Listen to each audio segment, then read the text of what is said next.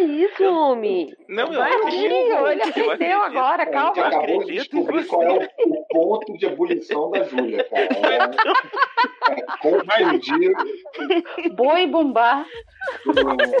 com a intimidade.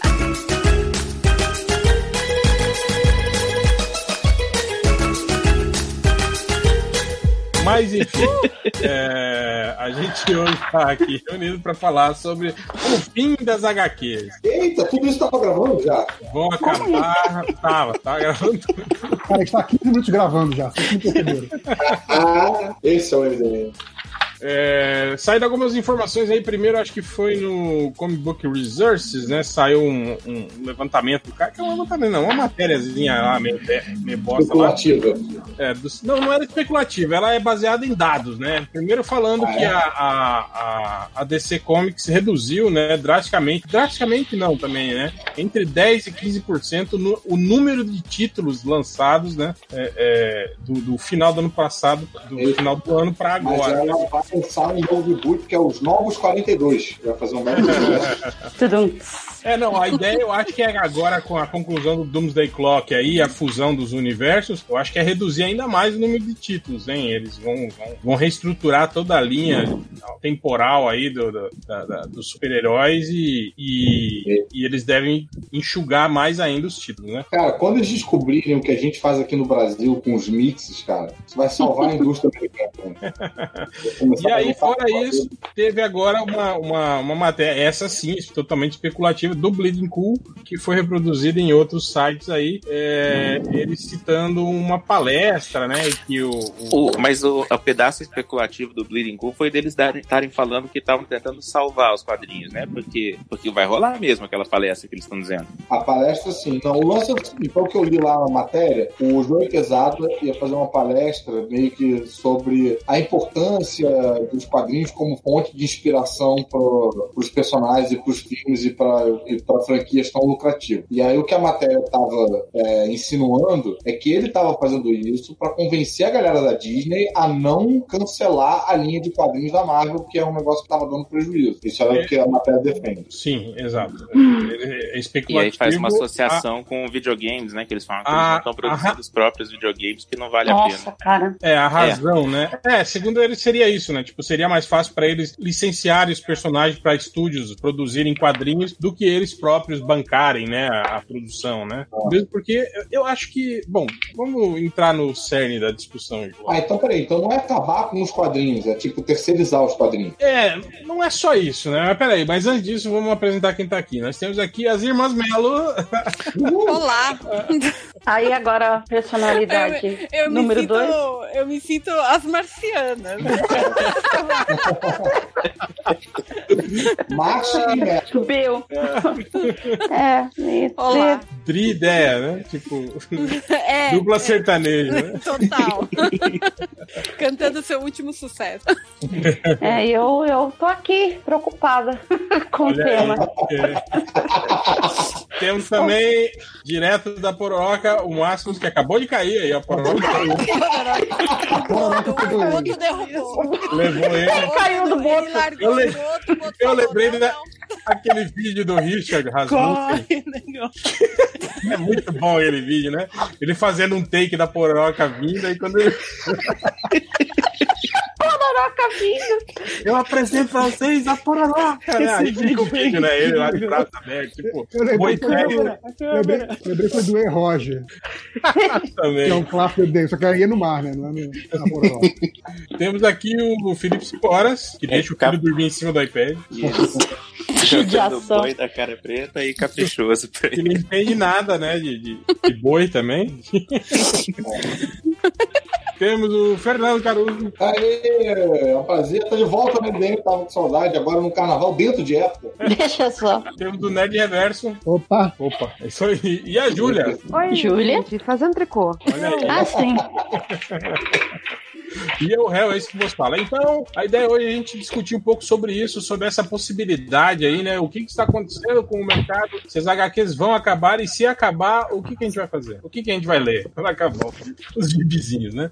É, vamos ter que Quem ainda lê revista hoje em livro de, ler livro de steampunk. Mas então, ó, voltando de para as matérias, a matéria do Comic Book Reserves falava, né, sobre isso, sobre a redução de títulos, né? Eu acho que a, a, a DC que é, tinha uns 72 títulos, na verdade, tinha baixado para 50 e poucos, né? E dizendo que talvez no próximo mês é, baixariam para 40 e pouco, né? Assim, que a redução ia ser, ia ser é, é, gradativa e, e contínua, né? Eles iam, eles iam continuar reduzindo títulos, né, tal. E eles também falaram sobre a Marvel também, que reduziu, acho que era isso, né, de 100 títulos, de cento e poucos títulos, caiu para 80 e poucos títulos também, né. É, mas eles não falaram exatamente que essa redução era algo mercadológico, né. Falaram também do com relação a, a- a- ao, ao mês, né, que teve uma semana a menos, né, tal, e é, usando algumas coisas assim para justificarem isso, né. Então acho que em termos de números, né, a gente precisa esperar mais um tempo para ver se essa redução de títulos realmente vai se concre- concretizar, né. É, a matéria também trazia uma, uma, uma declaração do, do, do Ethan Van Sciver, né? O Van Siever, não sei, Ah. daquele, daquele idiota, né? Ah, o desenhista do. É, do do Comic Verde, É, o. o- E, é, e, ele, e ele dava uma- algumas informações sobre isso, né? Sobre as razões do mercado tá, tá, tá passando por, por esse tipo de problema, né? Que na verdade é mais ou menos coisas que a gente já, já, já falava também, né? Meio que o que a gente achava também. Mas só que como o Ethan Silver tá, tá envolvido com o Comic Gate, né? E usando muito daquele discurso de que ai, é a lacração que tá acabando com as HQs e não sei o quê, né? Então a gente Ele falou isso? Ele era desse discurso? completamente, ele é um dos Nossa, ele que é um dos representantes, assim. do- É, ele, na verdade, é o único cara do Comics Gate que não é artista amador, que é artista profissional mesmo. Sim, é. né? E, e até muitos dos profissionais se surpreendem dele, dele ter abraçado esse movimento, ter virado a grande estrela, porque tem, obviamente, obras conhecidas na Marvel na DC. É um cara do mercado de verdade, e não esses caras que ficam falando, ah, eu não tenho chance porque só querem gibi de menino. Não, esse cara trabalhou no mercado e ainda assim ele é do, do Comics Gate. Acabou virando o, o grande. Alexandre Frota deles. É, a grande personalidade do Comics Gate, exatamente. É, então a declaração dele é- pode ser vista como um pouco contaminada aí, né? Tipo, mas é, é, devo dizer que na, na matéria ele não, não, não citava nada, né? Ele não falava nada sobre isso, sobre representatividade, e elencava algumas coisas que a gente também já falou, né? Do tipo é, sagas intermináveis, né? Excesso de tains, é, é, renumerações constantes, né? Tipo, relança o número um, relança o número um, né? Pra meio que forçar uma, uma, uma, uma compra, assim, do, do, do, do nerd que é colecionador e, e, e que os números. que. É, exatamente. Ele tem essa tradição. e também, o número um atrai novos leitores, né? Porque parece um ponto de partida, um bom ponto de partida leitura e historicamente os números uns vendem mais do que os números. Mas você fazer isso, tipo assim, a cada dois anos é meio chato. Foda. A não ser que fosse tipo aquela coleção que tinha no Brasil, a Marvel, lembra? Marvel 98. É, 12 números aí passava pra Marvel 99. Que raiva que aquilo dava, cara. Marvel 2000. É, foi de. Foi de 97 a primeira, só teve uns 3, 4 números, porque começou tipo, no meio do ano. 2002, né? Acho que foi até do tinha, que, tinha que mudar, o, mudar o logo, né? Todo ano. É, É, muda- mu- mudava o logo e mudava a era numeração. mais esperto se essa revista se, chamava, se chamasse Marvel este ano. Marvel este ano. Marvel este ano. Mas aí o Marvel este ano de janeiro ia ser a Marvel 13. Não, e, e- Ah, sei lá, foda-se. Tipo, qual foi o primeiro número da Marvel este ano deste ano? Foi o 13. Então, mas eu acho que, se eu não me engano, a Marvel 97, que foi a primeira, só foi até o número 8 ou 9, porque não começou em janeiro, entendeu? Começou no meio do ano já. Que bosta. Não, mas eu acho que foi mais. Eu acho que foi até 2002, por aí, quando era aquele formatão da Panini, lembra? Não, então, não foi. Foi no. Terminou em 2000, porque 2000 começou a Panini. E esse Ah, Marvel 97 era tipo Marvel ainda. Isso era aquele. Era, Era formatinho gordinho assim. Tipo, Isso, era formatinho blocão. assim. é, tipo aqueles, o, o anual do E aí, como, como a, da, a da Panini começou ali na virada de 2000 para 2001, virou Marvel Millennium.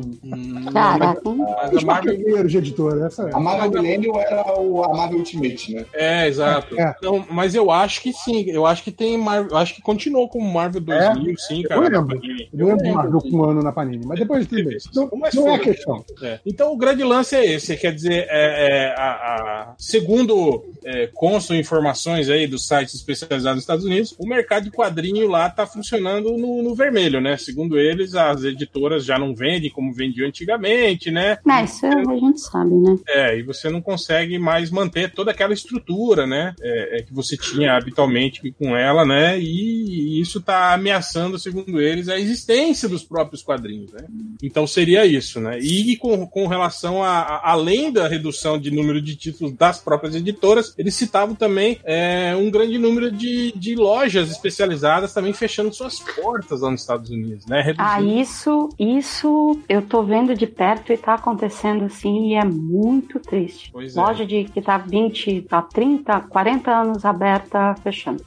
É, mas historicamente isso, isso acontece ciclicamente, né? Sim, sim. E, e, por exemplo, se a gente pensar num, aplicativo tipo Comixology, né?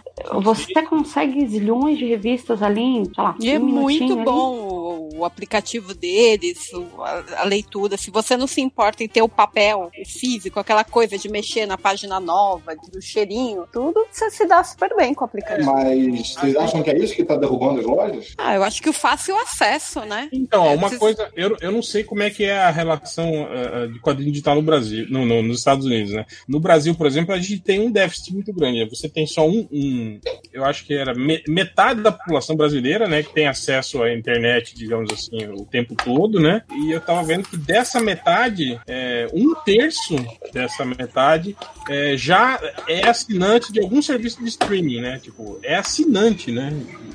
Então é, é um número considerável. Imagino que lá nos Estados Unidos né, o acesso à internet é muito maior, né? E eu acho que as pessoas também devem consumir muito mais esse tipo de produto, né? Eu não sei exatamente se isso chega a impactar o mercado. Eu acho que talvez sim, é, Caruso, porque, cara, eu acho que quem consome a revista na banca, né, muito raramente, não é o mesmo cara que, que consome o quadrinho digital também, né? Real. Mas, é- mas tem um negócio pra levar em conta, assim, lá nos Estados Unidos, o, o- não vende gibi, quer dizer, vende um ou outro em banca, mas a maioria é nessas lojas mesmo, Sim, né? Nas comic comic shops. direto. Exato, Aliás, eu então- tô lendo aquele livro Pancadaria Marvel vs DC, da editora Roku, que fala exatamente, fala de, fala de todas as etapas aí da briga Marvel DC. É bem, bem legal, cara. Uma leitura muito dinâmica e tal, e fala desse pedaço do- da hora que é, vira mercado direto, que é uma mega de uma crise e que eles acidentalmente esbarram com esse, essa solução. é, O que eu, o que eu queria comentar. Como é o nome, Fernando, do livro?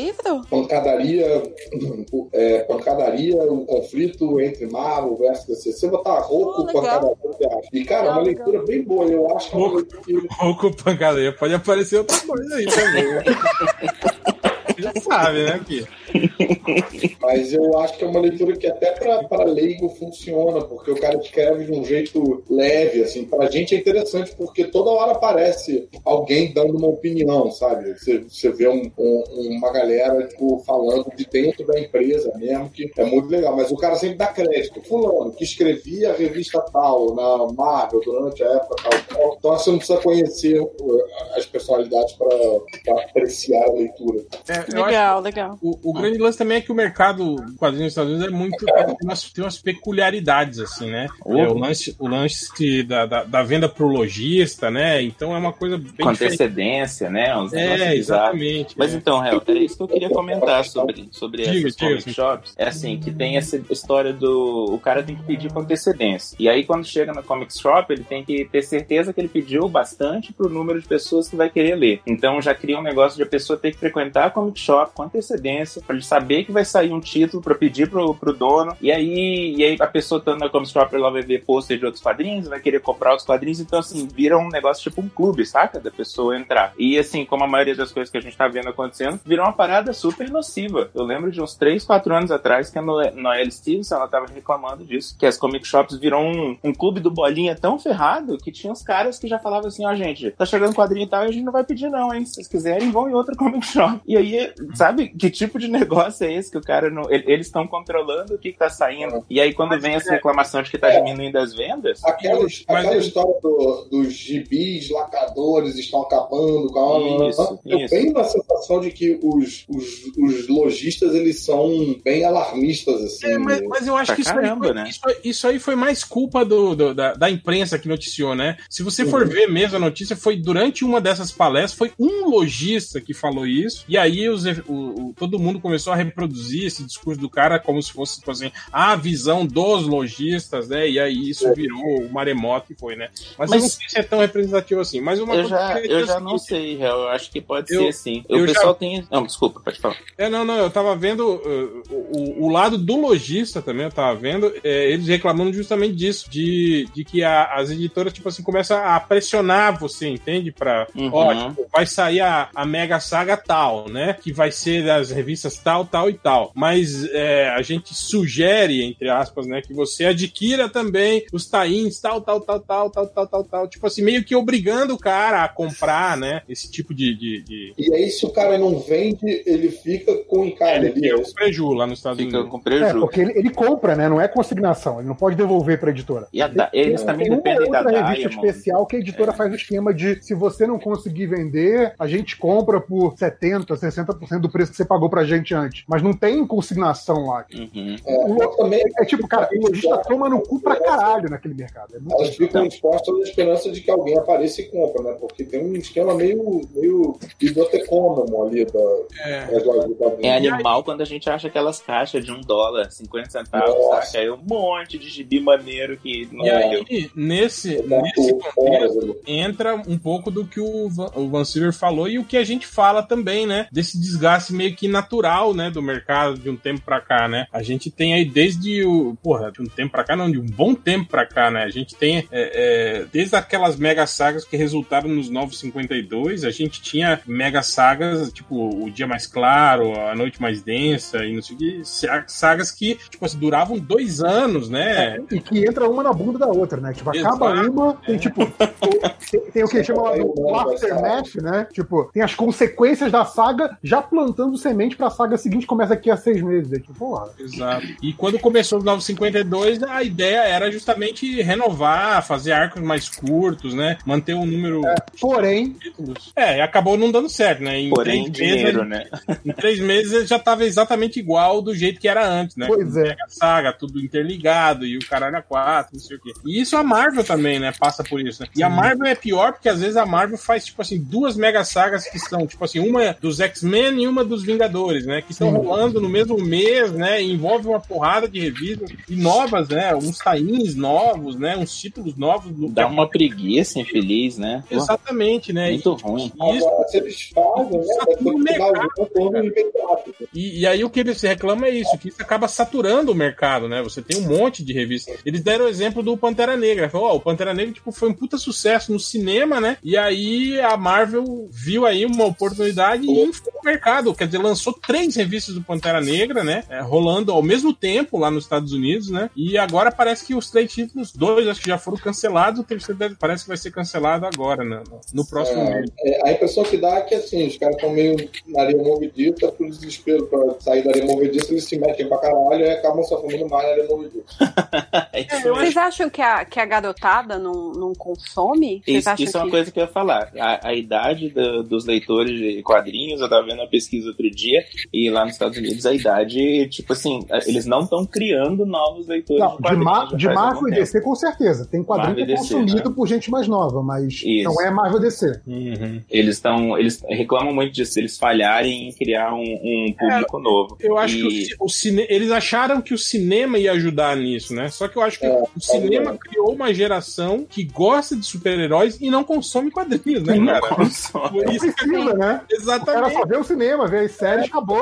Aliás, Aí o cinema ele imagina qual, qual- qual adolescente vai ter tempo de ver todos os filmes de super-herói, todas as séries de super-herói e ainda ler todos os gibis. Não tem, não existe esse tempo. Não, e, Dá, e não e- existe. e tem aquilo que eles falam, né? Do fato do, do, do, do que tá no gibi não ter nada a ver Tem relação não, nenhuma, com o né? que é com o que tá vendo. foi o cinema ele tem essa, ele também acaba tendo numa proporção menor esse aspecto também dos quadrinhos de dar uma flodada assim. Você tem um filme, três meses, seis meses depois você tem outro. Você não tem aquela crise de abstinência que a gente tinha entre um filme e outro que era dois anos, lá. E aí, cara, foda-se, Uhum. vai ler o quadrinho todo diferente daquele filme ali porque é o que tem. Dois anos, e assim, dois anos é um Tartarugas Ninja, depois é um Spawn, tá ligado?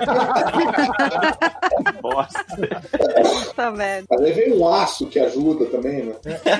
E na época eu fui ver várias vezes cinema porque era o que tinha. Isso. É o que tinha. É, é, agora, uma coisa que eu acho que, que o que a gente tem que levar em consideração nessa relação aí, o que tá acontecendo, é o que tá acontecendo com qualquer meio de, de entretenimento de massa ultimamente, né, cara? É uma pulverização muito maior, né? É um aumento de. de, de, de- Ah, vamos, vamos falar a real aqui. A Oferta, Netflix tem que parar de fazer série. Vai resolver Não, pra todo é, mundo. é- é um aumento de oferta em todos os sentidos, né, Caruso? Principalmente no quadrinho. A gente tem um monte de, de quadrinho independente agora aí, que, que tá ganhando espaço, né? Tem as pequenas editoras, você tem esses serviços aí de, de, de, de quadrinho Então. digital, você tem webcomics. Quer dizer, Isso tudo acaba meio que dividindo. É meio que aconteceu com a Globo, né, cara? Hoje, né? Tipo, ah, o pessoal fala que a, ah, a Globo tá perdendo a hegemonia, não sei o quê. Mas na verdade, ela ainda é hegemônica. Só que o, o número de, de, de- acesso a ela diminuiu. Ela ainda é a primeira, né? Só com menos, porque, digamos assim, a audiência tá se pulverizando em um monte de outras coisas menores ali, né? Que nunca vão Então, ter, obviamente. Real, também tem um outro, um outro fator que eu penso que é assim, que. E, e eu tô tirando isso de, de lugar nenhum, saca?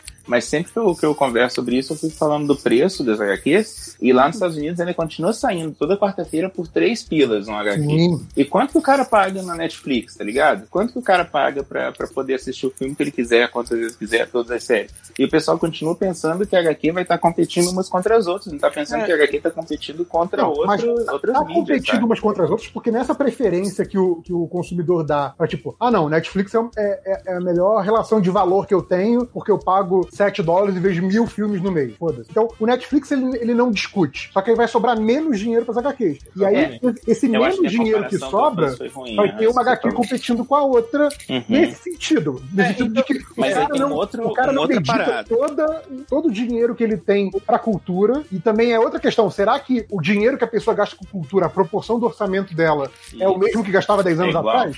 Também tem isso. é, mas eu- mas é uma parcela menor, não tem jeito. Na época que- para metade e produzir metade também. Aí todo Então, mundo é, vai ter tempo pra é, isso, tudo. é isso que eu tô falando, tô querendo, é aí que tá, eu tô querendo chegar. Eu tô querendo chegar na questão de que a, a, a grande empresa, a Globo, por exemplo, ela não se preparou para passar de 60% para 20, entende? Ela continua tentando manter a estrutura de quando tinha 60%. Justo. entende? E é meio que acontece com a Marvel e DC. Assim, eles, eles ainda tentam manter a mega estrutura de quando eles eram as duas únicas big potências do mercado e tinham vendas absurdas.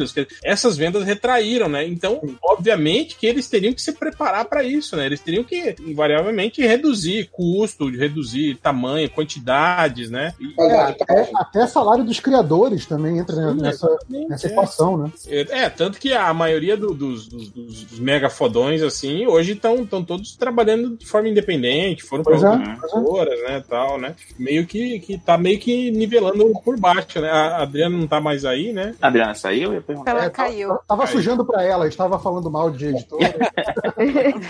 Ó, eu ia falar Mas quando eu converso dela. com, quase caí quando o cara falou da Globo. quando, quando eu converso com os, com os chegas aí da- que trabalham pro mercado internacional e de quadrinho, eles falam muito disso, né? De estar aparecendo muito, é, é, tipo, esses desenhistas filipinos, né? Esses desenhistas, assim, que, que, que acabam sendo uma, uma, uma mão de obra mais barata, né? Do que os, os desenhistas aí americanos, sul-americanos, né? E, e é isso, né, cara? É uma, uma busca caras pra, pra reduzir custo, né? É, o empresário é isso, né? E só pra voltar naquele ponto que eu tava falando antes do, do preço, eu lembro quando a Comic Escola de abril, eles começaram a vender quadrinhos mais baratos, e aí teve um, um pedido, eu acho que veio, começou da Dos marca lojistas, DC né? mesmo. Não, acho que foi dos, Dos, lojistas. lojistas, é. É. Tipo assim, imagina, vocês estão tirando todo o público nosso. E que eu fico pensando assim, pra ter tirado tão fácil o público, é porque a parada é uma parada nociva mesmo. Tava todo mundo querendo parar de frequentar, saca, as comic shop. Porque eles, ok, diminuiu 50 centavos, eu vou parar e vou baixar só online o negócio. Então eu lembro que teve uma época que eles queriam fazer bem barato mesmo. Um negócio tipo assinatura, que no final das contas acabou acontecendo, mas foi um valor bem diferente. E que, de novo, entra naquele negócio que o JP tava falando, de custo-benefício. Tipo, isso daqui vai valer muito mais a pena eu ter um negócio que eu posso ler todos os quadrinhos que eu quiser, na hora que eu quiser, mais Cara, barato. daqui a pouco vai rolar o mercado direto do mercado direto. As lojas vão acabar e a Marvel vai vender direto pro, pros leitores. Aí o leitor fala pra anime. o que, que ele quer, e tal. Já- que já existe na real, né, Caruso? Existe o Marvel Unlimited que eles, que eles vendem direto, só que não é tão bom quanto. Na verdade, até usa a Mas tecnologia. tem material exclusivo no Mar- Marvel Unlimited? Tem, Tipo, mas não é tem material material muito bom. Só saia. É, então. É, é Tem grande material que não é muito bom. A DC também tinha uns que ia direto pro online, assim. Mas, mas se você pensar bem, Caruso, isso é uma coisa ruim para a editora também. Você reduzir todos os seus pontos de venda a um só, entende? Do tipo, É. eles vão ter um controle, mas tipo assim, cara, é diferente de você ter seu produto sendo vendido aí em, sei lá, em, em 20 mil lugares, né? E você reduzir isso assim drasticamente É, pra. acho que tem É porque você tira também o, aquele, aquele comprador que às vezes nem ia levar aquela revista e olhou e falou assim: ah, talvez eu leve. É, é porque eu ia falar que tem essas editoras, tipo, eu não sei se Bombom do lado do mas caixa, tem né? tipo a Boom. É. A Boom é uma editora que faz isso, que coloca tipo HQ em Walmart, sabe? Supermercado. Ah, acho que a, a, a, a Globo, né? Tá- A, a Globo, a, a Marvel tava fazendo isso, não tava? Não, a DC. mas aí são, são algumas linhas específicas, né? Porque Sim, sim. é aquela coisa, se eu, se eu arranjo um ponto de venda maior, tipo Walmart, Target, essas lojas que tem em qualquer cidadezinha A americana, é, você né, tá sufocando o- a Comic Shop. Porque o Não, cara, e- por que o cara que vai pra vi- Comic Shop se o gibi que ele quer já tá no mercado? Exato, né? E pior que eu vi isso, que os caras da Comic Shop, eles eles estavam tendo que comprar no Walmart essas revistas Sim, sim. pra ter elas da sua Comic Shop, cara. Que maluco. Tipo assim, porque a, a- DC não vê. é, Tipo assim, esse produto é só pro Walmart. Aí o Lojista fala, ah, mas a gente precisa desse produto aqui também. Então vocês vão lá e comprem no Walmart e vendam aí na sua loja. aí. Caraca, mas que Recentemente sistema reclamou- de errado, hein? Você- recentemente se reclamou muito aqui do- de distribuição, mas de distribuição. que você botar. Mas esse esquema de mercado direto da- dos Estados Unidos, cara, é muito perverso é, pro leitor, que é que, tipo, o leitor acaba ficando de vilão da história muitas vezes, mas é muito perverso pro lojista também, cara. Porque assim, fica muita coisa nas costas do lojista, sabe? É muito escroto. Cara, eu acho que o Mas, dia cara, que, o dia que que eles descobrirem o- como funciona o mercado brasileiro, cara, eles vão falar, cara, é isso. A solução é essa. O, o Alves É, cara, Cardoso ter, as revistas ruim. da Marvel vai ser Marvel 2000 e vai ter todos os títulos lá. Isso é uma revista só. Não, não, eu tô falando deles verem que, caralho, lá vende qualquer banca de jornal, vende a revista. Porra, olha só, cara, imagina. eu acho que o motivo de você botar na- no Walmart, uma revista, é justamente você pegar um público diferente daquele público que é o frequentador de, de Ah, não, sim. shop, Não, né? e tanto por isso que a revista é diferente também. Aqui Sim, também a gente tem, né, esses produtos aí que, que Uhum. tá licenciado da Marvel, eu sei que vende em mercado. Cadê Mas-? Até a propaganda era diferente. Eu lembro que eu comprava, eu, eu, eu trabalhava no Walmart e Homem-Aranha e X-Men sempre tinha no, no Walmart pra vender. Não eram todos os X-Men, todos do Homem-Aranha. Eram, eram dois gibis do Homem-Aranha e um do X-Men. Sempre tinha todos os números novos. E a propaganda deles eu reparei que era diferente das que tinha na da Comic Shop. O que, que foi isso? Não fui eu. Acho que foi a Dé falando com o gato. Com gato? Foi. foi mal, foi mal. Que como susto. assim frente a propaganda? Tipo, os anúncios dentro daquele gibi, era isso? Tinha É, outros? tipo assim, é, é, dentro da Comic Shop tinham os anúncios levavam pra outros quadrinhos, de vez em quando, sei lá, um videogame. E na época que eu, que eu tava que eu trabalhava lá, né, tinha uns anúncios pra, ah, ou sei lá, pra filmes. Na época eu tava, é, eu tinha estreado 300 Spa. Aí tinha pra vários, anúncios pra vários trabalhos do Frank Miller. Só que se você comprasse no supermercado, tinha anúncio pra, sei lá, Gatorade, assim, sabe? E na mesma página. Era a mesma página, eu olhava assim, eu comprei os dois, saca? Aí eu ficava Gatorade, presunto, shampoo, mas eu não duvido, né? Eram umas paradas. quilo do. A100. Instituto Universal Brasileiro. Amassando a turma da Mônica. É verdade. Você morou onde, 5 horas? Em Vermont. Nossa senhora. É. Frio! Vai ser um calor. Brother do, brother do Bernie Sanders lá. Gente fina, meu vizinho. É, exatamente. Trabalhava comigo, né, no Walmart. Trabalhava comigo, não. Repositor, era repositor. Eu vendia donuts e ele vendia presunto. Não porque ele é comunista, ele é contra as grandes corporações.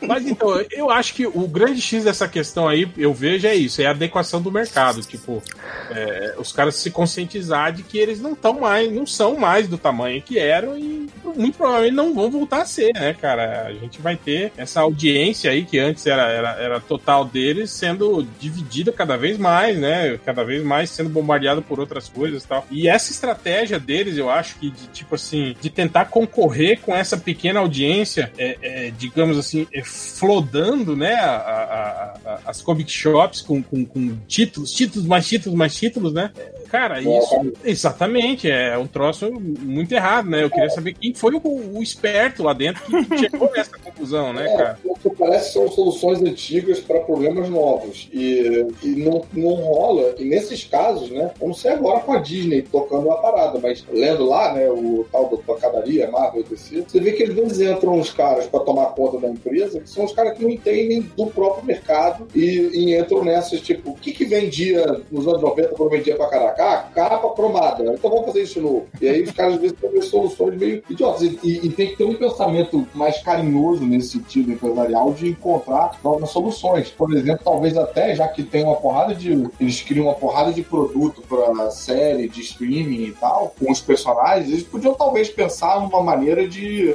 fazer um product placement ou, ou- incentivar a leitura de quadrinhos dentro desses produtos, ou criar um produto que fosse isso, né? Tipo, sei lá, não sei se ajuda, mas aquele programa do Kevin Smith da loja de quadrinhos, não, o tipo de Uhum. programa que vai vai querer frequentar uma loja de quadrinhos, querer, sei lá, consumir mais. É, Tinha que lembro- deixar mais ajeitada eu aquela lembro um loja. tempo atrás que- Só caverna. Eu, le- eu lembro um tempo atrás que eles tentaram, é, tipo, aquela coisa de que de mostrar pro lojista que, que o quadrinho digital é amiguinho dele, não inimigo. Que, tipo assim, que você comprava um- uma quantidade X de quadrinhos na loja do cara e aí você ganhava de brinde uma chave, né, Pra você acessar lá o serviço é, de quadrinho digital e, e- e ler uma quantidade X de títulos, assim, né? Tipo assim, eles estavam tentando fazer com que as pessoas comprando o quadrinho físico, né? é, isso De graça. retroaliment, é, retroalimentasse o consumo de quadrinho digital, né? É, que eu também não sei se é uma saída, assim, É. muito boa, né? Mas. Pô,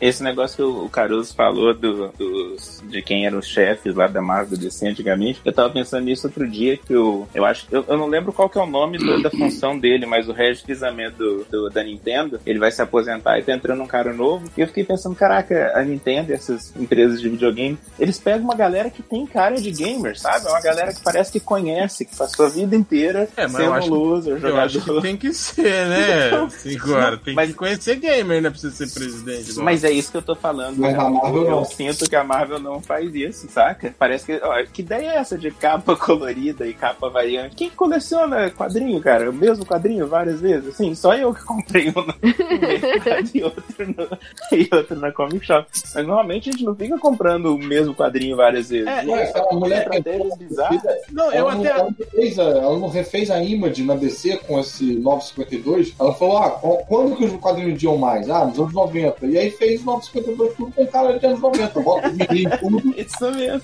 bota o de Então, de eu-. Eu até acho que tem Pensamento até. matemático. Eu até acho que tem um público que, que consome isso aí, 5 horas, do, do, do colecionador, de, das capas variantes e tal, né? Mas, cara, se você for pensar, tipo assim, no, no mercado como um todo, é uma parcela muito pequena, né, cara? Para É, eles não investirem. são eles que dão o tanto, dinheiro. exato, é. Não, e, e Não. gera uma bolha especulativa e tal. Mas- uma hora o cara tem- quebra, não consegue comprar uma porra nenhuma. Tem um lance de capa variante é, que tem sido muito feito hoje em dia, que é você vender a capa, você vender a revista pra quem é o colecionador da arte daquele cara que fez a capa. É, tem um isso é artista, maneiro, tem um isso artista é maneiro. famoso preso recente, acho que ele assina como Art Jam, um negócio assim. É, ele tá fazendo inúmeras capas da DC e, cara, a variante que ele, que, ele, que ele faz sempre vende muito mais porque tem gente que não lê quadrinho, mas que ama a arte desse cara, segue ele no Instagram, ele divulga que, tá- que vai sair um, um gibi dele, as pessoas vão lá, compram aquele gibi pra guardar pela capa, não vão nem É, o cara deixa dentro do plástico o gibi a vida toda, sabe?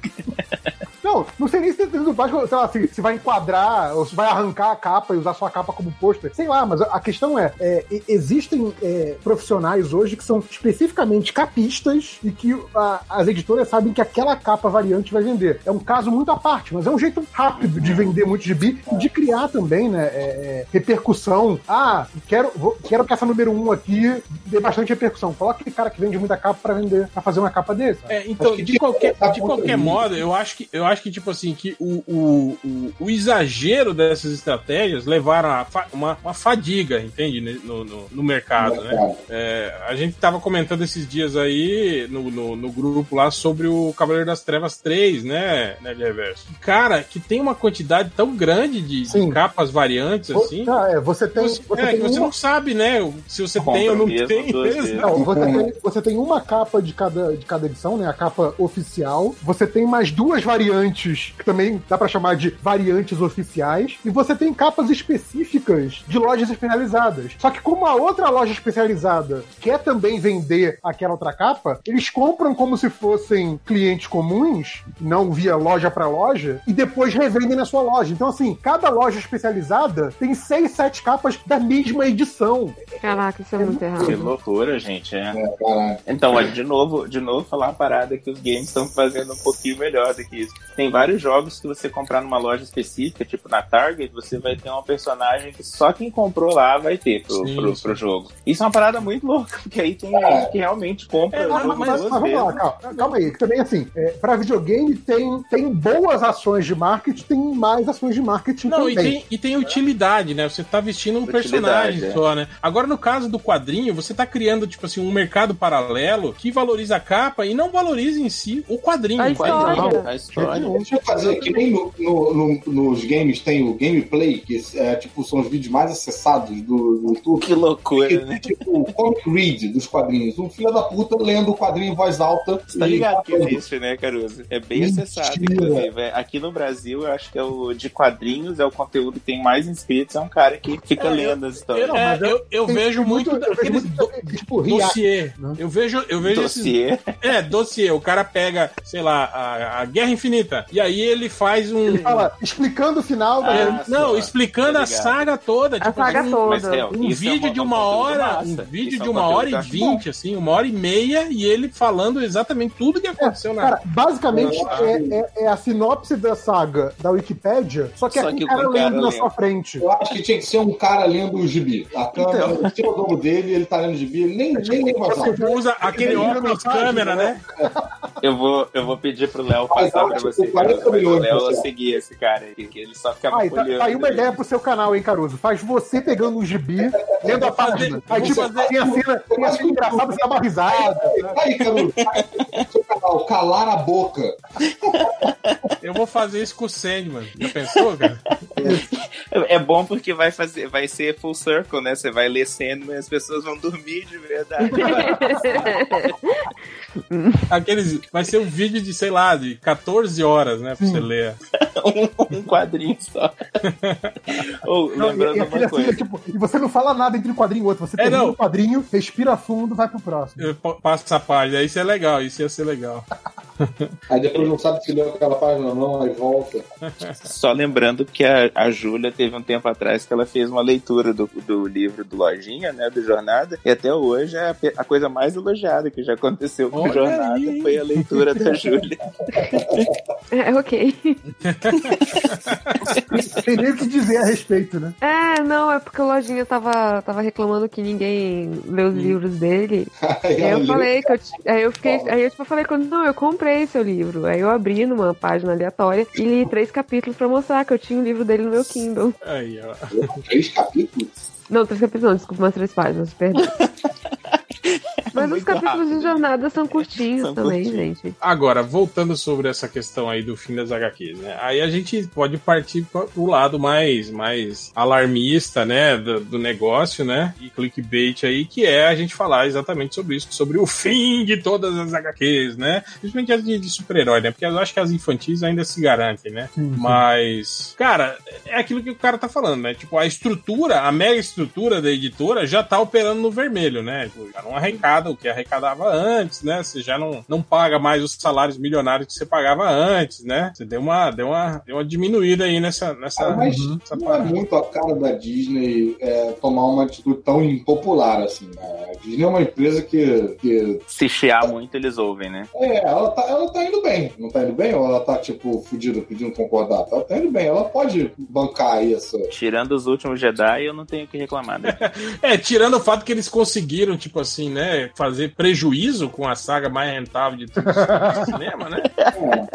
Mas, cara, é um estão indo bem. que, pô, o, o lucro do outro episódio cobre esse prejuízo aí. Só de parque, cara. Só Sabe. o que eles ganham de parque. Caruso, eles cancelaram a linha de filmes de Star Wars. Cara, você sabe o que é isso? Tipo assim, você, você consegue comprar franquia Star Wars, aí você produz filmes fala. Aí chega uma hora que você fala, é, gente, vamos pisar no freio aí, porque parece que a galera não tá gostando muito. Cara, tipo, era, eu acho que até um tempo atrás era impossível, né? A gente imaginar. Até o filme ruim do George Lucas lá, né? Tinha umas bilheterias absurdas, né, cara? Ah, Apesar cara, da gente falar mal pra caralho, né? Mas tava todo mundo lá assistindo, Cara, né? essa coisa. É, mas a gente falava mal pra caralho, mas a gente falava mal pra caralho pra meia dúzia. Agora esses caras falam mal pra caralho pra 30 mil, É, 50 mil pessoas é que tenso. desistem de ver, né? Eu queria só ouvir uma coisa aqui que o, que o Hell falou que eu não entendi. Eles cancelaram que é a linha alternativa do. do Não, Star eles, Wars? eles pisaram no freio, os filmes derivados. Ia sair o filme do É, Obi-Wan. o filme, é, Quer dizer que não uma- vai ter o filme do Boba Fett, então? Não, esse, os Mandalorianos, né? Vai, vai ter. Mas acho é série, não é Que filme. susto, cara. É, ah, uma série. O quê? Hã?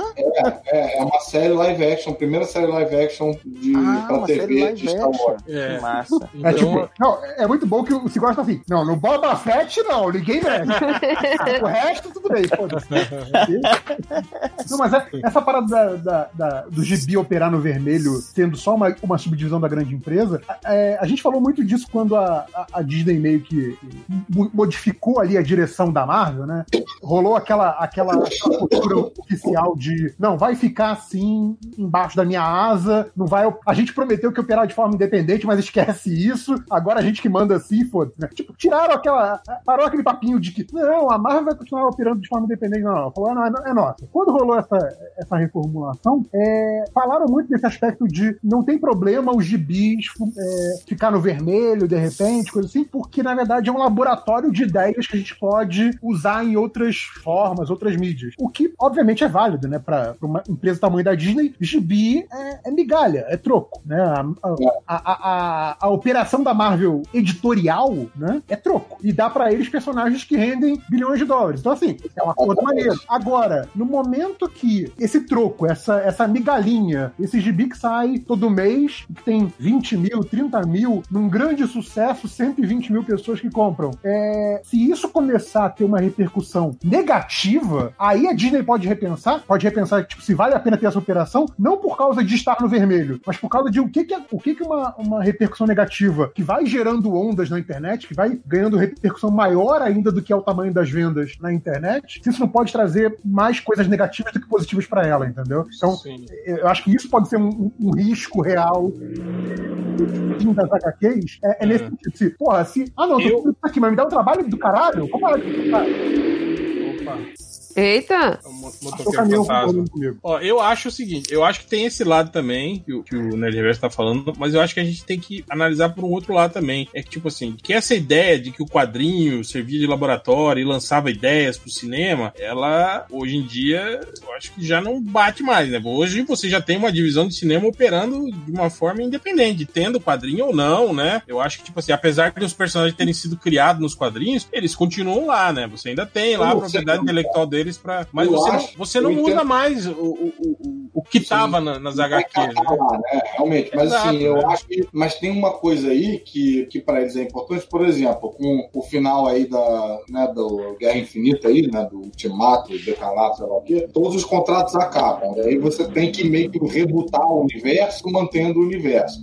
E aí você vai recorrer, sim, pra manter o interesse da galera, sabe? Aí é do caralho você ter, sei lá, vamos supor, o Homem de Ferro virar a Riri Williams, o Thor virar a Thor, sabe? O Miles Morales assumiu no cinema. Isso acho que gera buzz, gera conversa, gera é, opinião e tal. Mas, mas olha só, ma- mas aquilo que a gente tava falando, sobre uma nova geração que tá consumindo os filmes de, de, de super-herói, as séries, e que não consome quadrinho. Quer dizer, vocês não acham que, tipo assim, essa geração que ainda lê o quadrinho tá diminuindo cada vez mais? Sim. Eu acho que vai chegar uma hora em que, tipo assim, que o quadrinho vai ser algo completamente, tipo, dispensável, assim, entende? Não sei não, cara. A, a outra Eu- mídia vai estar tão, vai tá, vai tá tão forte Nossa, assim, eu- nessa nova geração que o quadrinho pra, vai ser algo, sei Eu lá. não sei não, cara. Eu acho que se eles substituem o Homem de Ferro por um cara que surgiu no filme, não, não vai ser a mesma coisa do que Ah, a substituir gente- alguém que não apareceu.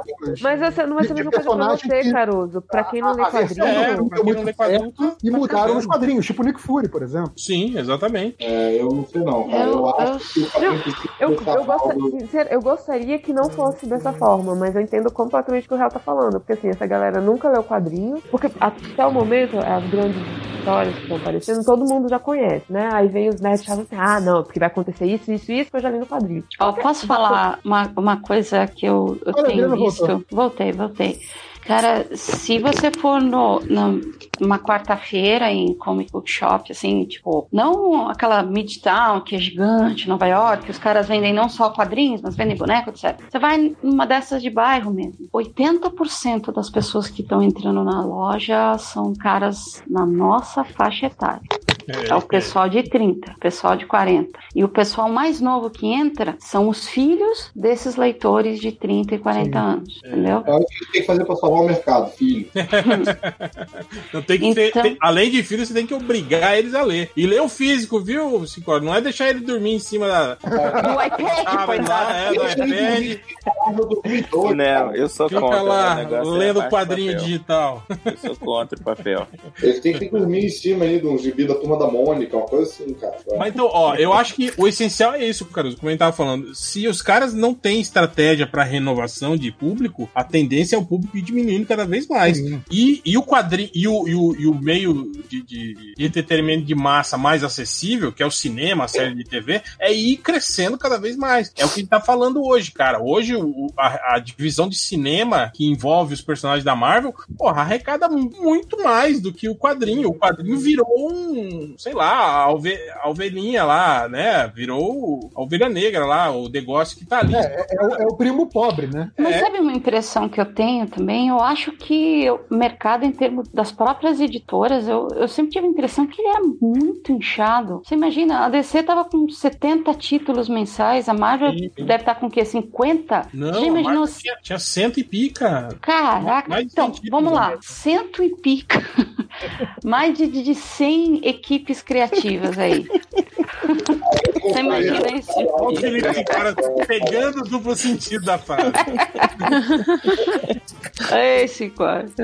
Mas enfim, você imagina, a Marvel com 100 equipes criativas, a DC com 70 equipes criativas, 170 títulos mensais num mês em duas editoras. Sim, sim. Gente, isso é Não, muita coisa. Eu acho assim, isso tem a ver muito com a questão da pulverização, né? Que a gente vai, vai tendo desde ali do final dos anos 90 e você vai pulverizando, vai criando mais coisas. Que é um pouco a discussão lá do, do, do Comics Gate, né? Da galera que acha que diversificar é um problema. E, e assim, você pode ter gibi, em vez de um grande gibi que vende um milhão de cópias cada edição, como foi o X-Men do Jim Lee, você pode ter 50 gibis que cada um vendem duas mil cópias. Isso ser o seu mercado, sabe? Porque você não vai mais ter aquele o gibi que vende um milhão de cópias, porque é outra realidade. Então, assim, eu acho que diversificar pode talvez não ser a melhor solução mercadológica, mas eu acho que é a melhor solução para atender a um público que já teria largado o quadrinho se não fosse diversificado, sabe? Não, eu tenho essa, eu tenho essa mesma impressão tem o também. número pra, pra defender isso. É, um- eu acho que isso a gente pode. A gente nota também no Brasil, né, cara? Esse inchaço. Aqui ainda é pior, né? Porque aqui é, é o mercado de, de, de encadernados, né? É, é, é o que a gente tava falando, aquela coleção vermelha lá da, da, da Salvat, por exemplo, que lança quadrinhos, sei lá, do Mercúrio, do Madrox, do Deathlock, né? Do, tipo, cara, eu imagino que isso não deva vender pra quem porra nenhuma. É só, tipo assim, mais a galera mesmo que, que tá comprando tudo pra manter a coleção, né? Mas o, o- você acha que tem um leitor. É óbvio que eu, por exemplo, comprei o do Deathlock, né? Eu sou. eu sou um Você verme. acha que tem um leitor? Eu.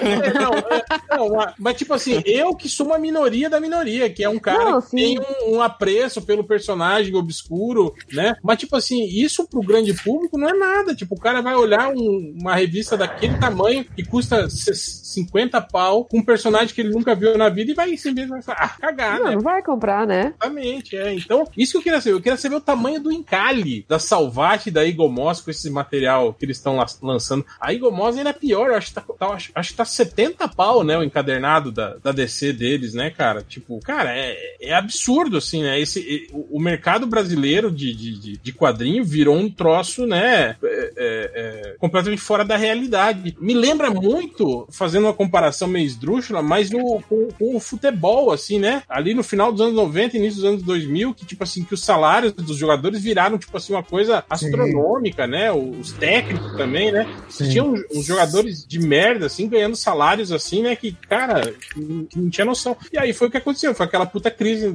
né? Dos clubes, que um monte de clube quase faliu, né? E levaram, sei lá, quase 10 anos pra se recuperar aí, né? Pra conseguir agora tá, tá colocando as contas em dia, né? Cara, é mais ou menos o que eu acho que vai acontecer com esse mercado aí, quando estourar essa bolha aí do, do- dos encadernados. Pois é, mas assim, é- essa coleção da, da Eagle Moss, coleção da Salvat, as coleções não são de um ano atrás, já estão rolando há bastante tempo. Sim, sim. Tipo, é, não, deu pra ver ainda que não vende, ou será que está vendendo, entendeu? Mas eu acho que tem primeiro a questão contratual, né? Eu acho que quando você contrata, você paga os direitos, eu acho que deve ter alguma obrigatoriedade de você publicar, pelo menos. Ah, eu gostaria tanto que toda editora cumprisse contrato. O que eu tenho, o que eu tenho de gibi aqui, aqui em casa não, mais no Rio, que, que tem número 1 um e não tem número 2, sério, não, E- literalmente não tá no gibi. Ou talvez isso, talvez a venda para só desse pequeno público que é colecionador, ou lombadeiro, como a gente diz, né? Ou, Garanta a, a, a, a venda da tiragem desses, desses, desses gibis. Bom, você sabe que no próprio MDM tem dois caras ali que fazem isso, né? Que compram essas porras só pra manter, manter coleção, né? compra Pra lombada. bastante. Não tira nem da caixa da Amazon pra não estragar. Eita! Não, apesar que essa semana no Twitter, é, é, quando saiu a. É que eu dei retweet, né? Que a Panini vai lançar o Homem Borracha. Agora eu não sei se ele falou brincando ou se ele falou sério. Ele disse que ele ia comprar duas revistas do Homem Borracha. Uma pra manter na estante e outra pra ler. Olha aí. É o Pra dando es- dinheiro pra Adriana. pra não estragar a lombada. Cara, É. mas, mas então a, a questão do, do, do, do- do mercado, tipo assim, mudar e, e demorar pra se adaptar, assim, cara, é crucial, hein, pra, pras, pras grandes empresas, assim, é o que a gente tá falando, cara. É, é- o cara tem que ter a visão de que o mercado tá mudando e acompanhar, né? Senão, velho. Se adaptar, né? Se você Exato. continuar vendendo o mesmo produto para o mercado que tá mudando, é isso. Mas, Se mas há, há 15 anos atrás alguém falasse pra gente, ó, FINAC tá fechando, Saraiva Mega Store tá fechando em shopping, Livraria Cultura tá... Ninguém ia acreditar. É. Sim, sim, sim. Não, e pior que é, é o que a gente tá falando, é, um- é uma, é um, um, um fenômeno que não é, não é exclusividade brasileira, né? A gente tá vendo aí também no- nos Estados Unidos um monte de, de como a Adriana tava falando, de comic shop fechando, né? De redes, de, de livraria deixando de operar, Amazon. editora. Pois é, exatamente, né? É, então, é, eu não sei se é meio que essa cultura, né? Essa cultura de ódio à burrice que a gente tem hoje em dia, né? Dos caras se orgulhar de que não leem nada, né? De que não Ai. somos, não somos contaminados, né? Eu acho, Também eu, acho que é um eu acho que é um pouco precarização da cultura, mas mas é um pouco precarização do trabalho e do salário também, porque assim, Sim. é, é, de novo, volta pra aquela questão, quando, quando a, a grana fica curta e tá ficando curta pra todo mundo, a primeira coisa que você corta é entretenimento, é cultura, sabe? É. É meio. É é uma coisa que eu, que eu falo para as pessoas, eu deixo- pros meus eu deixo- alunos, gente. Deixa eu comprar É, o- pra beber. Viu? Pois é, é, é o exemplo. A, a grana da, da coisa. O, o bolso é o órgão mais sensível do ser humano. Não tem como, sabe? É. Vocês lembram aquela história lá do, do, do Fordismo, né? Caraca, agora eu vou, eu vou entrar num papo muito comunista agora. Mas é, Vamos lá. Já tô- já que eu tô- já tô- quer que eu ponha a, a, não, aquela história de que o é cara. o internacional de fundo aí? É isso que eu ia falar. que o, o cara, o cara que constrói o, o carro da Ford não pode, com o seu salário, comprar o carro da Ford. Não, sim. é- Não, no caso questão- do, do, do Ford era o contrário. É que um dos motivos que as fábricas da Ford tinham tanto interesse é porque pro Ford, né, ele acreditava que sim, que o, o- não sei em quanto tempo, mas não era tão absurdo, um funcionário dele tinha que ter condição de comprar o, o T. Não, sim, mas eu tô falando, você tá falando lá do início, falando que conforme foi falando a precarização do trabalho, essa, essa igualdade deixou de ser verdade. Ah, sim, com certeza. E assim, a gente falando isso de automóvel, sei lá, há 20, 30 anos atrás, quando você tinha, sei lá, greve do ABC, coisa assim, hoje em dia, o cara que trabalha na Amazon não consegue comprar os livros da Amazon, porque ele Não. vive em situação de precisar de cupom de desconto de comida pra sobreviver. Então, assim, é, a, a precarização tá cada vez maior. Então, assim, a gente tá mais falando de E- coisa de bem, de- bem de valor, bem de consumo muito caros. A gente tá falando de um gibi mensal, sabe? É, é, é complicado o negócio, sabe? Só É, voltando o na Amazon, né? escolher, né? Ah. Se ele vai querer ter direitos trabalhistas em nenhum emprego ou se ele vai querer ter. É, é- é aquela parada, cara. É o, o Cinco Horas falou do, do Netflix ah, no início da conversa. E, de novo, é essa relação de valor. O que, que- o que, que me traz mais valor? Cara, eu com o Netflix eu consigo todo dia, quando chegar do trabalho, ver uma coisa diferente sem me repetir nunca. Por, sei lá, acho que a- a- o, preço, o preço do Netflix hoje no Brasil tá tipo uns 28, 29, uma coisa assim. É, tá por aí. Você compra dois, três gibis mensais, então assim, você não consegue nem ler um gibi diferente por semana por esse valor. Vocês viram que a Panini reestruturou toda a linha de mensais deles, né? Ele mudou, agora é capa cartonada e papel couchê, e o valor subiu também, acho que subiu 3 ou 4 reais ca- cada, cada Pois é, revista tipo, mensal. cara, o, mensal. o gibi mensal que fica com É, tipo acabamento. assim, de- vi- tá, de tá virando prêmio, né? Tá virando prêmio. É, não, tô falando, o, o gibi mensal que fica com com acabamento e com preço de coisa pra botar na estante, você não vai mais comprar vários por mês, porque não tem nem como, não cabe no orçamento. sabe? É, Eu acho que É. passa muito por aí também. Tipo, JP, só voltando na Amazon, o mercado, principalmente brasileiro, tá indo muito pra essa, pra essa situação do tipo, eu vou fazer gibi só pra colecionador mesmo, e foda-se que não tá criando um novo leitor. O colecionador vai me sustentar. Foda-se. Sabe? Diga, Júlia. Ah, não, é que vocês estavam falando da Amazon e da precarização do, do, do trabalho, porque assim, a gente compra na Amazon meio sem, sem pena, né, de, ah, por preguiça de coisa. A Amazon ia abrir uma loja em, no estado de Nova York, né, até na cidade. E um dos, e desistiu. E Loja você tava, física, no caso. é, é uma, um galpãozão da Amazon Ah, lá. É um centro de Distribuição. distribuição. Ia trazer 15 mil, 20 mil empregos para a cidade.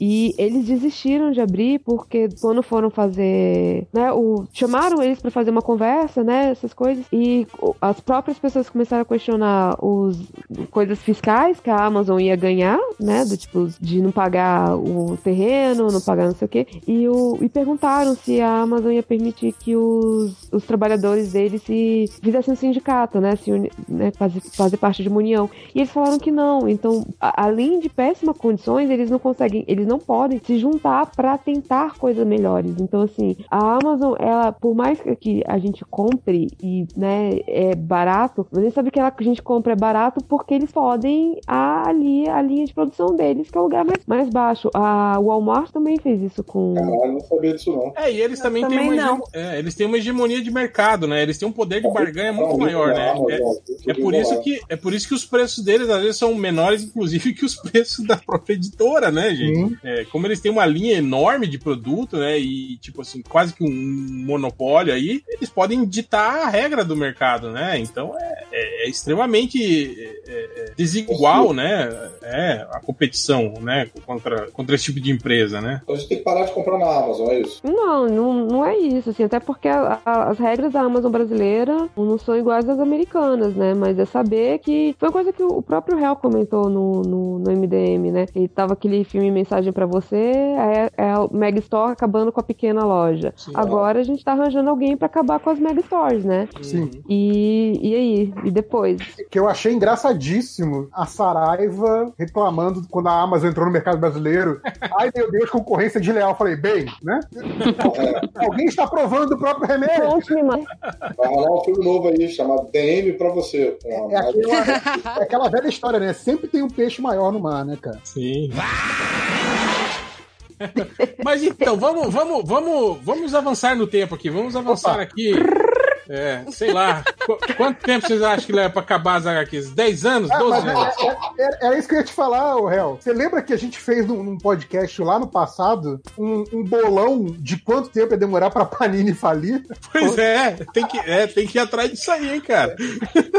Mentindo ela já tá, né? Ah, eu, eu não Mentindo lembro. ela já tá. Olha só, eu não lembro qual foi a previsão de cada um, não lembro nem qual foi a minha. Mas provavelmente a do réu tá certo, que o réu sempre acerta, pô. Réu Então, mas, mas voltando sobre essa questão lá, você viu e disse que saiu um comunicado aí deles falando que realmente o, que, que o, o, o Senhor Milagre foi um, um lançamento exclusivo na loja para testar o sistema de vendas dele, né? Então aquela desculpa que o Levi Trindade deu lá, é, que ele inventou a pior desculpa, né, do mundo, né? Era mentira mesmo, né, Não cara? é, ele, Não foi, ele tava mal informado, ele O que que ele falou? Não, ele falou, ele chegou e falou o seguinte: ah, perguntaram ah, por que, que o, o, o Senhor Milagre, né, apareceu em pouquíssimas bancas, depois sumiu, depois apareceu para venda exclusiva, né, e agora voltou às bancas. Aí ele falou: ah, foi o seguinte, a gente, né, teve um problema de rejeição do mercado. Ele falou: quando a gente saiu com o título, né, a gente apresentou para alguns, assim, né, para a primeira rodada, para alguns lojistas, e eles, a princípio, recusaram, né, o, o, a- o, o gibi. Então a gente teve, a gente teve que retrair, né? Então a gente ficou com medo, né? De tipo, porra, se essas, essas primeiras lojas não quiserem, né, a gente nem vai oferecer pro resto, né? E preferimos ficar daí com a tiragem para fazer venda direta. Cara, tipo É, assim. e, e aparentemente nessa conversa ele citou textualmente como exemplo a Amazon e É. a Amazon já correu pra Nossa. desmentir.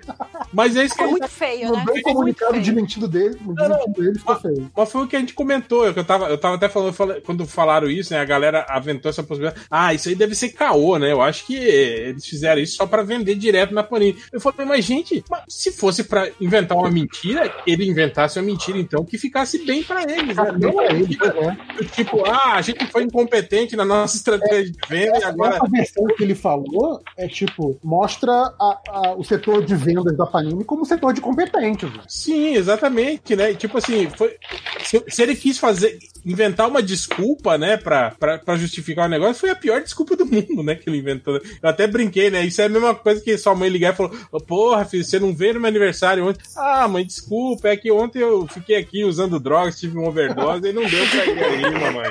Né? Tipo, é mais ou menos uma, uma desculpa assim, né, que você ia dar, né? Esse pavor de que quem controla as paradas do. do- as decisões editoriais do, da Panini é uma galera que é mais é, fã do que empresário, né? Do que. É, É, mas eu, eu acho que também tem, tem muito é uma questão de, de vaidade ali, sabe? É galera que tá há muito tempo aí circulando nesse mercadinho aí e que tem, assim, é- é, essa empáfia de que sabe muito, sabe? De que é o, o, o, o bambambam dos quadrinhos nacionais, sabe? Eu acho que tem muito disso aí ainda no, no- nesse mercado brasileiro aí, né? Oh. Esses, esses editores que acham que, que eles que são, né? É- Era o que eu tava falando, cara, esses caras não fazem pesquisa de mercado, não fazem análise de números. é, isso é surreal, né, cara? É, vai Eu já vi amigos nossos reclamando isso de, de editoras pequenas, assim, que, tipo, é, o livro deles vendeu pra caralho porque eles fizeram, eles foram atrás de fazer pesquisa de mercado, de descobrir pra quem anunciar e tal e tal, e que aí a editora catou eles pra falar, vem cá, O livro de vocês vendeu pra caralho? Como? Por quê? Pois é. é o mínimo que você espera, né? Que esses caras, que, que um departamento né? Pra garantir a venda de um produto, né?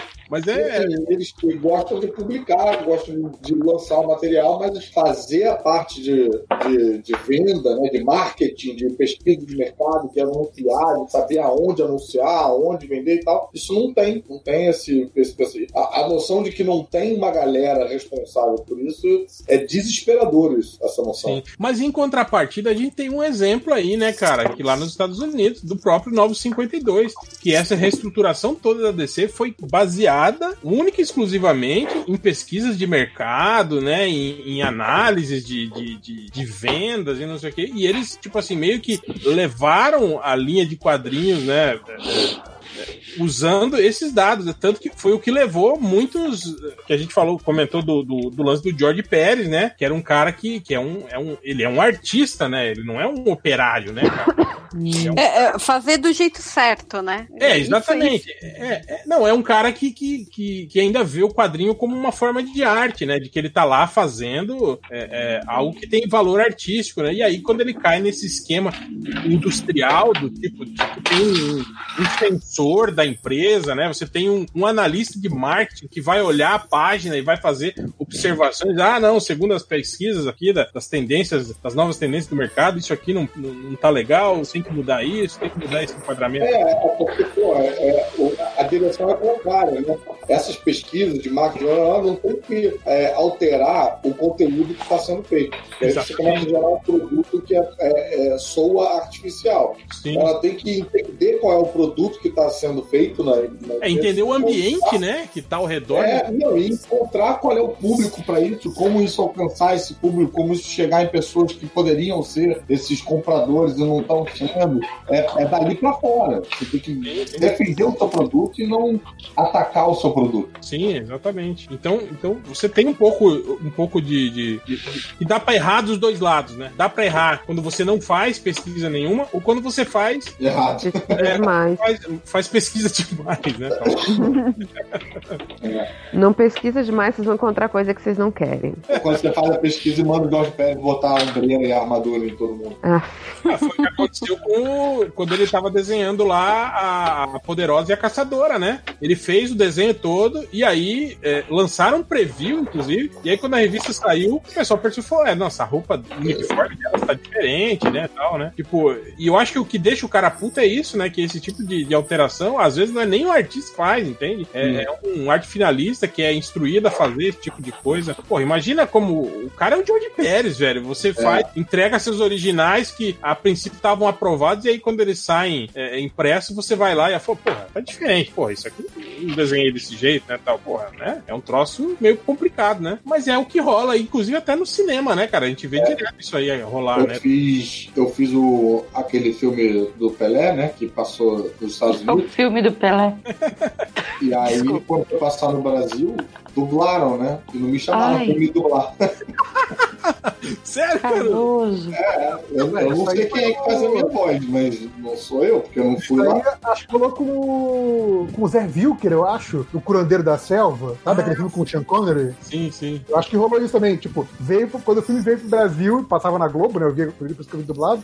É, não era o, o, Zé Vilker que dublava o Zé Vilker, era outro cara. Tem uma entrevista. Que, tem aquele, aquele radialista, o Beto Hora, que ele faz a, a imitações também. Putz, ele é maravilhoso. Ele falando que uma vez ele, ele é, era uma. Ele trabalhava numa, numa, rádio, uma coisa assim, e aí o departamento de, de marketing falou que, tipo, tinha, era uma locução que o José Wilker tinha feito, e aí ficou errado uma parte da locução, né? E eles não tinham mais, tipo assim, como entrar em contato com o José Wilker, né, pra, pra, pra refazer aquilo. Tipo, o negócio tinha que entrar no ar, é, é, tipo, amanhã, assim, né? E aí perguntaram. alguém comentou, porra, o Beto Hora imita a voz desse cara igualzinho, né? E ele fez essa. ele falou que a. Ele fez o Zé Wilker por um dia. Foi, é. A frase final lá do, do, do, documentário diz que é ele, não é a voz do Zé Wilker, é a voz dele imitando o Zé Wilker, né? E ninguém. Caraca. Nem o Zé Wilker sabia, né? Outra ele falou que foi quando ele era radialista ainda, ele anunciou que ele ia entrevistar o Tim Maia, né? E o Tim Maia disse que, cara, faltando meia hora, nada do Tim Maia, faltando 10 minutos começar o programa, nada do Tim Maia, 5 minutos, nada do Tim Maia, começou o programa, o Tim Maia não apareceu, e aí ele começou a entrevistar ele mesmo, só que ele imitando o Tim Maia, né? Ele fazia a pergunta, ele respondia como o Tim Maia, não sei o quê. Tipo assim, aí ele falou, né, que deu intervalo, né? Aí tocou o telefone, aí o chefe dele falou, cara, o empresário Tim Maia tá no telefone, quer falar com você, né? Puta merda. Aí ele falou, ah, alô, pois não, né? Falou, Beto Hora? Falou assim, cara, quem que tá imitando o, o Tim Maia na rádio? Ele falou, não, sou eu mesmo. Cara, você não quer fazer isso em todas as rádios pra gente, não? É bom. Mandar o Beto Hora né, pra ser entrevistado no lugar do Tim Maia, né? Pra ele não Caraca. precisar ir nas O entrevistas. que esse empresário devia sofrer com as faltas do Tim Maia? Mas aí, Carlos, já pensou se rolou isso aí com, com, com a sua dublagem aí, né? Pô, vou ligar pro Beto Hora aí, saber se foi ele que. Foi ele que fez. Mas você chegou a, a ouvir a dublagem, Caruso? Não, não vi. Não sabe se ficou com a Eu voz. sei que, cara, saiu uma versão brasileira aí e eu, porra, não, não fui gravar. Agora, E Pior que tava, tava passando na TV esses dias esse filme, cara. Na TV acaba aí. Eu, eu... eu, o, rolou no, no processo do filme, rolou todo um, um- um problema e tal, que um, os diretores, durante um momento, eles quiseram que a gente gravasse o filme em português, pra passar com legenda lá. Mas o produtor não queria. E aí algumas cenas a gente fez em português e em inglês. E aí quando o produtor descobriu, falou, não, para com essa merda, acabou, não sei o que. Eu não sei se também se os caras têm, sei lá, material de áudio, mas acho que não, cara. É, no fim das contas, quem manda mesmo é quem paga, né, cara? Tipo, não existe essa coisa de visão artística e o caralho é quatro, né, cara? Tanto no, no cinema, quadrinho, qualquer lugar, né, cara? Eu acho que, tipo, o estúdio de dublagem deve, deve pensar, porra, não vou catar, o cara talvez seja, deve pensar que, ah, vai ser caro, qualquer coisa assim, sabe? Aí, Porra, esse cara nem dublador é. é, vai dar mó trabalho aqui. Mal sabendo que eu tô a incrível voz do agente Carlos no Star Wars Rebels. Olha aí, hein? Aê! Mas então, mas voltando àquela nossa ideia, avançando aí 10, 15, 20, sei lá quantos anos, vocês imaginam um mundo sem quadrinhos de super-heróis? Não, gente, pelo amor de Deus. Eu tenho, que- eu tenho que pagar a conta. Não. Não, desenhar a turma da Mônica é muito mais fácil, cara. Eu não sei se vo- vocês lembram quando a editora abriu, foi pra Cucuia e a gente ficou naquele. Aquele- sem chão, aquele negócio. E agora, né? Tipo, a gente ficou, né? Apesar de que a a Panini assumiu, né? Logo em seguida, né? Mas ela- a, a Panini pegou. A Marvel, né?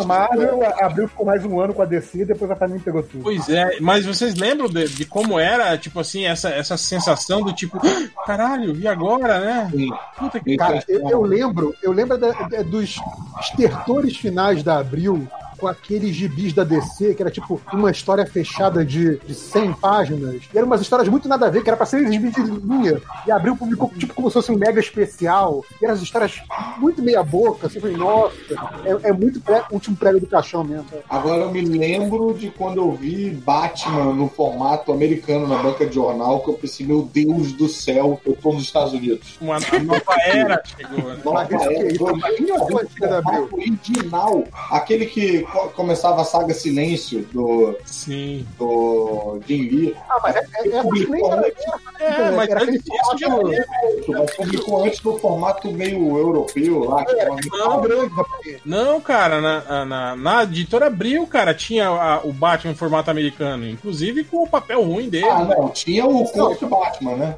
Ah, então, eu lembro, eu lembro do Batman de, de 90 e pouco, 91 talvez, que era formato americano, adorava aqueles gibis. Sim. Claro, tinha, tinha um O Nor- O Norm, Norm Brayfogle Sim, desenhando. era foda demais. É, já, já tinha o formato americano, o Batman, naquela época. Ainda Não, mas esse do silêncio que o Caruso falou, mais recente, era, exatamente. era aquele, era aquele formatão da Panini, né? Sim, sim. Não, não, não, não, não. O formatão foi antes. O silêncio era o número 8. Até o número 7 era aquele formato Sim. meio álbum. Que pegava a- ele com aquela Sacha Bordeaux, aquela. Que é o formato que Ah, é. voltou agora, né? Que É, é é o- desse, é desse formato que eu lembro, formato grandão. É, é, que é o guarda-costas dele. É Aí você ficava assim, porra, Pra que, que você tá publicando um formato maior do que o formato que saiu a arte original, cara? Pra que É, isso? surreal. E aí mais umas dúvidas sobrando, assim, né? Mas, tipo, ah, no- porque não era nem proporcional, não era que você pegasse o gibi e aumentasse. Ele era mais largo. Sim, sim. sentido. Não, Então, a é arte mais caro. Então é aquela coisa. Ah, não, porque o público brasileiro tem um poder aquisitivo maior do que o público americano. Então eu vou publicar um gibi que é mais caro. Lógico, Eita! né? Cara, eu Lógico. só pensava, tipo, ah, esses caras são uns italianos loucos, já não tá. Já, tá publicando que ele publica lá, lá deve ser assim. O cara tá lá, isso é mim, Mário!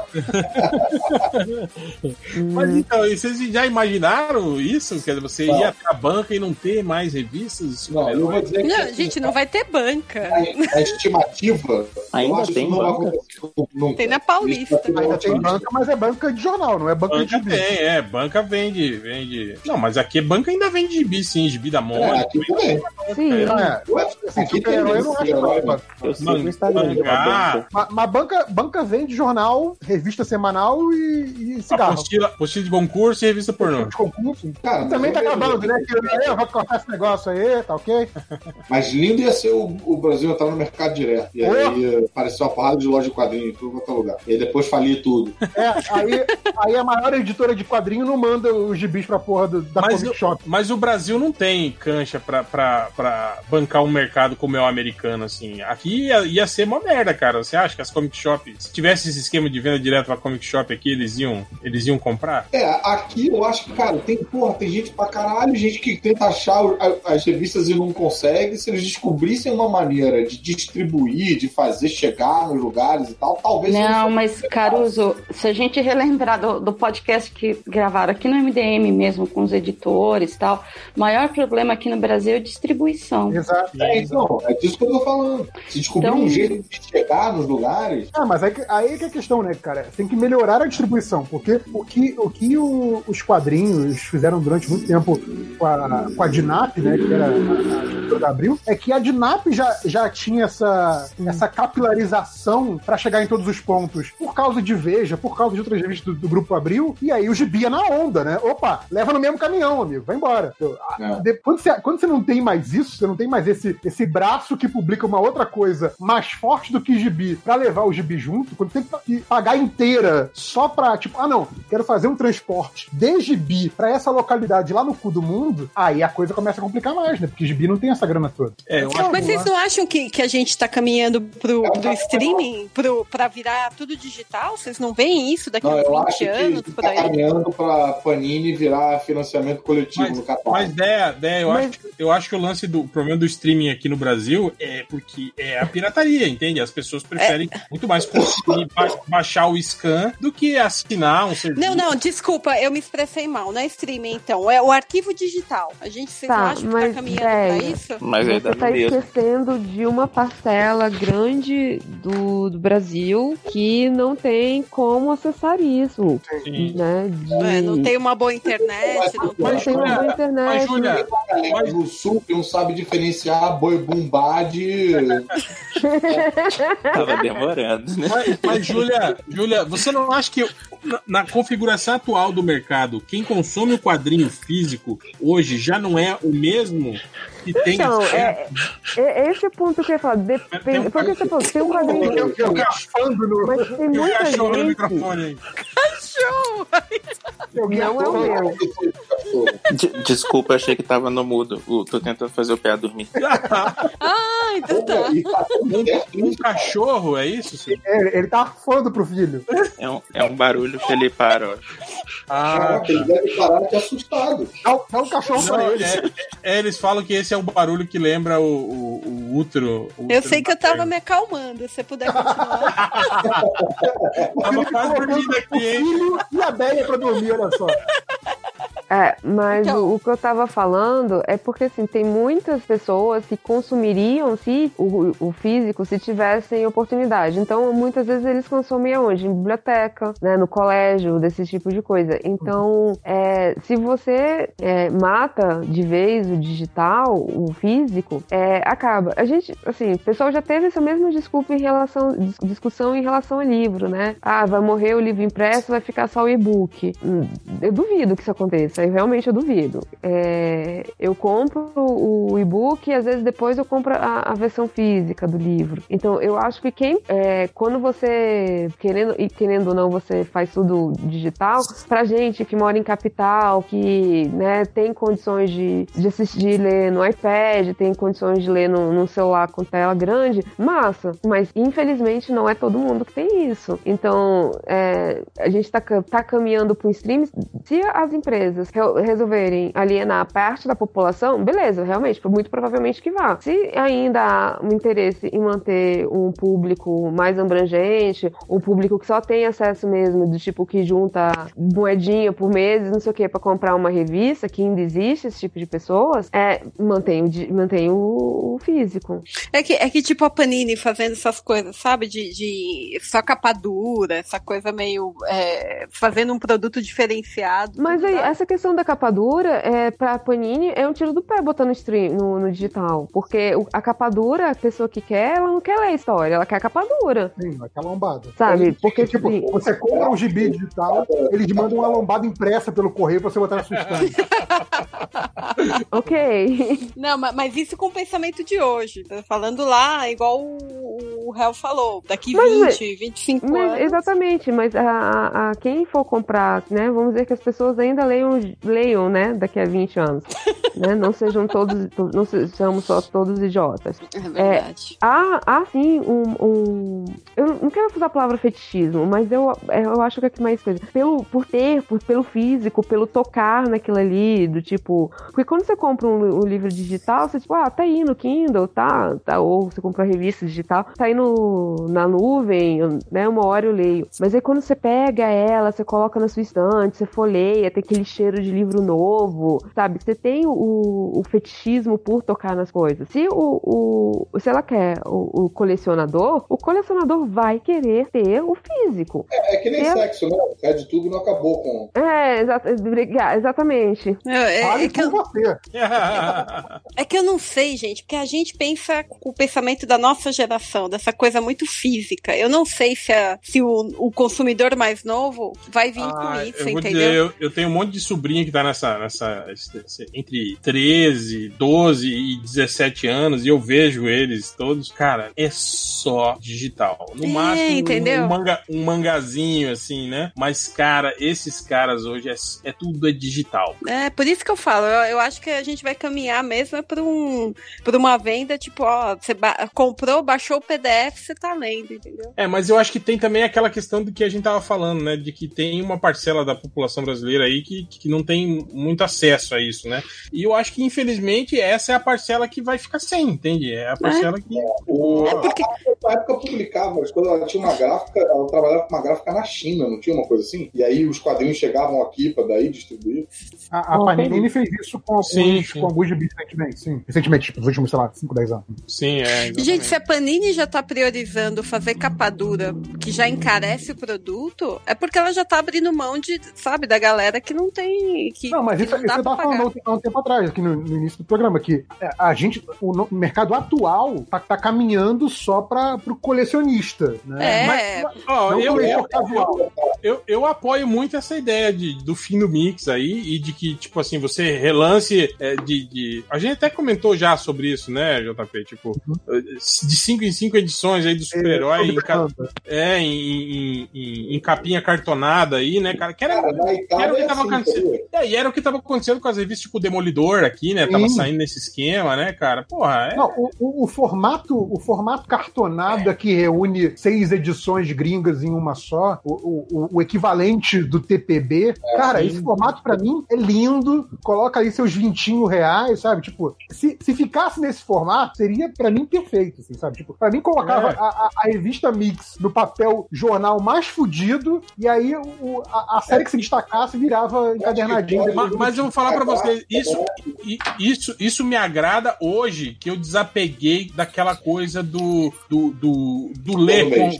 É, exatamente. De você acompanhar religiosamente, de você saber o que estava acontecendo lá nos Estados Unidos, É, sabe? a- Que você aquela lê a edição fala americana. do- a gente fala do Spider, né? Que ele falava: Ah, essa fase do último ano do Homem-Aranha tá tão ruim, mas eu não vou perder, porque senão eu não vou, eu não vou quebrar minha coleção, né? Tipo, Sim, sim. Não, não, mas eu tô É falando que, tipo assim, eu desapeguei disso, sabe? De, de da assiduidade, assim, de, de querer ler simultaneamente, de ir atrás da edição americana que saiu ontem, por exemplo, né? Esse tipo de coisa eu não tenho mais, né? Mas eu, eu não sei se, a, a- se ainda tem essa geração que é mais imediatista, que tem que ler logo, senão ficou velho, entende?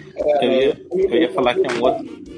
Eu, eu, eu ah, leio as mensagens, mas eu não leio tanto quanto eu li antigamente, e eu leio porque eu tenho uma sensação de que essas coisas não vão ser encadernadas. Tem vários Ah, vai. que eu leio que eu acho que não, não vão encadernar. Vai, Cara, vai Panini- que- Panini vai encadenar tudo. Pe- Pensa em todas as mensagens que você tá lendo, Caruso. Faz, faz esse exercício de imaginação. Pensa em todas as mensagens que você tá lendo. Pensa na pior delas, a, a- a mais esquecível, a que você menos tem tesão de ler. Daqui a cinco anos vai virar encadernado de luxo da Salvati. É, bem, eu- é porque as que É. eu tô lendo agora estão todas bem boas, cara. Não tem nenhuma assim mais. É isso que eu tô fazendo. Antes, antigamente, eu lia essas que eu não tava gostando de ler. Hoje, quando eu esbarro como que eu não tô gostando de ler, eu abandono. Eu não cheguei no, no nívelzinho do, do réu de abandonar, né? Tudo totalmente, ficar catando só os encadenados, mas eu tô fiel aí no manter o que eu tô gostando e abandonar o que eu não tô gostando. Ó, eu, eu eu- acho que uma, uma das formas de perguntar sobre fazer esse exercício aí de criatividade sobre o futuro, o, o lance é o seguinte: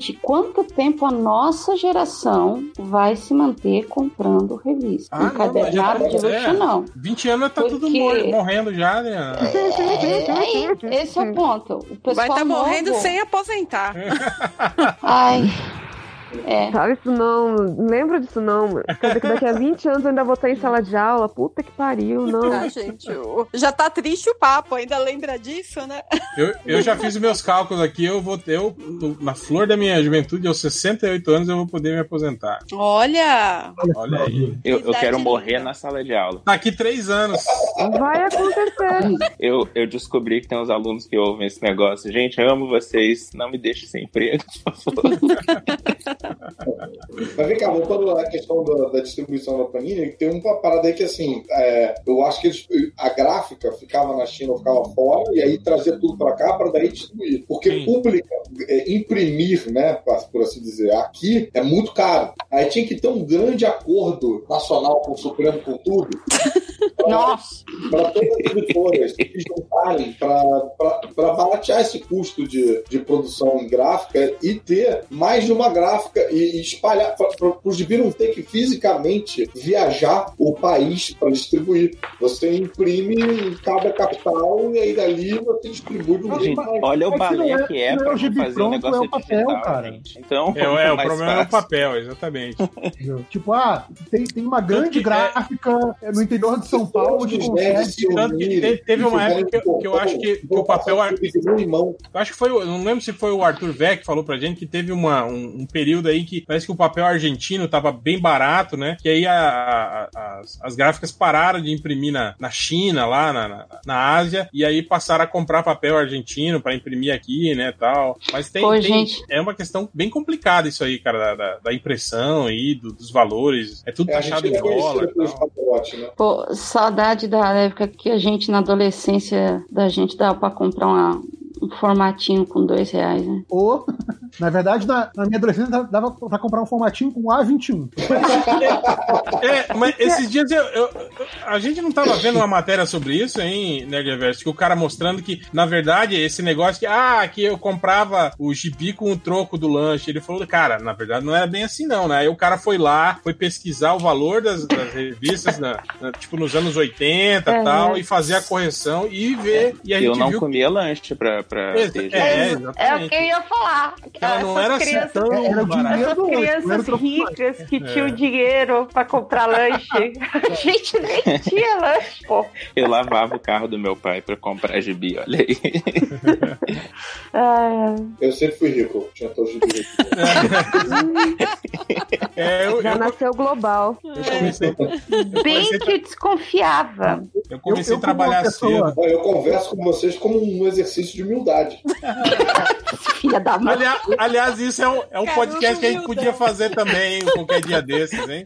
Dos humildão? Humildão. Não, não, sobre essa, essa, essa diferença, assim, entre, entre, tipo, nós, assim, que somos geração, assim, tipo, de, de, de pais que eram operários, assim, né, e, e o Caruso, e esses caras, assim, que tinham, que tinham pais, assim, Os que eram, pessoal né, de posses, né? É, que eram É. livres. É Não, eu acho até Vai que... ser mais um podcast pra sacanear o Caruso, eu acho. Não, mas eu acho que.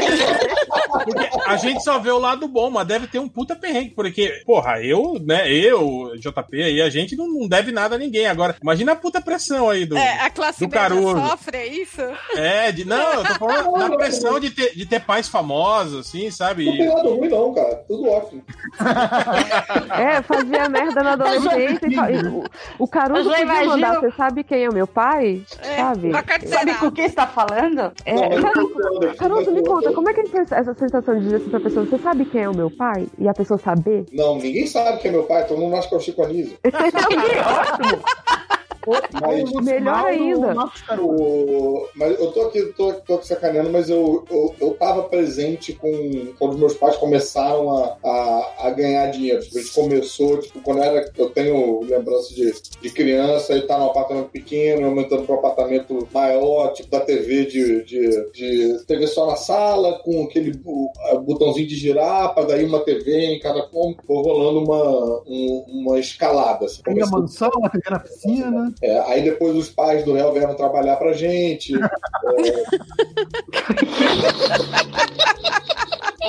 Deu uma virada esse programa aí. Aí, a- a- até gravou aquele filme a respeito, Roma, né?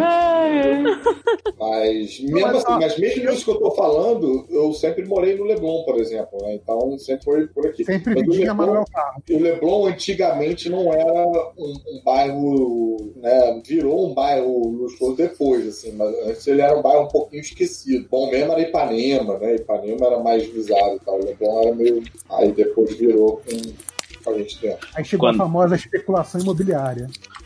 É. Quando eu e meu irmão era guri, meu irmão aprontava muito. Quando a gente era guri, a gente, quando acontecia dele fazer cagada, eu perguntava: Você sabe quem é meu Rolou uma pai? participação especial aí. É. Tu- Tira ele do perguntava, Você iPad, sabe quem é coitado. meu pai? Porque se alguém soubesse, eu tinha que correr.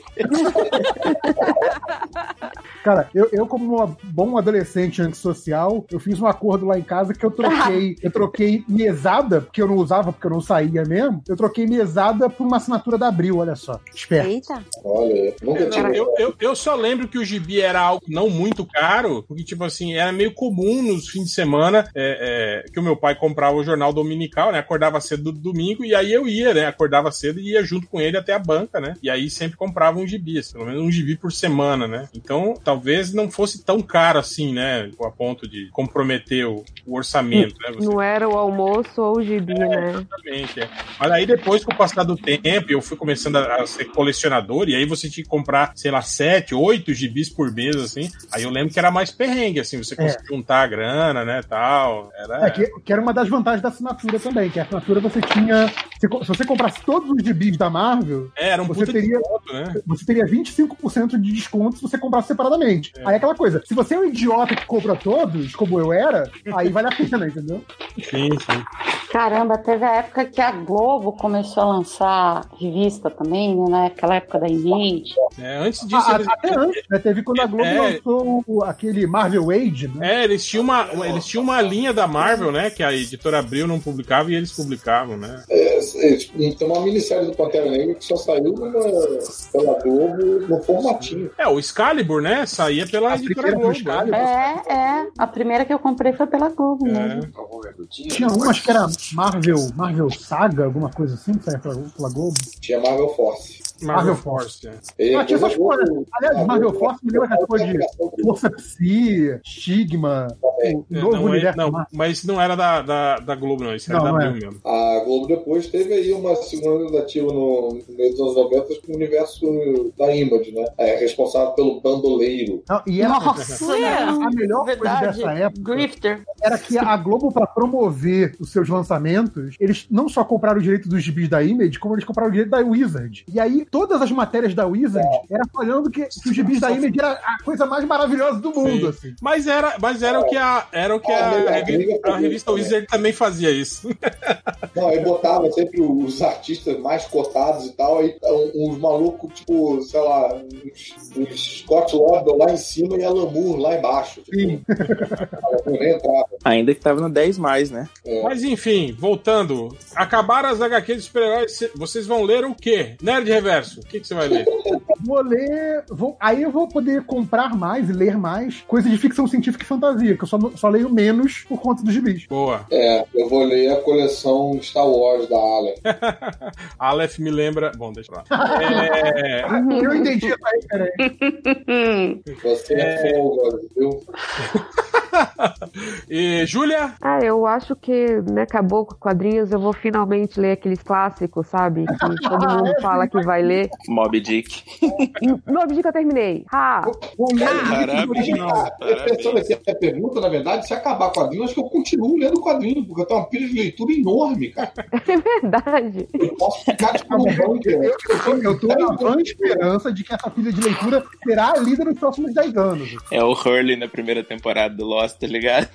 Era ouvindo o CD até o fim da temporada.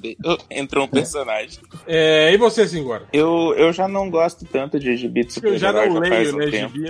já não Eu já leio. não leio Uma gibi. merda, nem sei o que eu tô fazendo aqui. né? Vai continuar. A minha vida vai continuar a mesma, né? Não, ele veio pra cá pra, na, na esperança de que esse fosse o fim disso tudo. Tipo, ah, próximo. Tá, mas, Mas ele você gosta dos filmes? Cinco horas. Hum, Mais ou menos. Caraca, meu. Eu gostei do Pantera e gostei do Thor. Eu, eu tô aqui mesmo porque eu gosto de vocês, né? é que eu. Eu não gosto de gibi, de filme, de nada. Ele gosta de folclore. Do que, que você gosta, Lojinha? Conta pra gente. Lojinha? Mas eu não sou lojinha. Pode. Ai, desculpa, cinco horas, só. Tô doida. Eu insulto. Olha eu, olha eu, olha eu. Olha o tóxico, olha o tóxico. Não, eu, eu, eu amo quadrinhos, só que eu não leio tanto quadrinho de super-herói já faz alguns anos, assim. Eu gosto mais de. Eu só leio quadrinho de adulto. É, Ô, mas, mas eu tô Se nesse fosse, time seria também. bom, hein? HQ de quadrinho faz. De, HQ de, de herói faz tempo que eu não leio mesmo. a Déia tá desligando aí, tô achando. Ela tá... Nossa, tá, tá triste o negócio. Eu leio muito quando é o Stuart Immonen desenhando, aí eu leio de vez em quando. Sempre que tem um cara Aí que eu acho lê, muito você vê as figuras. pô. Exato, meio que isso, na real. Veja figuras, é ótimo. Té- Técnica catena, né? De leitura. Catena. Carteira. Eu entro embaixo de uma caixa de papelão e leio. Leitura catena. E, e você, né? Ah, eu vou me manter nas narrativas gráficas. Graphic novel da vida e tá, e tá tudo lindo. Pra mim, pelo menos. É que eu não tenho essa coisa com HQ de herói, gente. É, é meio. Cara, eu, porra, eu vou, eu vou ficar feliz relendo meus, minhas teias do aranha, meus formatinhos todos. Estou aqui esperando esse momento. E você, Adriana, o que, que você vai fazer, tipo, se não tiver mais HQs, pra você desenhar? Então, aí eu vou me mudar pra Embu das Artes, vou passar a desenhar as pessoas na rua. E vou viver da minha arte. Vai caricatura. funga. Usando aqueles vestidos, saca? Meu, Vem que rua. agora que você mostrou seu plano B, milhares de desenhistas vão pra Artes. Imaginou? Vai ter um polo de desenhistas. Eu faço na essa praça caricatura lá, né? Vai ter de que fazer- Bombay. Vai ter a Comic Con e Buda Jar. Adianta eu tô de aposentadoria só vendendo desenho de Sauron, né? Isso aí já, isso já vai garantir um tempo. Desenhar, desenhar o filho dos outros, sabe? Fazer aquele, aquele quadrinho bonito do pôr do sol. Aquele de spray, né? É o que me resta. É. Ai, ai. E você, Real, o que, que vai ler? Cara, eu vou, eu vou ler esses gibi todos aqui da minha assinatura da Panini, que eu não li até hoje. Tem, tem cinco anos de gibi aqui da Panini.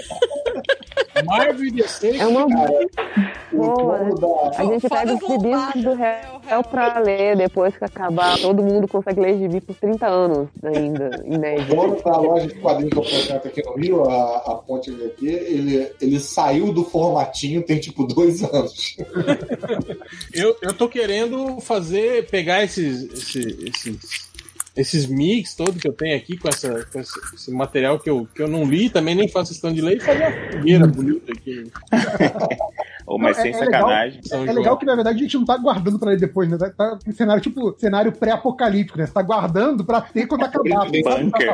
É, é pra não vir começar Pra me aquecer durante o inverno, né? Nuclear, né? Sai colocando, sai colocando gibi da, da Panini no latão, né? Vai fazer aquele fogo Um alto. verdadeiro bunker nerd aí. Será que, será que é capa dura pega fogo fácil?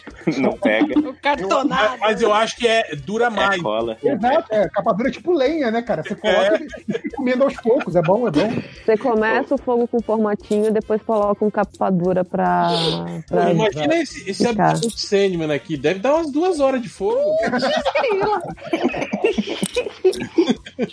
Imagina, né? Aquela edição especial, né? Tipo, mil reais de seis, mas vai durar duas horas de fogueira. Caraca, que tristeza, velho. Eu tô olhando aqui, tem gibi que eu comprei no, no FIC 2015 que eu não li ainda também. Opa, 2013, opa. Cara, eu. Não, Caraca. esses dias eu tava Me vendo. sinto melhor, JP, obrigado. Eu tava, eu tava, Bom, ano retrasado eu vi coisas dos anos 90 que tava na minha pilha. eu tava revirando aqui a, a minha pílula de leitura, aí eu percebi que eu não li o Black Hammer ainda, nem o 1 e nem o 2. Future Quest tá aqui também, o 1 e o 2. Aí eu tô rel- relendo o Hellboy, cara. Tipo, eu tô com um monte de coisa que eu não li. Passei exatamente pela mesma aí? coisa, Hel. Eu prefiro ler algo que eu já tinha Que já lido. leu. É. É medo de, é medo de ser ferido isso. Eu É isso mesmo. Cara, é, é, é, é o mesmo É fenômeno que medo de acontece no ser Netflix. ferido. Não tem? Que Você fica lá olhando, olhando Assistir as Star Wars de novo. de É, aí novo. você vai lá e vê o. Mas vou dizer que Future Quest é merda, hein? Não lê, não. É ruim, é. É. Qual? O que, que é ruim? Future Quest. Ah, só. Mas sabe o que que é bom? Hellboy em Hell, cara. Eu já li reli três vezes. Muito bom. Sim, sim. Cara, mas Agora, Black que Hammer é não caralho. Black Hammer é bom. O problema é que, pô, te- termina com gancho, né? Você fica querendo. Gancho é uma parada que me deixa muito puto na hora de ler gibi. Eu tenho uma porrada de coisa pra ler. Se a parada tem gancho, eu prefiro deixar ela no fim da pilha, que é uma hora sai tudo, eu leio tudo de vez. É tipo o Black Hammer, né? Que tem o segundo É. volume e ainda tá- lá. Aí, tudo, né? Esse Gideon Falls, alguém leu? Porque eu, tô, eu fiquei meio pesquisando, parece que é, tem mó Qual nome? no final. Qual que é o nome? Gideon Falls, é do Lemire também. Saiu pela. é, E esse Nada a Perder, alguém já leu dele? Nada a Perder, eu li. É bacaninha. Bom. É. Eu já li um bocado de coisa dele, parece que nada do que eu li dele saiu aqui. Você é muito hipster. Caralho. Não, não, na real não é massa. Não tô, não tô recomendando. Não, não leiam, inclusive. Caralho. pô, o velho Logan dele é muito bom. é, o Cavaleiro da Lua dele é bacana também. Eu já Esse discordo do velho Perder- Logan. Esse Nada a Perder, ele. é, eu achei bem legal, cara. Ele tem pouco texto, assim, então você lê meio rápido, mas eu achei, eu achei bem, bem sensível. É daquelas coisas que os acontecimentos têm mais significado de subtexto de interno do que o, o acontecimento em si, entendeu? Se você ler friamente, objetivamente, é só tipo, porra, tá, 20 páginas, o cara vê um cachorro, é isso que aconteceu. Mas aquilo tem um efeito ali, me lembrou Breaking Bad nesse sentido que boa parte da narrativa acontece dentro da cabeça dos personagens. Hum, Mas é bom, tô descrevendo mal, mas é bom. Mas é isso, aproveite aí as dicas de quadrinho, porque são os- as últimas, né? Já que vai acabar. E ficamos por aqui, né? Chega, né? Isso é super-herói, isso é quadrinho que é quadrinho de gente normal, vai durar pra sempre. É, cara, imagina, eu vou ter que ler mangá, será? Puta que pariu.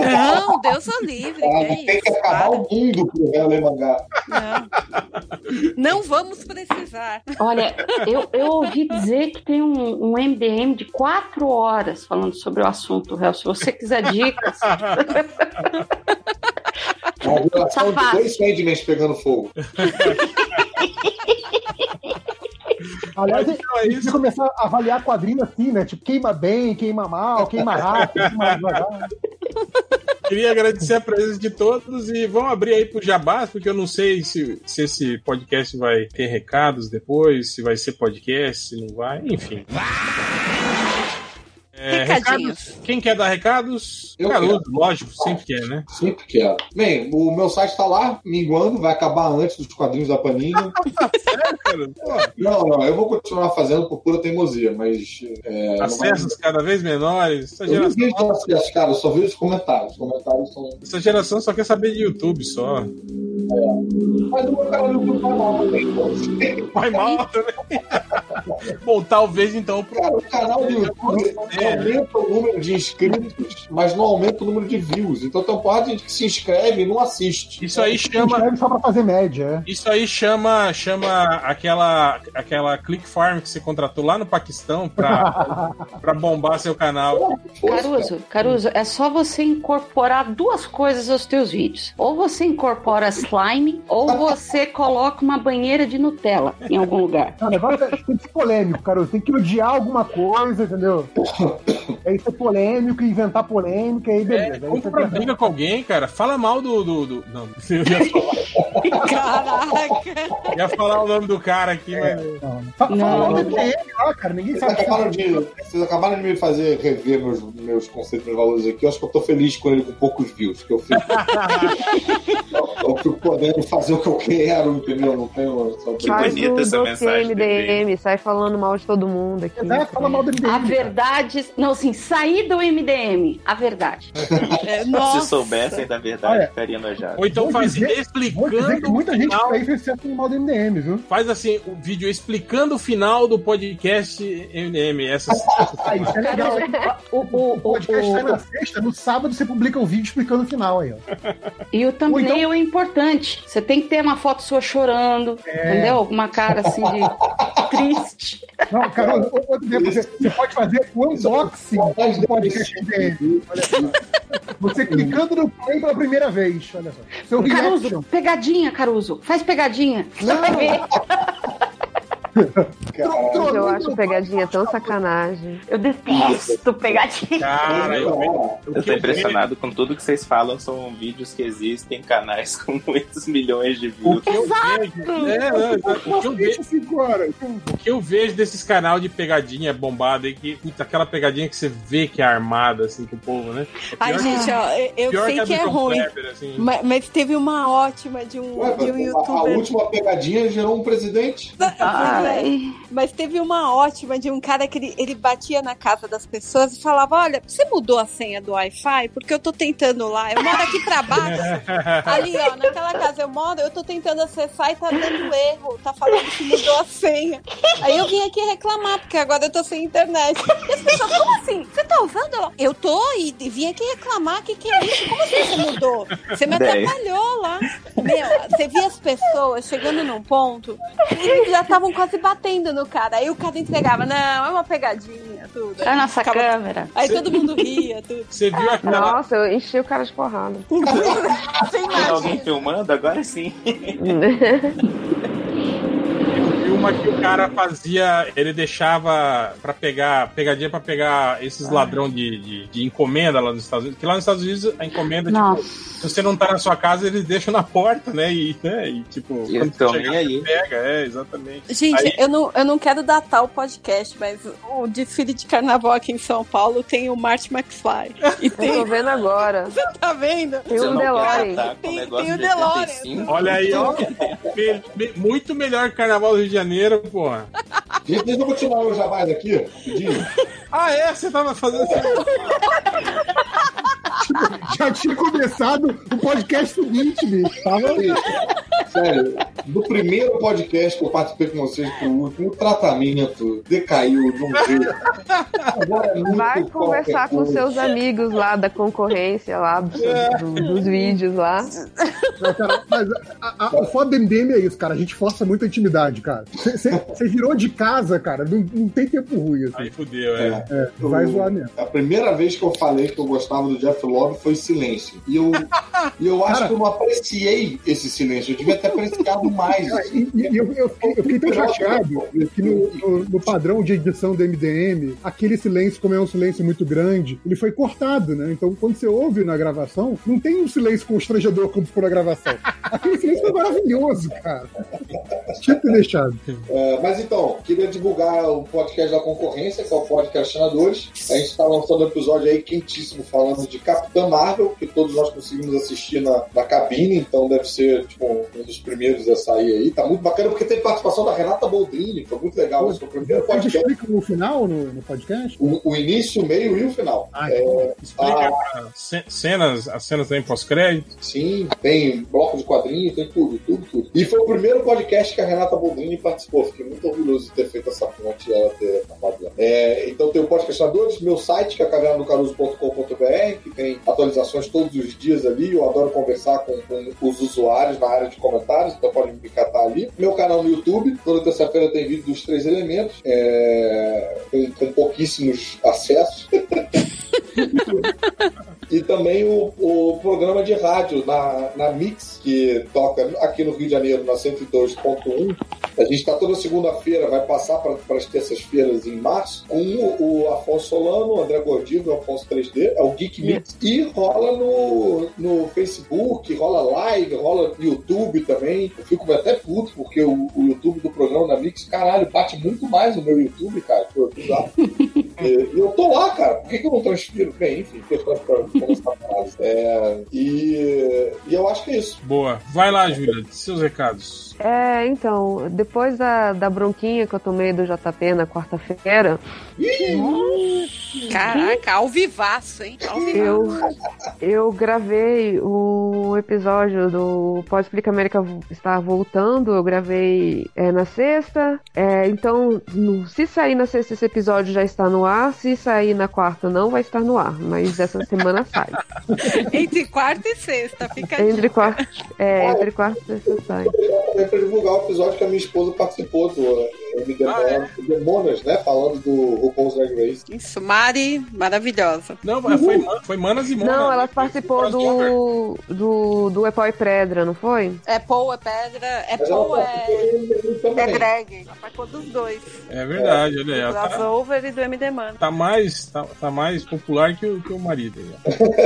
Então procurem a E eu Mari só Cabral descobri depois. Eu só descobri depois. Eu nem sabia. Gravei foi com ela engraçado. sem saber. Olha aí. Espero que tá- tava falando mal dele e tudo mais, aí depois não mais. Ainda bem que ele entendeu. É, ela ajudou a falar mal. É, ela, na verdade. É, mais alguém? Recados? Usem camisinha, gente. Por favor. De acordo com o Alexandre Garcia. Andréia, Andréia, O você tá, no, você tá no MDM. Não, mas as pessoas, eu quero acreditar que as pessoas também transam no MDM. No MDM? Ela é exatamente essa, são os ouvintes do MDM se reproduzirem. Vocês, vocês têm noção de que tinha uma criança chorando agora no áudio. Eu tô sentindo ofendido. Não usou camisinha? é. Se tivesse seguido o conselho da Béia, não tava falando é iPad? Como diria o pessoal do choque de cultura, transar dá muito trabalho. Dá Mas dá muito mesmo. trabalho. Né? Putz, dá trabalho por né? Todo mundo fala que transa, mas ninguém transa, porque dá muito trabalho. Vamos fazer, Rogério. Ninguém tanto, dá muito trabalho.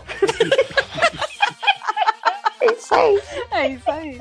Bom, então é isso. Com isso, finalizamos o podcast e até semana que vem.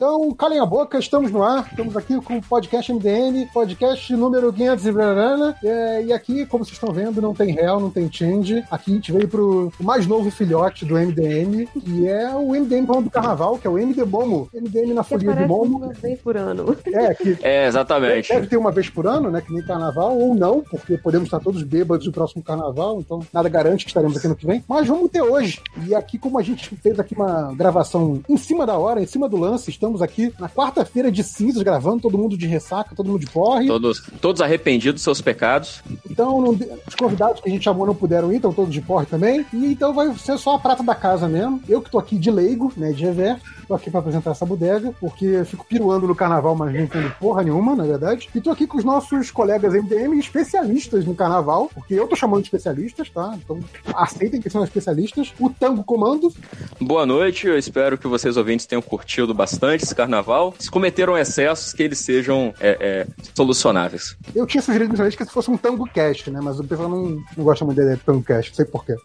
Pois é, cara, mas fa- fa- fa- fa- fazer o quê? Mas aí quando ninguém pode gravar, entendeu? Eu, eu tento ajudar e, e eu recebo ingratidão. Pois é, só só gosto de se apresentando, cara. Você participando, tudo bem. e tô Ah, então tá a- bom. Tô aqui com a Júlia, Olá, com toda a malevolência do sangue que só uma brasiliense tem. Né? Sabe tudo do Carnaval Carioca. Né, direto de Brasília, correspondente de Brasília, né, pro Carnaval Carioca. É, e aí a gente vai falar um pouco, que eu tô de leigo, então eu vou mais fazer perguntas do que, do que realmente falar, porque esses aqui são os que entendem mais dos assuntos que a gente vai falar. E, cara, né, surpreendentemente, uma escola que o povo curtiu ganhou o Carnaval, né? Estamos aqui poucas horas após a vitória da Mangueira. Eu queria que vocês primeiro falassem do que vocês acham dessa vitória aí, que, sei lá, foi surpreendente, não foi? Lavou a alma do brasileiro? O que, que vocês acham? Pô, finalmente, né, cara? Finalmente, porque é, a- ano passado o sentimento de injustiça, assim, de, de, de indignação das pessoas era muito palpável, né? Eu não sou mangueirense, né? Eu torço pro Salgueiro, mas não tem como negar que os, os carnavais que, que Mangueiro vinha apresentando eram, eram fantásticos. Depois, principalmente, que a escola começou a, a, a trazer as questões sociais, questões políticas pro enredo, que é muito bem-vindo. E ano passado, com a vitória da Beija-Flor, que teve aquele enredo que muita gente gostou, mas que, na minha opinião, era o, o- era muito, como os jovens dizem, né? Era, é, eu ia falar que era gado demais, mas o chapa branca serve também. Era Ok. contra tudo isso que tá errado aí, né? E então as pessoas ficaram um pouco chateadas com isso. Então, e esse ano eu lembro muita gente é, que viu o desfile de Mangueira, assim, emocionadíssima, comentando no Twitter, mas já com aquela pontinha de foi lindo, mas eu sei que não vai ganhar. É, Mangueira já é a campeã moral do carnaval de 2019, como quem diz, não vai ganhar, mas é a campeã moral. E ganhou. E ganhou assim, muito bem. Ganhou com um- um- uma pontuação perfeita, Ganhou praticamente. ganhou, ganhou com a né? pontuação perfeita, né? Ganhou com o máximo Sim. de pontos, tirando. É, eu, eu- eu não digo, é, eu não digo que é perfeito por isso, porque tem os descartes, né? Mas assim, não tem o que dizer. E, e também ganhou o Estandarte de Ouro, né? Que é uma outra premiação que, que também é Sim. muito considerada e que eu acho que é uma, uma premiação, até pra mim, do ponto de vista do leigo, que não tem os critérios técnicos que os jurados do carnaval têm, é uma premiação que é mais interessante, porque ela, é- eu tava lendo sobre ela, ela meio que parte de um consenso entre os votantes, né? Tem uma comissão que vota e eles conversam após o final de todos os desfiles e, por consenso, aclamam a escola campeã, né? A melhor escola do ano. Então, é, eu acho que até nesse, nesse sentido de um desfile que todo mundo gosta e tal, o, o estandarte até reflete mais isso, né? Porque não tá tanto nas tecnicalidades, talvez. É, e o, e o, o interessante, né, sobretudo desse carnaval, é que nós tivemos outros desfiles, outros carnavais que vieram é, é, com características que agradam o público mais, assim, a, ca- pirotecnia e, e maneirismos e, né, é, é, mecanismos nos carros, etc. E, mas a Mangueira agradou não só por, pela qualidade técnica, mas pelo espírito que a escola tem. Eu gosto muito que todos os sambas da Mangueira, eles têm muita personalidade, sabe? E eu acho que é isso que a galera anda procurando mais no samba ultimamente. Então, o, o estandarte, normalmente, ele, ele, ele vai um pouco mais atrás dessa, linha- dessa linha, né? Do tradição, é, é, é a coisa mais fiel Não, mesmo ao é espírito outro do, do carnaval. Não mais. É, não, é, tá, tradição agora deve, deve ser bloco de embalo já. Eu nem sei em que categoria ela tá. Sumiu, né, cara? Pena. É tradição e caprichosos de pilares, assim, ninguém sabe onde Sim, está. era, era a escola Se o era, ouvinte souber. é, é tipo, é- era a escola de quando eu era pequeno, eu ouvia o tempo todo e de repente, ué, cadê? Não, ué, pô, é, é, mas tradição todo mundo sabe, né? Que foi homenagear o Silvio Santos, a Globo teve que exibir, aí nunca mais voltou pro grupo especial. É a maldição. É, Júlia, sua avaliação aí dos resultados. Cara, é, eu achei mais que, que justo, assim, foi. Ela tava muito bonita, ela não teve o, o grande problema da mangueira que ela né, sempre teve. Era muita gente, tempo passava, assim, co- contada no tempo, aí tomava uns pontos bestas de, de evolução que não precisava ser tirado, né? É, ela passou tranquila, ela passou muito bonita. O, o samba era fantástico. Puta, que música bonita que, que, que eles fizeram esse ano. Eu acho que não tinha como, como tirar. Eu, eu acho que eu, assim como o tango, eu tava esperando que eles fossem inventar algo pra descontar, sabe? Assim, enxergar umas coisas que ninguém mais enxerga e acabar dando o título, sei lá, pra Beija-Flor.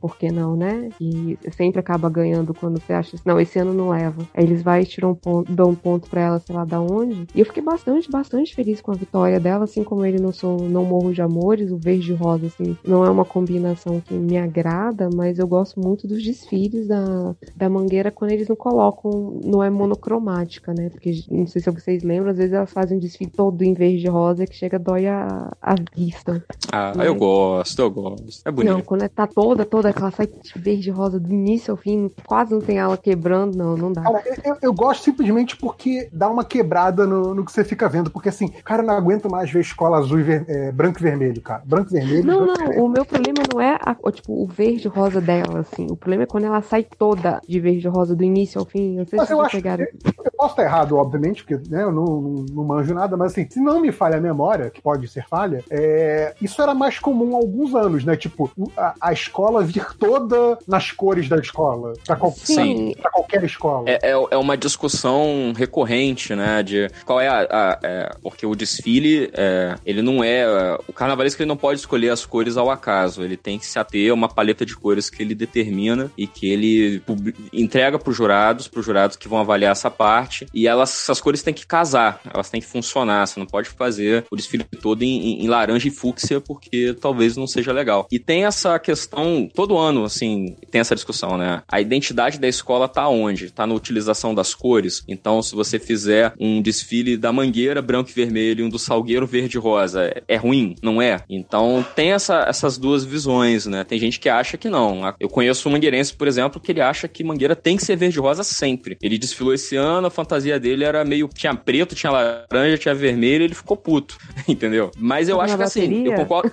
Não, não era uma outra ala, mas ele sim, ele ficou bem chateado, né? Porque ele é da comunidade, então ele não pode escolher direito onde é que ele vai desfilar. Mas é, eu concordo com a Júlia, assim, que às vezes fica uma monotonia que pode ficar um pouco Cansa, maçante. Mas eu acho bacana porque quando o carnavalesco é bom, ele sabe usar isso a favor dele, sabe? Eu lembro de alguns desfiles de, de, de mangueira que foram verde-rosa e que, assim, foi muito bem. Não, o, da, o último que ganhou com a Betânia teve muito também. Teve muito Sim. verde e foi E eu, acho, e, e eu acho que Mangueira tem essa coisa de ser uma escola ultra romântica. É tipo, um, é que nem a Portela, sabe? Não tem ninguém que desgoste, assim. né?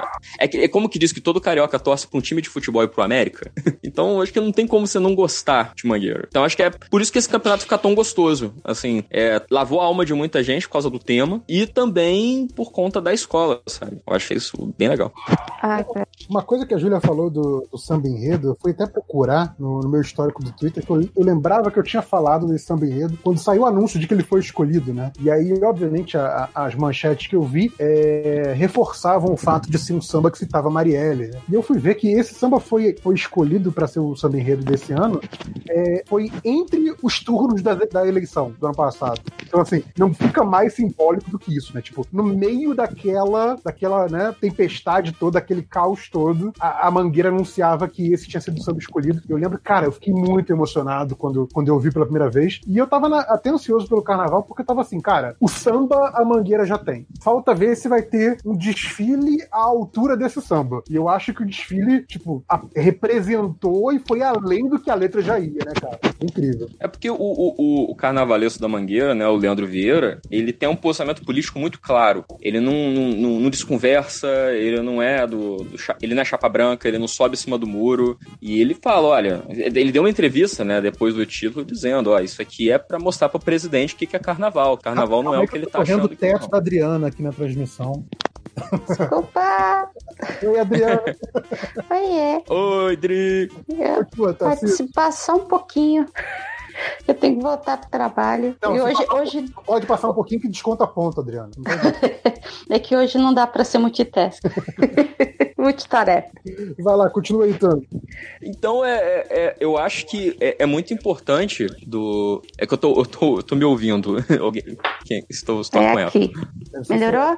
Deve não tem problema. É, então eu acho muito importante essa coisa de você ter o profissional ligado à, à- à confecção do desfile, a- ao planejamento da escola, com um posicionamento político muito claro. Diferente de outras escolas que você pergunta, ah, e aí, seu desfile foi, tá, foi a favor ou contra o que? Não, é, nosso desfile é, é contra tudo que está errado. é- é- eu não gosto, sabe? Eu gosto quando alguém vira e fala, olha, carnaval é isso aqui, meu amigo. Se você não gostou, você C- Como é que é o nome do carnavalesco mesmo?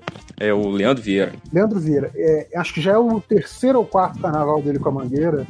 E é, é, tipo, é muito nítido como foi uma virada, assim, em termos temáticos, porque Não, um carregador ele, ele foi direto, pass- a, a Mangueira passou a ter ano após ano, sistematicamente, temas de engajamento que são relevantes para a comunidade. É, e isso para mim ficou muito claro quando ele assumiu, desde o primeiro ano, apesar de não, né, não, não, ter, não ter ganhado todos os anos, mas é, é sempre algo que é muito relevante, é, não pro, pro carnaval como um todo apenas, mas para aquela comunidade que está encenando o carnaval, né? Tipo, eles são, eles estão fa- falando de um tema do qual eles realmente são agentes e atores, sabe? Isso é muito legal. Sim, e, e- e o carnaval ele passa por uma situação análoga do futebol, quando a gente critica é, times que trocam muito de treinador, ou atleta que forma na categoria de base e o time vende. Então, é quando tem um carnavalesco que ele trabalha com a escola há muito tempo, fica uma coisa gostosa e diferente, porque você consegue ver uma evolução nos trabalhos daquele carnavalesco, né? E, e- e junto com integrado ao espírito comunitário que a escola tem. Então é diferente, por exemplo, quando você pega, para citar um exemplo que eu quero falar mais tarde, Paulo Barros. O Paulo Barros, onde ele vai, ele faz o desfile Paulo Barros. Então, um desastre, por exemplo, para mim seria Paulo Barros na Mangueira, porque ele ia querer enfiar as coisas de Paulo Barros lá dentro de Mangueira e não ia funcionar muito bem. Para outras escolas já funciona. Então eu acho legal que uma escola com muita personalidade como a Mangueira tenha essa tenha conseguido fazer esse negócio. Até Cara, quando fiquei- isso já vai imaginando Mickey Mouse verde rosa. nossa, não, um, um- é, meu Deus do céu, é, ia ser o quê? O carro do DNA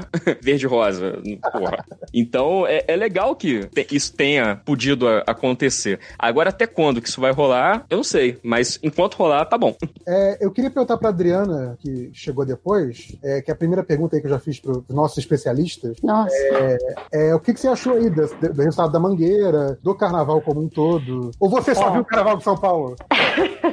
Então, aí, agora é a hora de eu passar vergonha. Ih, Por quê? Eu tô aqui muito de orelha, porque, assim, eu não vi nada, eu não assisti nada e eu não ouvi nada. Porque, na verdade, assim, eu não sou muito fã de carnaval. Porra, esse cara ainda tá aí, rapaz, fazendo o quê, rapaz? Ah, Eita! a, a Ivete tá fazendo o quê aqui? a pilha errada, a pilha errada. O que, que eu tô fazendo aqui? Errada. ela, vê que ela tava com saudade da gente, poxa. É verdade. meu Deus. Também, também, eu vi o tango, eu falei, Eu olha tango. quanto tempo. eu falo com o tango. É verdade. Não, eu, assim, eu trabalhando, vendo outras coisas, eu Adri, só só- ficava acompanhando o papo de vocês no grupo do Surubão, né? Eu, eu Nossa, porque. eu acho que a sua presença aqui vai servir até pra, tipo, né, tipo, tirar dúvidas de um leigo, né? Pô, caso. Eu tô, bancando, eu tô bancando leigo aqui, então, assim, você sendo mais leiga do que eu, já ajuda também. Então, assim, eu, eu, pra mim, é, é- é a mesma coisa de futebol. Que eu gosto de futebol, eu não sou apaixonado. É, é, eu tenho memórias de, de carnaval, como a gente até falou no outro, no outro podcast, né? Desfiles de fantasia, aquela coisa de salão tal. Mas já o desfile mesmo de avenida, eu não acompanho. Mas eu acho muito interessante acompanhar discussão de vocês, ver a paixão ali, ver, né, acompanhar e, e- e que, que para mim é um mundo assim meio à parte. Cara, eu- acho que você, até mais do que, do que a gente que, que assiste pelo carnaval em si, eu acho que você, como, como artista, como desenhista, e como alguém que, é, é, por necessidade profissional, é obrigado a criar visuais de vez em quando, eu acho que principalmente a parte das fantasias é uma parte que talvez possa te interessar muito você buscar.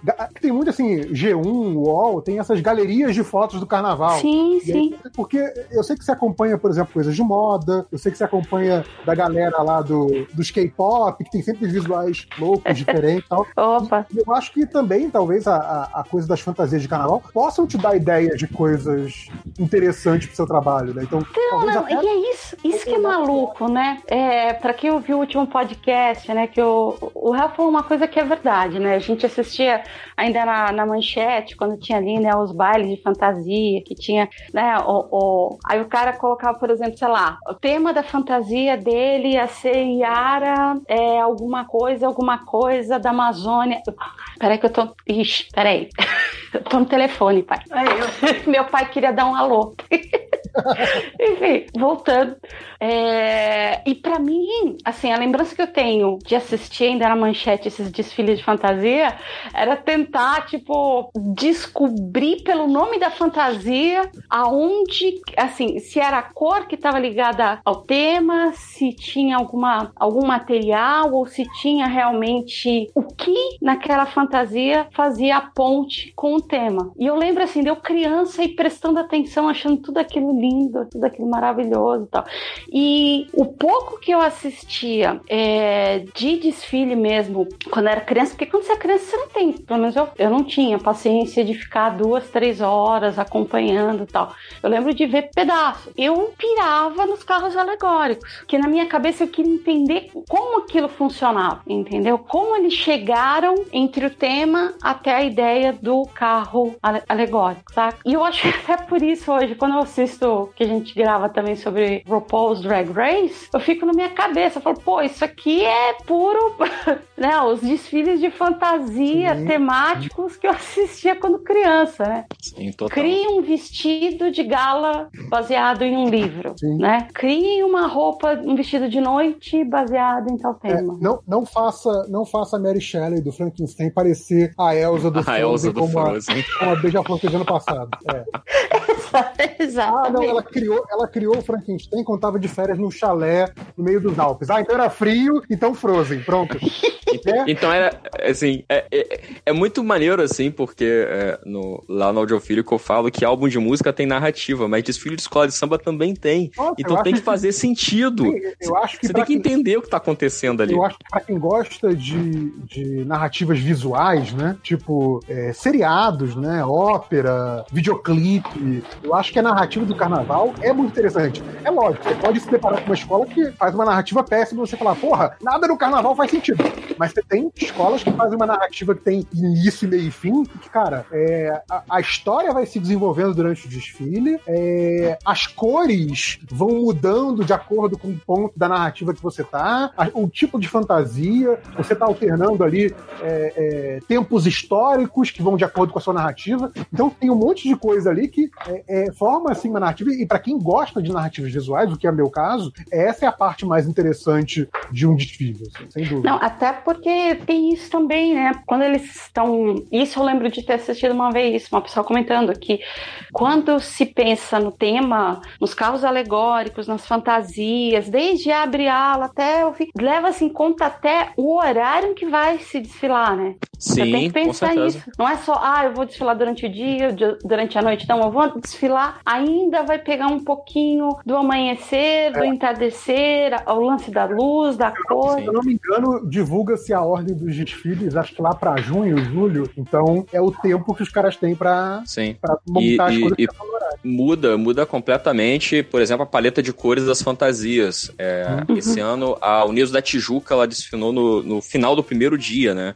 Ah. Então veio tudo trabalhado em cores mais claras, em cores mais, mais abertas, Não, muito amarelo, muito branco. O tecido também muda, né? sabe? Ela, foi a Tijuca mesmo, ela veio toda fosca, ela não colocou Sim. brilho na. Sim, porque na luz do sol não faz sentido. E a, e a, e a mocidade, que foi a que veio de dia no outro dia, né? Foi pra outro, outro clichêzão de quem desfila de dia, que é botar espelho pra caralho, porque você não precisa de luz, você tem a, a luz do, do dia refletindo nos espelhinhos. A humanidade Isso... é quase PHD em desfilar durante o dia, né? Eu lembro de uns 3 ou 4 anos que ela ganhou desfilando durante o dia. Sim, né? verdade. É, é, acontece muito também quando tem algum acidente ou algum atraso muito grande durante a noite de desfiles e algumas escolas desfilam mais tarde do que elas planejavam. Então, às vezes vem um carro alegórico todo trabalhado na iluminação do carro, mas como já está de dia, não funciona. Aí isso é muito triste, assim. Aí é, é, é um ano inteiro de trabalho perdido porque alguém bicou o carro na, na dispersão e atrasou a escola, escola seguinte. Atrasou, né? Exatamente. Então, o carnaval tem tudo isso. Você pode fazer um desfile para ganhar campeonatos, mas por causa da, de uma roda maluca que dá pau na Presidente Vargas, você abriu um buraco e aí prejudicou a harmonia, prejudicou a evolução. No final, você perdeu o campeonato. É, Como mais ou menos foi o que aconteceu com a Imperatriz esse ano. Explica pros leigos leigos que você não tá falando de uma roda que perdeu a cabeça. A roda maluca é uma coisa específica, né? É, ah, é. sim. Foi o Roda que, foi, o- foi o que a, que a, a, a Tuyu, Tuyuti A Tuiuti foi, foi, dois foi um acidente. Foi aquele acidente horrível, porque os carros alegóricos, né, eles são eles são propulsionados por, por tração humana, são a galera da força que vai empurrando atrás. O nome é esse, galera da força, eles vão empurrando os carros alegóricos e eles são meio e tem um motorista lá dentro, alguns e, e- e tem um tipo de roda que chama roda maluca porque ela, ela é aquela roda que gira é, em qualquer direção de- no próprio eixo, sabe? Ela não fica presa num, num, num eixo de duas rodas. É tipo uma rodinha de carrinho de supermercado, aquelas rodas da frente. E essa roda maluca, quando ah, os carros eles ficam posicionados na Avenida Presidente Vargas, aqui no Rio, e essa avenida faz a esquina com o Sambódromo, que é como se fosse uma avenida mesmo, né? A Marquês de Sapucaí. E quando ela, a- o carro ele entra e faz essa curva, essa roda maluca ela pode dar pau, ela pode quebrar, ela pode travar virada para um lado. E não é fácil de você desvirar a roda, porque um carro tem algumas toneladas. Então, se essa curva para entrar no sambódromo já dá problema, isso pode representar um campeonato para a escola, porque abre um buraco, aí tem que segurar a escola para não abrir buraco, aí tem a, a a cronometragem, né? A escola tem que começar a correr. Então é muito dramático, assim. Eu- e eu acho que isso é uma parada que me pega no carnaval, esse drama do tipo, tu- você tem uma hora para fazer o ano inteiro valer a pena. Exato, exato. É muita pressão, né? É parte da narrativa, né? Não é. é- é Não, tipo, é. São, são milhares de pessoas trabalhando pra uma hora de desfile em que tudo tem que estar perfeito, né? Sim. E, e tem, tem pequenas coisas também, por exemplo, teve um ano, assim, a Portela sempre fez isso, que era aquela rede, na Marquês tinha uma torre de, te- de comunicação, Sim, a torre de TV. é, que o pessoal ficava ali em cima tirando foto, é, e a Portela passava com águias gigantes, assim, independente, de repente ficava uma asa ali, teve um ano que um índio da Mangueira ficou, não, não desceu, eu não sei o que aconteceu, se Cê- eles calcularam cê- errado. Você lembra do ano que a, a Portela botou a águia pra deitar, pra passar por baixo da torre de 2015, TV? eu tava vendo esse vídeo ontem, cara, né, o pessoal, Ah, tipo... Da águia, da águia que redentor, né? É, tipo assim, ela veio o Redentor, chegou Ela na linha e frente, volta, é muito bom. ela deita e volta.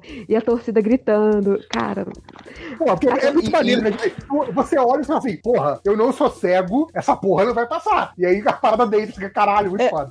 Eu tava con- conversando isso hoje aqui em casa, né? Que aí o pessoal falou assim, mas meu Deus, eles não, me- eles não mediam a torre, porque a torre não existe mais, ela foi demolida, né? a Águia da Mas- Portela sente saudade até hoje. É, pois é. E aí eles falam assim, mas as pessoas não mediam e tal. Aí eu falei, olha, às vezes elas até mediam, mas elas faziam essas coisas loucas. É o penacho da escola, é pra mostrar, olha, eu sei que tem uma torre de TV ali, mas eu vou fazer e vai funcionar. E claro, quando não funciona dá merda, mas quando funciona, porra, é, é- faz parte da narrativa. Tipo, Sim, vencemos a torre de TV, cara. Isso é muito foda. Bom, eu queria ir, é, porque acho assim, eu tava falando aqui com eles antes, da, antes de a gente começar a gravar, que o que eu vi mais de dúvida de leigos, né? E aí me colocando no papel do leigo, eu queria levantar essas dúvidas, que vocês discutissem essas questões. E aí depois acho que a gente, se der tempo, a gente fala um pouquinho dos temas de cada uma das escolas, que teve de positivo e negativo em cada uma. Mas aí a gente pode começar por essas questões que são questões que, pra leigo, que imagino quem tá ouvindo sobre carnaval no MDM é um leigo, é, talvez sejam questões interessantes. A primeira é sobre a questão de orixás nos desfiles de escola de samba, né? De pegar coisas de religiões de, de matriz africana. É, esse ano eu vi dois desfiles que trouxeram isso muito forte. É, o, o do Salgueiro, né? Com, com, com o Xangô, Xangô. né? Que é, é meio que padroeiro da escola, né? É, e o da Portela, com a Clara Nunes, que era filha de Ogum Yansan. É, e aí isso também é, muito le- levado em consideração no desfile. Então eu queria saber, por- o que que leva escola de samba a pegar orixás como figuras míticas, em vez de, por exemplo, sei lá, o Thor, entendeu? O- por que que isso tem relação com a escola de samba? O que que isso tem relação com, com as comunidades? Qual a importância cultural disso para as escolas? Ô, gente, Cara. gente, deixa eu só cortar um pouquinho. Manda. É que, assim, eu vim mesmo só para dar um, um oi geral, um abraço. É que eu tenho entrega amanhã, então Tá bom, Odri. hoje não dá para ser multitasking, tem que prestar Tá atenção. De- depois você ouve o que você perdeu. Tá bom. Beijão, Tchau, gente. tchau. Beijo. Dri. Beijo, Dri. Ai, ai. Mas eu, eu posso responder sendo polêmico, que aí eu, eu, eu posso falar. Que aí eu falo merda, depois a Júlia me, me conserta. Eu acho Melhor que- ainda, vai embora. Eu acho que é- é- a resposta curta e grossa é porque Thor não existe, mas algum sim, entendeu? Agora, agora eu vou explicar, agora eu vou explicar pô, o, o- a, a grossura, né? É porque pra galera que faz, que se envolve com o desfile, assim, e pra quem tá assistindo no Rio de Janeiro como um todo, vamos colocar assim, é, as religiões afro-brasileiras, elas são uma coisa muito presente no dia a dia das pessoas, porque muitas dessas pessoas são fiéis dessas religiões. Então, é, eu imagino que, sei lá, pra, pra galera, sei lá, pros Tupini Vikings que cultuam Thor, ou dizem que cultuam Thor, se eles fossem carnavalescos, eles fariam enredo sobre Thor. Mas eles não são. E quem é, é porque é fiel de algum, é fiel de outros orixás e tal. Então, cria uma, uma dimensão maior. Porque, por exemplo, é, vou dar um exemplo bem besta, mas acho que vai ilustrar melhor. Quando a, a- a- Marvel Studios faz um filme de Thor, eles estão fazendo uma figura, de um personagem de quadrinho baseado numa figura mitológica. Quando uma escola fala de Ogum, ela tá falando de uma entidade que tá presente ali também. É uma entidade que, às vezes, o cara, se ele é fiel, ele tem uma comunicação muito íntima com aquela, aquele aspecto, né? Com aquela deidade. Então, é mais sério, porque se você retrata Thor, por exemplo, Thor Ragnarok faz piada com um personagem, você tá falando piada de um personagem de quadrinhos baseado numa figura mitológica. Se você faz um desfile em homenagem a Ogum e você faz uma coisa que não é daquele orixá, você tá ofendendo a deidade da sua religião, então é muito mais próximo. Então a- a- o papo é muito mais sério, não é tão trivial assim. Mas eu entendo, entendendo que seja uma coisa assim, totalmente subjetiva. Tem gente que vai olhar e vai achar que é só um desfile de escola de samba, nada de errado com isso. Mas é porque que nesse ponto é mais delicado, sabe? No grupo A, por exemplo, né, que é a, é a, a segundona do, da Liesa, aliás, eu fiquei gente teve- chocado de saber que não é mais grupo de acesso. Como assim? É, pois é. É porque, enfim, de- de- é, a história da Aliança vai trocando de nome esses grupos, que é uma loucura, assim, mas é, é- atualmente é grupo A, né? No grupo Meu A, a gente será o grupo de acesso. No grupo A, a gente teve várias histórias, várias escolas que trouxeram orixá pra avenida, e sempre assim, você via que a, a pesquisa teológica, religiosa, era bem minuciosa, por quê? Porque é desrespeito fazer de outra forma. E até porque quando não faz essa pesquisa, dá errado. É, porque tem um negócio que pra você trazer orixá pra avenida, você tem que pedir permissão pros orixás primeiro. E, fazer o que e- você tem que fazer, fazer Sim. as entregas, fazer é, coisas. E de assim. preferência também, quando você vai entrar na avenida, você tem que puxar um ponto, alguma coisa pra pedir permissão pra entrar. Porque senão dá merda. Carro, a, a luz não liga, é, dá problema, vários pro- Então tem várias lendas, causos, né? Lenda urbana não, porque eu prefiro falar caos, porque causa. Tem um ponto. Você pode acreditar que é real, a lenda não. O, o- o- tem vários causos de carnaval que falam de escolas que trouxeram deixar pra avenida e perderam porque não pediram permissão. É, e eu acho que é, é, essa questão do- da religião é, de, de matriz africana tem uma questão da própria origem das escolas e das comunidades, né? Não, o próprio samba, você perguntou, né, por que, que as escolas tocam, né, pra determinadas entidades, assim, porque o samba surgiu do terreiro, sabe? É, o, a, a maioria dos instrumentos, o batuque, o, a forma que toca, as danças, é, surgiram de lá, sabe? É, a gente tem que lembrar que o samba não era uma coisa bem vista, não era, não era essa coisa bonita de gringo ver há 100 anos atrás, sabe? Era marginalizado. Eu recomendo muito é, o último lado B, que saiu na sexta-feira, na sexta, na quarta-feira. Sim, sim. Que. Ai, não lembro o nome. do Seu áudio tá um pouquinho baixo, Julia. Desculpa, eu não lembro o nome do convidado. Mas ele deu uma aula de, de samba, assim, sabe? De, de explicando a história, de. Porque é, é protesto, sempre foi, foi criminalizado, foi durante muito tempo mal visto. E tá. A base do, do, do samba é, era isso, né? Terminava as festas, assim, quem já foi num, num, num terreiro sabe que depois a gente, o pessoal tem um jantar e o pessoal toca música, e aí o pessoal vai poder tomar cerveja, porque não pode tomar cerveja antes porque tem que guardar o corpo. Então depois aí o pessoal vai tocar. É, rapidinho, tá passando um. Um bonito. É, aí eu- e aí tem peça e o pessoal vai dançar. Então, assim, é, é- tá muito ligado. Tanto que, assim, é, cada escola toca para um, pra um orixá. Isso explica também por que, que você tem é, alguns instrumentos em uma e outros instrumentos em outra. Por que um agogô é mais forte em uma e o agogô não é tão forte em outra. E você tem toda essa, essa característica. E é, você, eles fazem isso. Então, por exemplo, tem a- a feijoada para algum que o pessoal faz, no, né? E para ele e a- ajuda para arrecadar dinheiro para pra escola, e você tem as festas. Então, querendo ou não, eu não sei hoje em dia, né? Eu vou falar assim, mas sempre foi muito interligado uma coisa com a outra, sabe? Os terreiros e as escolas, elas sempre estiveram muito juntas. Uma meio que surgia interligada à outra. Então você não consegue me separar. Ah, das baianas tem esse nome porque elas eram. Não são baianas que nasceram na Bahia, gente. São baianas, baianas que a gente vai chamar, por exemplo, quando você, depois de tantos anos no, no Santos, você coloca becha baiana, que você coloca a, as anáguas, as, as, roupas e pano da costa. Pano da costa você usa, né, todas as mulheres usam, independentemente do, do grau.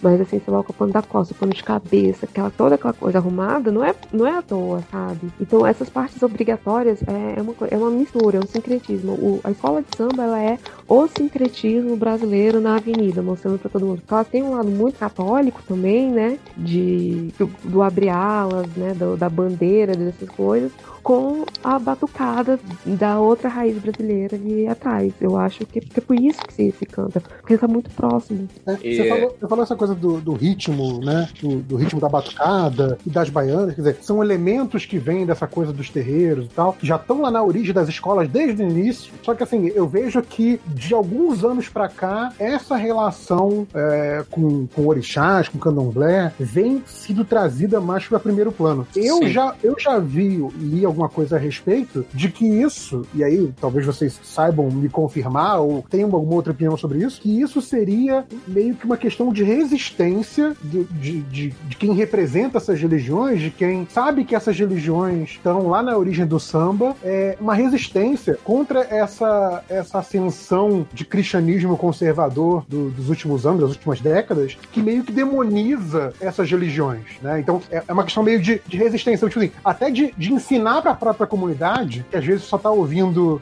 um discurso do, do pastor, do padre, do reverendo, seja lá de quem for, é, que está demonizando aquelas religiões, de que aquilo também é parte da cultura deles, que aquilo também deve ser é, é, ensinado, também tem o, seu, tem o seu lugar, esse tipo de coisa, que por isso estão meio que trazendo uma coisa que era, sempre esteve lá, na verdade, mas estão trazendo mais para primeiro plano.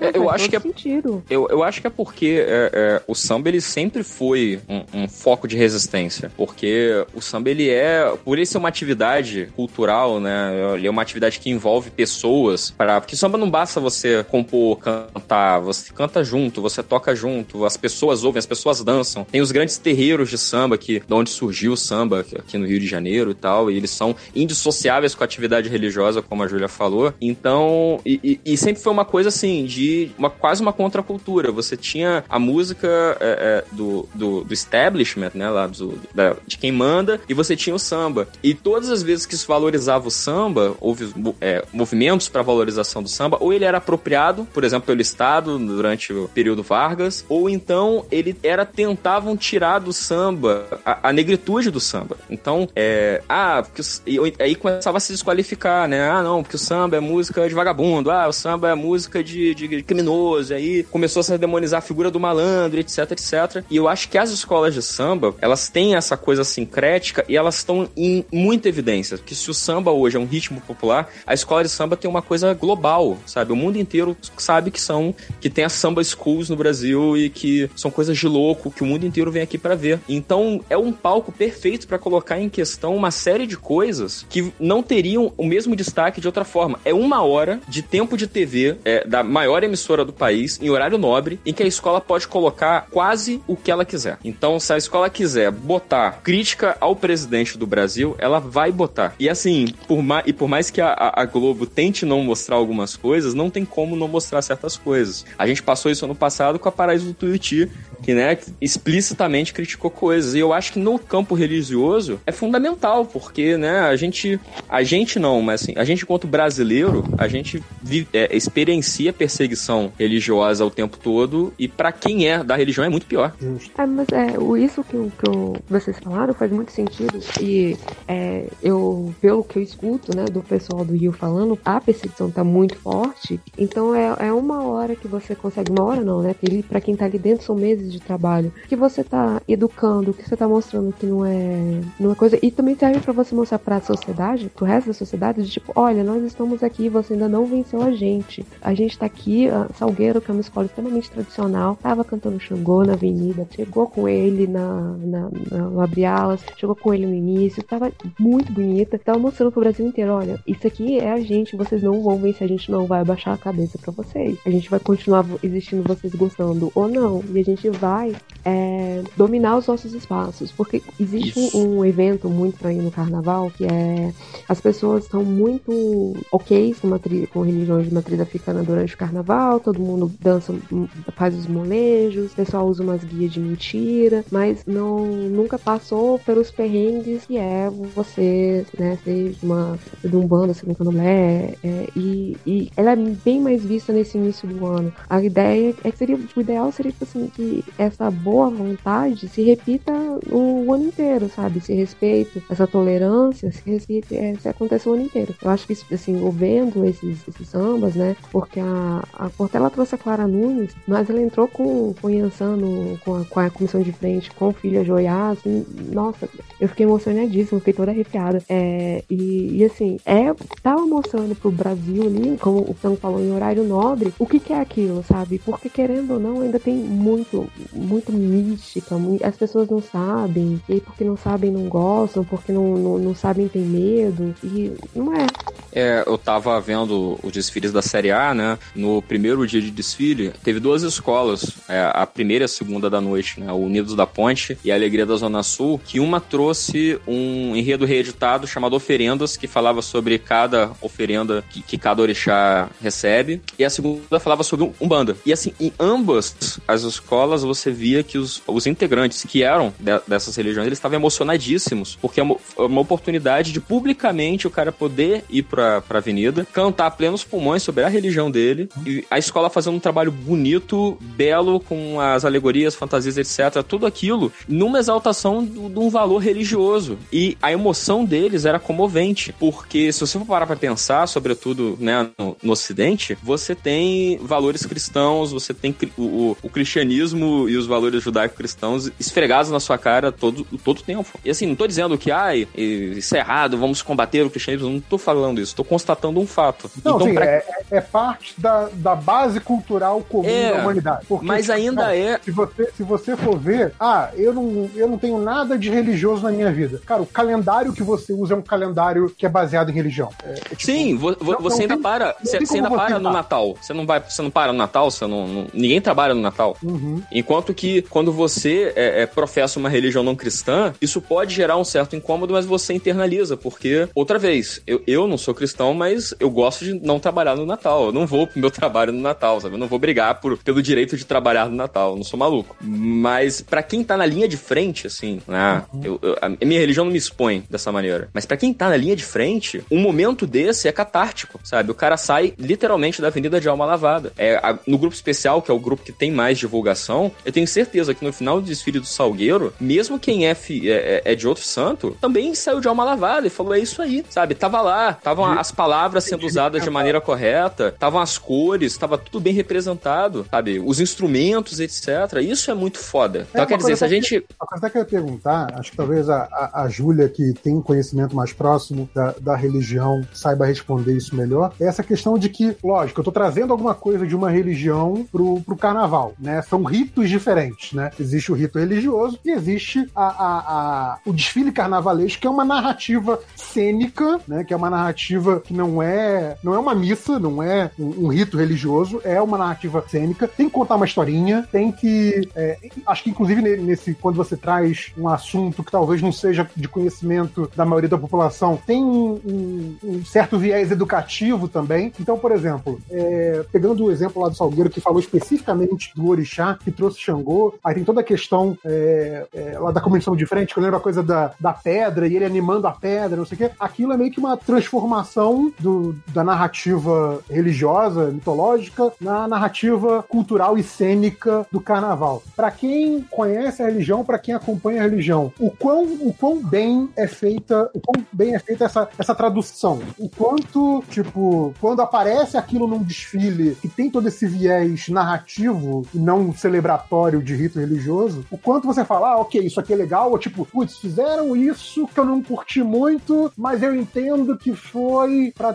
ter uma comunicação melhor, blá blá blá, coisa tipo, não, tá tudo muito bem representado lá. Qual é a tua visão desse tipo de transformação de linguagem? Eu vou, vou dar dois exemplos. Um foi o, o, da, o do Salgueiro e o outro foi. Qual que foi a primeira que desfilou? A primeira que desfilou foi. Foi Império Serrano. Império Serrano. É. Isso, Império Serrano. O Império Serrano, se eu não me engano, foi o Império, ele. Em um momento, ele tava falando de terra, alguma coisa assim, e botou xalá de marrom. E assim, né? Com... E botou uma partezinha bem típica de quem toda vez que o xalá tá na terra, ele sempre tem uma proteçãozinha assim no, em cima da cabeça. Aí tinha isso e ele de marrom. E no, na hora eu tomei um susto. Porque não, não Tá dá. fazendo barulho, telefone tá batendo alguma coisa.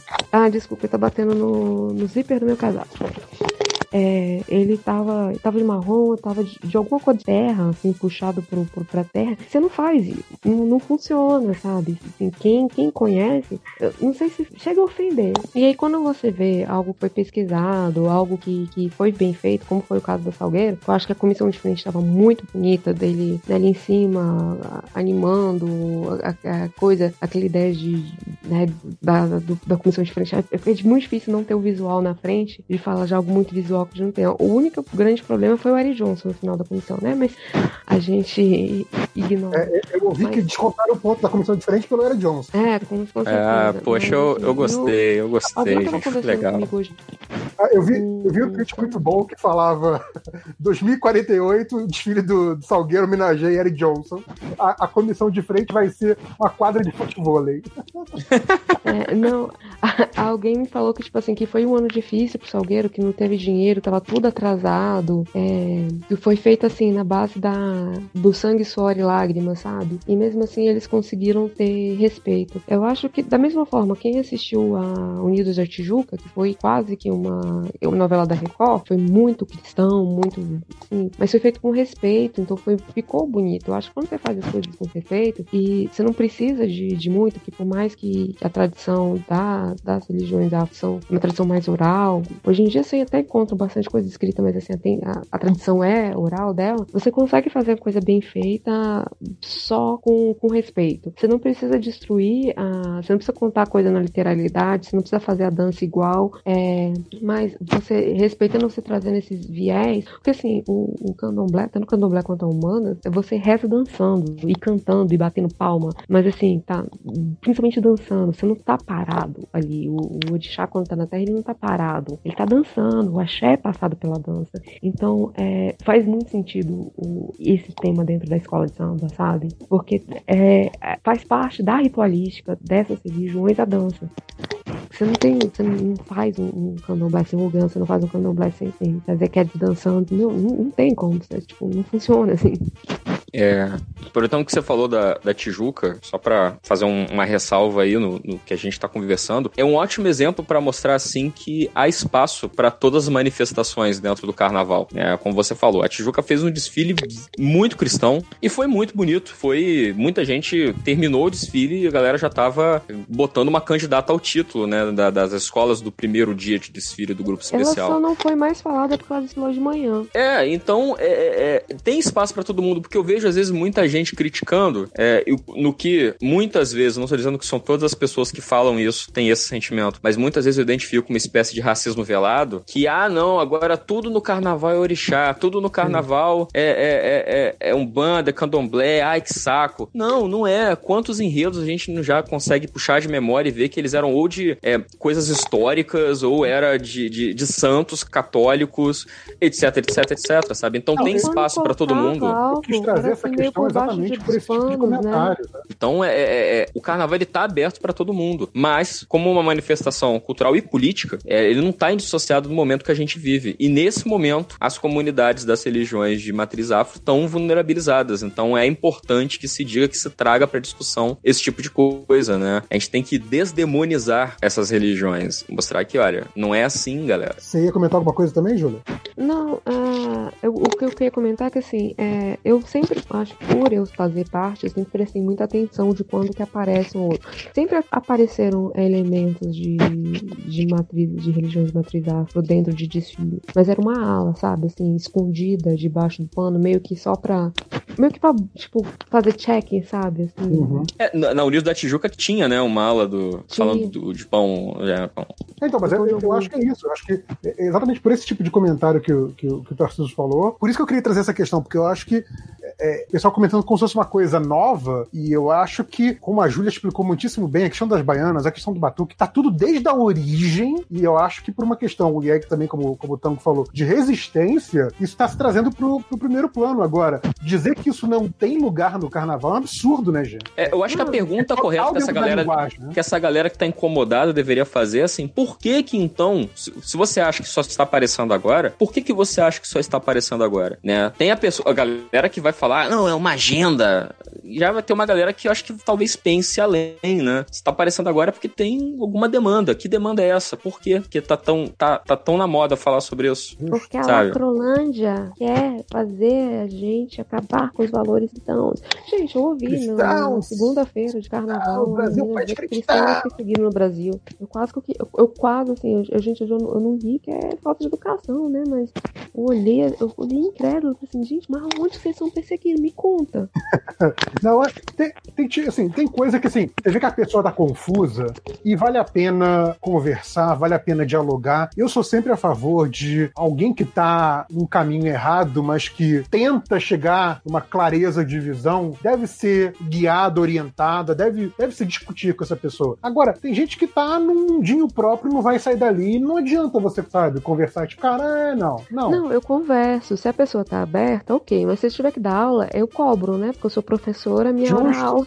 Exato, bom, bom, bom, bom procedimento. Então acho que acho que isso já encerra essa, essa questão. Acho que vocês explicaram muito bem. Acho que até um idiota como eu pude compreender. Então espero que vocês, idiotas que estão ouvindo, também possam compreender. E aí eu queria trazer a outra questão, que eu acho que essa é muito interessante, é das duas visões históricas. Porque assim, voltando lá para meus tempos, menininho tijucano vendo carnaval, era um Dom Pedro pra cá, Duque de Caxias pra lá, era essas figuras dos livros de história, sempre fardadas, empoladas, etc., que apareciam à torta e à direita no carnaval. E aí, esse ano, a Vila Isabel faz um desfile que tem essa questão, ah, o Império, a cidade imperial de Petrópolis, não sei o quê, e fala muito do, da Princesa Isabel, Dom Pedro, dessa galera toda, enquanto que a, a Mangueira, com o enredo que foi vencedor, vem desconstruir isso. E aí, o, o, o Twitter, né, pelo menos a, a massa que eu sigo ali do Twitter, é, criticando essa visão da Vila Isabel de isso não teria lugar ou, ou- ou não teria por que você colocar essa, essa visão histórica em 2019 e a galera falando que a Mangueira fez muito bem em desconstruir essa visão histórica em 2019. E aí, mais uma vez, tem a galera que tá meio alheia, desavisada, não sabe o que tá acontecendo e fala: Ah, mas por que se sempre teve Dom Pedro, Princesa Isabel, por que agora é um problema? E aí eu também queria que vocês falassem um pouquinho disso, de esses dois lados aí, por que, que um foi bem recebido, mal recebido, qual é a opinião de vocês a respeito? Cara, é, é assim, como tudo na vida são narrativas, né? É, a gente tem essa exaltação da, da família imperial brasileira, né? É, e até pela forma que a gente fez a nossa proclamação da República, que a gente não, não fez uma, nós não fizemos uma guerra para proclamar a República, a gente teve um grandes alas assim do Brasil, é, até porque gente, depois que a gente teve a República, a gente entrou em alguns períodos de crise, então tivemos da, do Império muito rápido, é, nós é, cedemos muitas coisas para nossa família imperial e então nós construímos uma narrativa de que a gente que a, a, a família imperial foi boazinha, né? Que era o Dom Pedro II, aquele vovozinho gente boa, sabe? A Princesa Isabel, uma moça formosa que tudo fez foi, né? Tipo, ficou com pena dos escravizados e, e coisa. Só que essa narrativa, ela não, não cabe mais é, já deve ter um, pelo menos uns 20 anos, se você pegar dentro dos debates, um dos livros que o. Assim, você pega, acho que foi você, né, JP, que botou o. O, ah, o que, que o, o, o carnavalesco da Mangueira usou como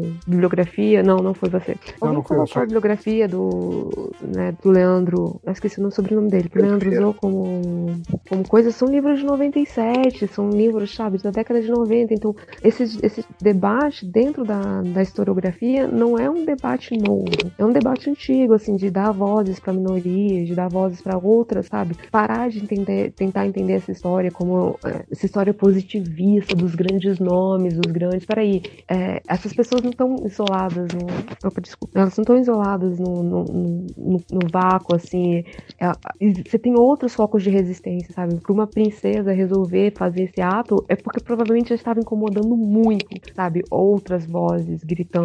Então, é, quando você pega uma escola hoje em 2018 com toda com todo o acesso que você tem, porque você porque se você a gente não tivesse disponibilidade de livro, disponibilidade de acesso de internet, é, facilidade de você encontrar professores, facilidade de você conversar, grande o número maior de pessoas nas universidades, eu entenderia, porque às vezes você não consegue, você não sabe porque você não tem acesso. O que a, o que a Mangueira fez foi ouvir as outras vozes. Ela olhou e falou assim: peraí, o que, que, que tá acontecendo hoje? Como é que se ensina história hoje? Nenhum professor de história é, bem intencionado, vamos botar assim, vai te ensinar a história dizendo que a princesa Isabel acordou um belo dia iluminada por um raio de luz e disse assim: vou decretar escravidão. Não. Ou que a família imperial foi maravilhosa. Há, há um lado interessante da família imperial, até pela questão da união do, nacional do Brasil, de ter evitado o estacionamento do Estado brasileiro. Ok, mas você usar essa narrativa oficial até hoje, ela é, é muito, muito problemática. E aí você ainda tem outros problemas que, sim, é, o Brasil ele vem mudando de cara, não só o Brasil, o mundo, é, minorias têm pedindo mais vozes e as pessoas também começaram né, a olhar e prestar atenção. Peraí, eu não posso mais só falar a história do opressor. Vamos, falar, vamos ver como é que era a história do oprimido também. Porque não foi resistência, nenhuma resistência foi pacífica, sabe? Não foi resistência pacífica aqui no Brasil, não foi resistência pacífica na América Latina, nos Estados Unidos. Não, não tem. Quando você tem esses choques de civilizações, né? Como você teve no século XVI, XV, XVI, eles não foram pacíficos, sabe? Então você não pode excluir essas histórias. Porque se a gente, né? Como a gente fala, se a gente toma banho todo dia, a gente come tapioca, essas coisas, é porque migrou, migrou coisa deles pra gente. Então, a história deles também faz parte da gente. Por que, que a gente não tá ouvindo? E principalmente, eu acho que a partir de 2010, das eleições passadas, é, o brasileiro, parte, né? Parte do brasileiro tá com gosto muito, muito amargo na boca por conta da, né, das eleições, de um grupo que vem ganhando voz, uma onda meio reacionária. E eu acho então que o desfile da Mangueira, como, como vocês falaram no início, lavou muita alma dessas pessoas, sabe? Se serviu para mostrar, olha, tá aí, rapaz. Eu vi o desfile olhando para assim, eu posso pegar essa imagem e fazer uma questão inteira de prova do Brasil só, só com essa imagem aqui, sabe? É, eu, pronto, eu parei. Desculpa. Não, eu, eu acho ótimo. Você citou esse exemplo aí da, da história do, do oprimido. É, eu lembrei um negócio que, assim, que é um negócio que eu adoro, né? Porque, assim, é, é legal você ver o desfile e você ver coisa que você reconhece e você falar, nossa, como isso aqui foi bem feito, como ficou bonito. Mas de uma história que você já conhece, e a outra coisa é quando você vira e fala assim, putz, eu não sabia disso. Eu estou aprendendo enquanto estou vendo isso. E para mim foi a questão, desculpa se já era conhecido de vocês, eu sou, eu sou inculto, da questão de que o Ceará teve os escravos libertos cinco anos antes da Lei Áurea. Eu achei, Sim. isso- eu achei essa história sensacional. Eu falei, caralho, por que eu não conhecia isso? Do Dragão de Aracati, né? O dragão do Sim. mar de Aracati, cara. Porque assim, cara, que, que parada incrível. E que assim, cara, se você conta isso numa sala de aula, você vai ter as crianças com o olho brilhando, babando, porque essa história é tipo de aventura, sabe? É, é- é incrível. É, é um negócio que você podia dar no primário, porque, óbvio, ocu- ocultando detalhes mais sangrentos, mas assim, é, é uma narrativa muito boa, cara, pra você não por estar que- dando ela em sala de aula, sabe? Por que, que a gente não transforma esse cara num herói folclórico folclórico brasileiro, Exato, sabe? Exato. É, Por que esse cara não é um dos nossos heróis nacionais, sabe? Que é, para- que é uma parada incrível. Eu Falei, cara, que história fantástica, sabe? É, Por que, eu- que eu não sabia disso antes? E, e a resposta a gente sabe qual é, né? Ela começa com é. Ra e termina com sismo. Então, Sim, sem dúvida. foda. sem É muito dúvida. foda isso. É, e outra coisa que a, que a Julia fa- falou aí por alto, que é, quando tem o choque civilizatório, né, quando você tem a Europa vindo para, para a América recém-descoberta, né, recém-invadida, que aliás é um, é um dos melhores versos, né, desde 1500 é mais invasão do que descobrimento. O samba Ah, todo é esse incrível. samba todo é muito lindo, puta merda. Não, esse, esse samba todo você falou de dar aula né, para as crianças, cara, esse samba é, é uma aula, assim, você pega cada verso e cada, é assim, cada verso tem uma, uma alfinetada, uma punhalada bem dada num conceito retrógrado. É incrível. É tipo, todas as críticas ali estão muito bem endereçadas, assim, nada tá ali por acaso. É um samba incrível. Mas enfim, é, você falou do, do choque civilizatório, eu me lembrei do negócio que eu fui ver no Netflix, mais por ser inusitado do que qualquer outra coisa, que é um, é um stand-up barra aula do John Leguizamo, Isso é muito bom. famoso, famoso o Peste, né? E é ele falando como ele teve que explicar pro filho dele das raízes culturais deles, né? De América Central, de México. É tipo, ah, por que que latino é latino, né? O que que qual é a importância de latino? Por que que latino não é só a mão de obra barata dos Estados Unidos? Então, mostrando que ele foi pesquisar para poder dar pro filho dele bons exemplos da cultura da qual eles vieram. E é, é um especial engraçadíssimo, é um especial é, emocionante, porque, tipo, tem umas passagens que são realmente terríveis, mas ele é, é, vai falando as coisas de um jeito tão, tão divertido, tão descontraído, que, cara, você vai achando aquilo tudo incrível e absurdo ao mesmo tempo. E é um é especial curtinho, é, sei lá, uma hora, uma coisa assim. E é incrível, assim. Eu, eu, eu- eu lembro qual é o nome dele agora, mas procure por John Leguizamo no Netflix e você vai achar o, o especial dele. Se eu acho aqui, mas fica aí a recomendação. Ah, tá aqui, ó. É. Já achei. América Latina para imbecis, do John Leguizamo. É, eu ia comentar, complementar assim, que você falou dos desfiles que você se lembrava, de que que era Duque de Caxias e, e- e seus amigos de, de, de uniforme e tal. É, eu acho que tem duas questões aí que acontecem que, que vai chegar no Carnaval da Mangueira, de que eu acho que os desfiles, há muito tempo atrás, os desfiles ali na segunda metade do século XX, anos 70, anos 80, anos 90, é, até o final dos anos 80, mais especificamente, eles trabalhavam muito com a, a questão do lúdico e do romantizado. Né? A família real brasileira ela sempre teve um, um conteúdo muito carregado disso para se assemelhar para aos contos de fada europeus. Então você tinha essa coisa do lúdico e, e- e do idealizado de que que é ter um rei, uma rainha, uma princesa. Você sabia que o Brasil já teve princesa, sabe? Então a escola ela buscava trazer isso, mas por outro lado, a- o desfile da escola de samba ele é um evento cultural, mas ele também é um evento econômico, e um evento político. E durante a, o governo militar no Brasil, muitas escolas acabavam tendo que se sujeitar para fazer enredos de exaltação a figuras aprovadas pelo regime. Então,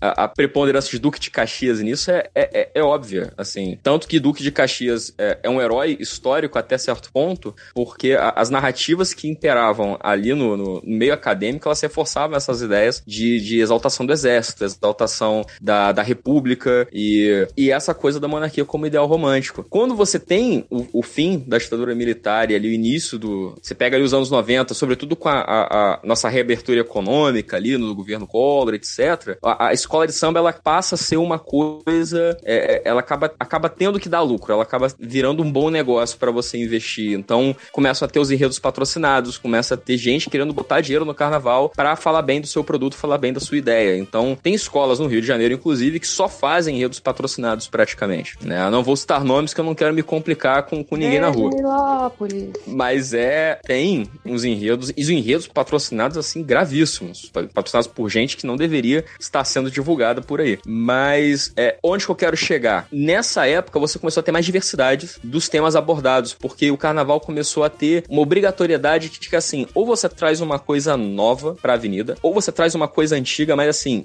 magnificamente ornamentada. Então, não, você não, não adianta, como aconteceu com a, com, a, com a Império, não adianta você trazer Gonzaguinha pra avenida se você não fizer direito. Isso não é mais o bastante. Não adianta você trazer família real e não fazer direito. E nos últimos anos, a- a- a- os próprios carnavalescos eles foram se renovando. Você vê carnavalescos cada vez mais novos assumindo a batuta das escolas e desenvolvendo seus enredos.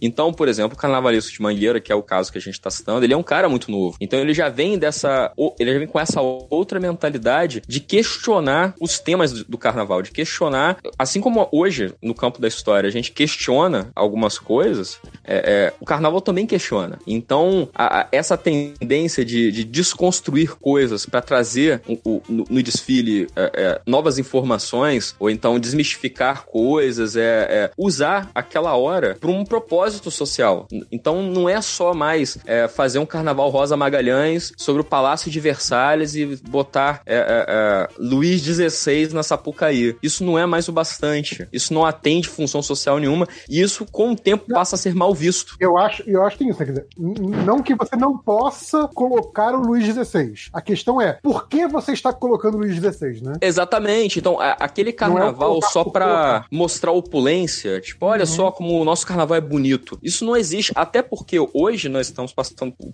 uma, uma crise econômica, uma crise social, e que o dinheiro do carnaval não aparece mais. Então, não tem mais tanto dinheiro quanto tinha algum tempo atrás, que uhum. a Grande Rio podia alugar um cara com jetpack para voar na Sapucaí. Isso não, não acontece mais. Esse Apesar ano, por exemplo. Teve, cara, teve um cara voando aí esse ano.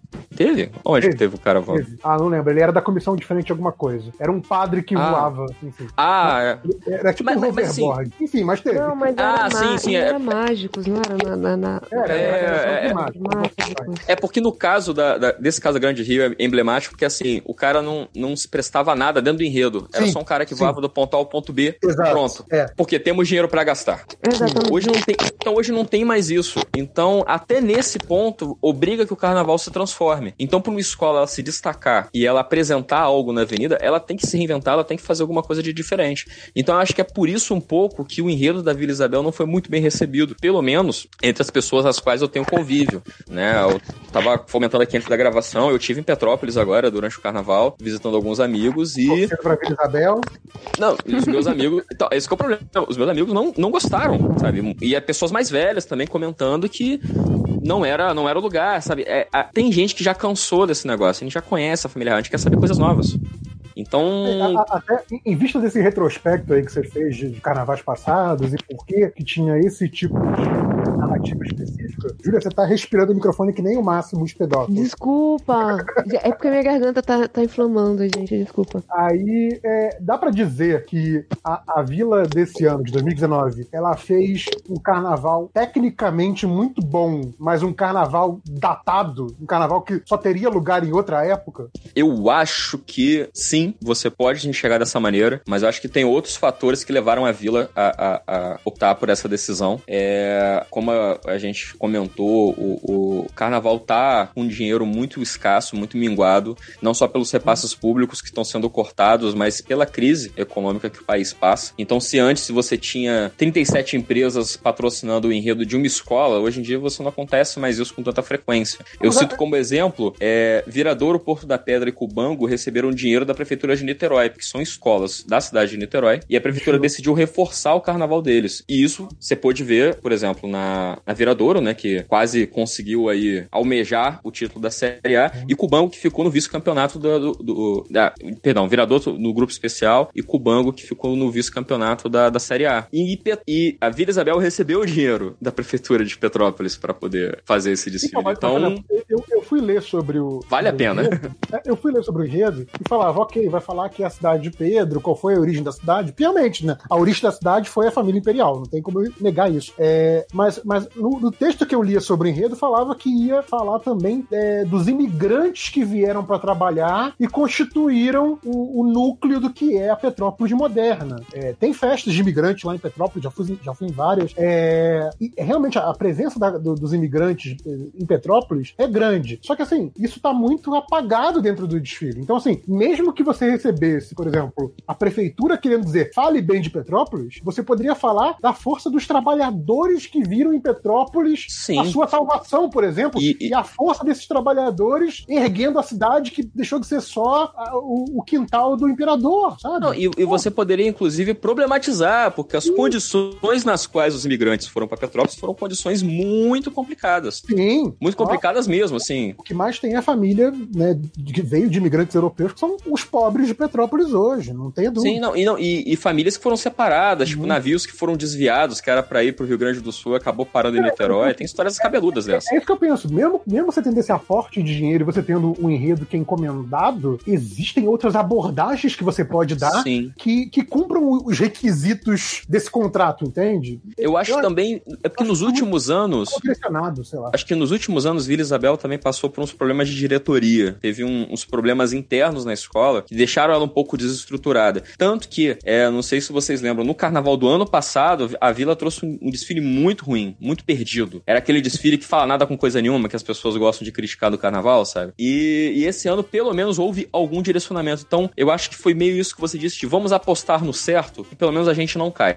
E acabou que foram muito bem, né? Não, Conseguiram pois é, ficar mas- muito mas bem eu acho- Eu acho que é um desfile que tecnicamente é muito bom, assim, sabe? Tipo, eu não consigo gostar desse desfile, porém eu não consigo colocar um, um defeito objetivo nesse desfile, entende? Sim, é, o car- carnaval tem muito disso. Tem a galera que faz aposta no certo. Porque é, é aquela coisa assim também, né? O, o- o importante do. Tem o, o prêmio pra quem para quem ganha o carnaval, etc, etc. Mas pra escola é muito importante que ela permaneça no grupo especial. Lógico. Porque quem permanece, quem tá no grupo especial tem mais dinheiro, tem melhores condições de fazer o seu carnaval, né? A- a- a- é muito interessante Não, você e procurar. Tem mais visibilidade, tem a questão Sim. de atrair os, os talentos, continuar se retroalimentando. Não, e, e você ganha contratos, porque tem escolas que vão fazer apresentações fora, vão fazer apresentações para grupos particulares, Justo, etc. justo. E ninguém vai chamar a, a, a Inocente de Belfor Roxo pra fazer isso, infelizmente, sabe? A Porque caprichosa de pilares. A Caprichosa, exatamente. Quem é que vai atrás da Caprichosa de Pilares, sabe? Se, eu- se tem, se tem alguém da Caprichosa ouvindo, desculpa, gente, mas Saudades caprichosas de pilares. saudades, saudades eternas. Saudade então, de Estácio, cara. Era minha vizinha, Estácio.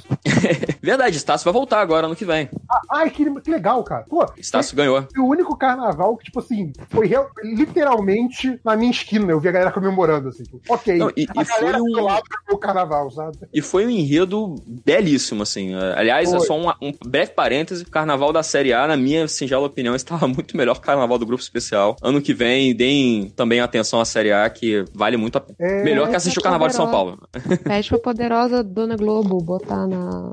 Mostrar pro resto do Brasil, né? Porque- Então, eu, eu, eu fiquei feliz esse ano, até vale mencionar essa questão da Globo, que eu fiquei feliz esse ano que a Globo, como sempre, cortando os primeiros desfiles, porque não pode deixar de passar a novela, o Big Brother, o que é que seja. É, e aí eu vi que o G1 tinha a transmissão do desfile. Só que eu falei, pô, o G1 vai usar as câmeras da Globo tal, não sei o que, maneiro. Não, o que o G1 fez foi: tinha uma câmera, dois repórteres no chão enquanto as escolas passavam. Então, assim, Sim. é melhor do que nada? É, mas não é uma cobertura de carnaval que as escolas do grupo especial merecem, né? É é você fazer pouco do teu objeto de, de reportagem, né? Colocar só esse nível de reportagem. Eu entendo que o G1 fez o que era possível pra ele, sabe? Mas é, é, poder usar, por exemplo, ah, a Globo não quer passar, beleza. Disponibiliza na internet a transmissão né, da nível Globo para quem é, é, quer ver pela internet não quer ver o Big Brother, sabe? Poderia Mas, ser mas, mas pelo, pelo, pelo, Globoplay, pelo Globoplay dava pra ver, cara. Só que assim, não é,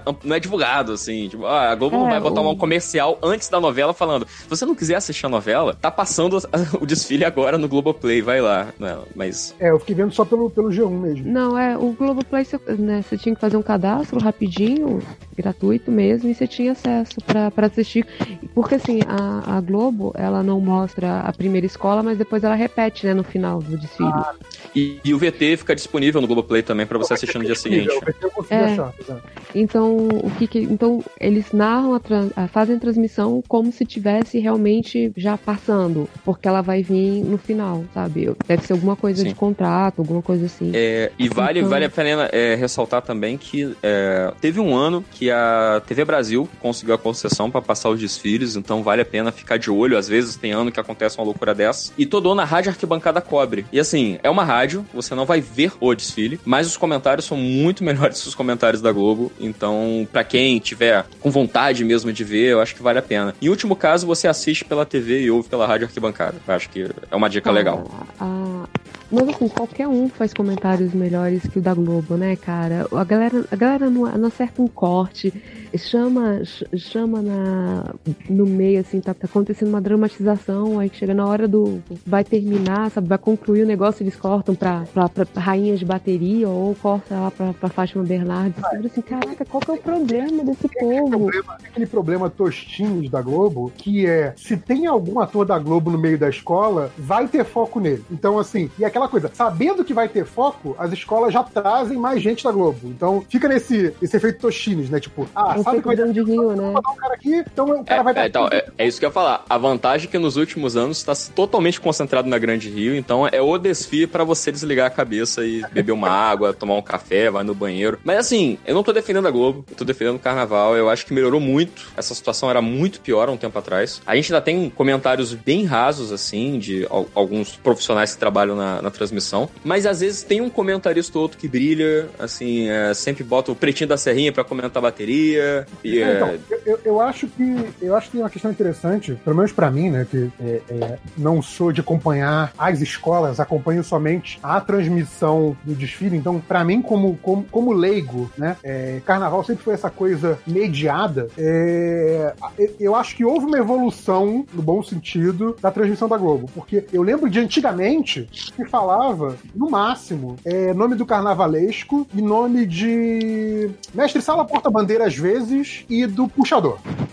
É, e eu acho que hoje, por exemplo, eles estão. é, eles fazem um esforço mesmo de trazer para o público, tornar mais conhecido outros nomes dentro da escola, como, por exemplo, uma, uma coisa que eu vejo muito desde que começou essa questão de comentários de bateria, é trazer quem são os puxadores, quem são né, o- os diretores de bateria, assim, quem faz parte de quem faz o som do carnaval. Isso é uma coisa que eu acho interessante. Acho que, acho que é uma evolução. Então, por exemplo, Não, é, tra- trazer quem são as pessoas tradicionais da velha guarda. Então, os nomes da velha guarda das escolas hoje são muito mais repetidos na transmissão do que, eu vi antigamente, sabe? Não, isso é verdade. Eu acho que é, talvez ainda não seja o ideal. Talvez, sei lá, a gente tenha que conhecer mais pessoas chaves do carnaval de cada escola, ou até fora da escola, porque eu sei que tem gente que é, é, é- é, digamos assim, produtor cultural do carnaval como todo e trabalha até junto a político para viabilizar carnaval. Talvez essa gente tenha que ser mais conhecida, mas eu acho que, sei lá, comparando com a transmissão de 15, 20 anos para a transmissão de agora, eu acho que há uma plura- pluralidade maior de oi, carnaval não é só a rainha de bateria, tem mais gente aqui, sabe? Acho que houve uma, uma melhoria nesse aspecto. Lenta, talvez, Não,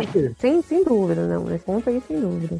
Não, a gente teve. a gente- Eu lembro que a gente teve uns carnavais aí, não faz é, muito tempo, que. Acho que foi uns dois, três anos atrás, que eles pegaram uma, um time de comentaristas que era terrível, assim, era execrável. Tinha, sei lá, comentarista, o cara tava bêbado e só falava da bunda das Ah, passistas e Glenda. etc. pô, Sim. A Glenda, não sei falar sobre o nome dela. Mas Foi, foi, foi muito, muito ruim. Mas aí, tá, eu, eu- lembro muito da transmissão de antigamente, né? Eu, obviamente, moleque punheteiro, início da adolescência, aquela que dava aqueles closes quase ginecológicos na, nas destaques. Sim, sim, é. Né?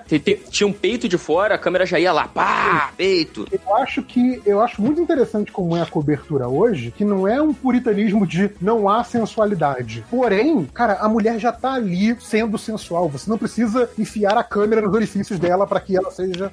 Você tá vendo, a, imagem tá te mostrando, não precisa um cara vir, olha essa bunda, hein? Não precisa um cara falar isso pra você. Sabe? É, sim, exatamente. Não, é, parece aquela, aquela, aquele reforço de masculinidade frágil, sabe? Sim, tipo, vou mostrar pro. Brasil todo que eu sou macho. Exato. Então, Não, não dá. Eu acho que a, a sensualidade, a exaltação do corpo feminino, e do masculino também, lógico, faz parte do carnaval. E que tirar isso seria idiota. Mas eu gosto muito como, por exemplo, hoje você tem fantasias que valorizam as formas femininas, porém, ao mesmo tempo, ainda estão ali dentro do enredo, estão ali com conceito, e estão claramente nisso, sabe? Eu acho que hoje tem um equilíbrio muito melhor do que tinha alguns anos também nesse aspecto.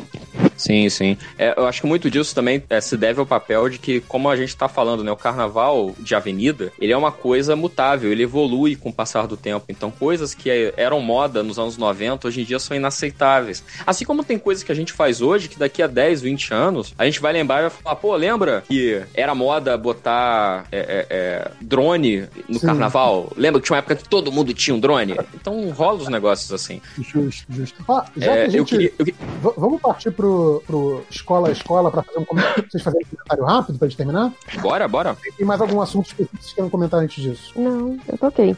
Vamos Não, falar do, do- de cada uma. Então vamos lá. Império Serrano, que é uma das que caiu, né? Ficou em último, não ficou? Sim, ficou em último. E Império Serrano, é, é, é, eu li no, sei lá, no, no- numa coluna que assim, ah, o, o enredo do Império Serrano vai ser o que é o que é do Gonzaguinha. Eu nem ouvi o samba enredo, eu já sabia que a escola ia cair.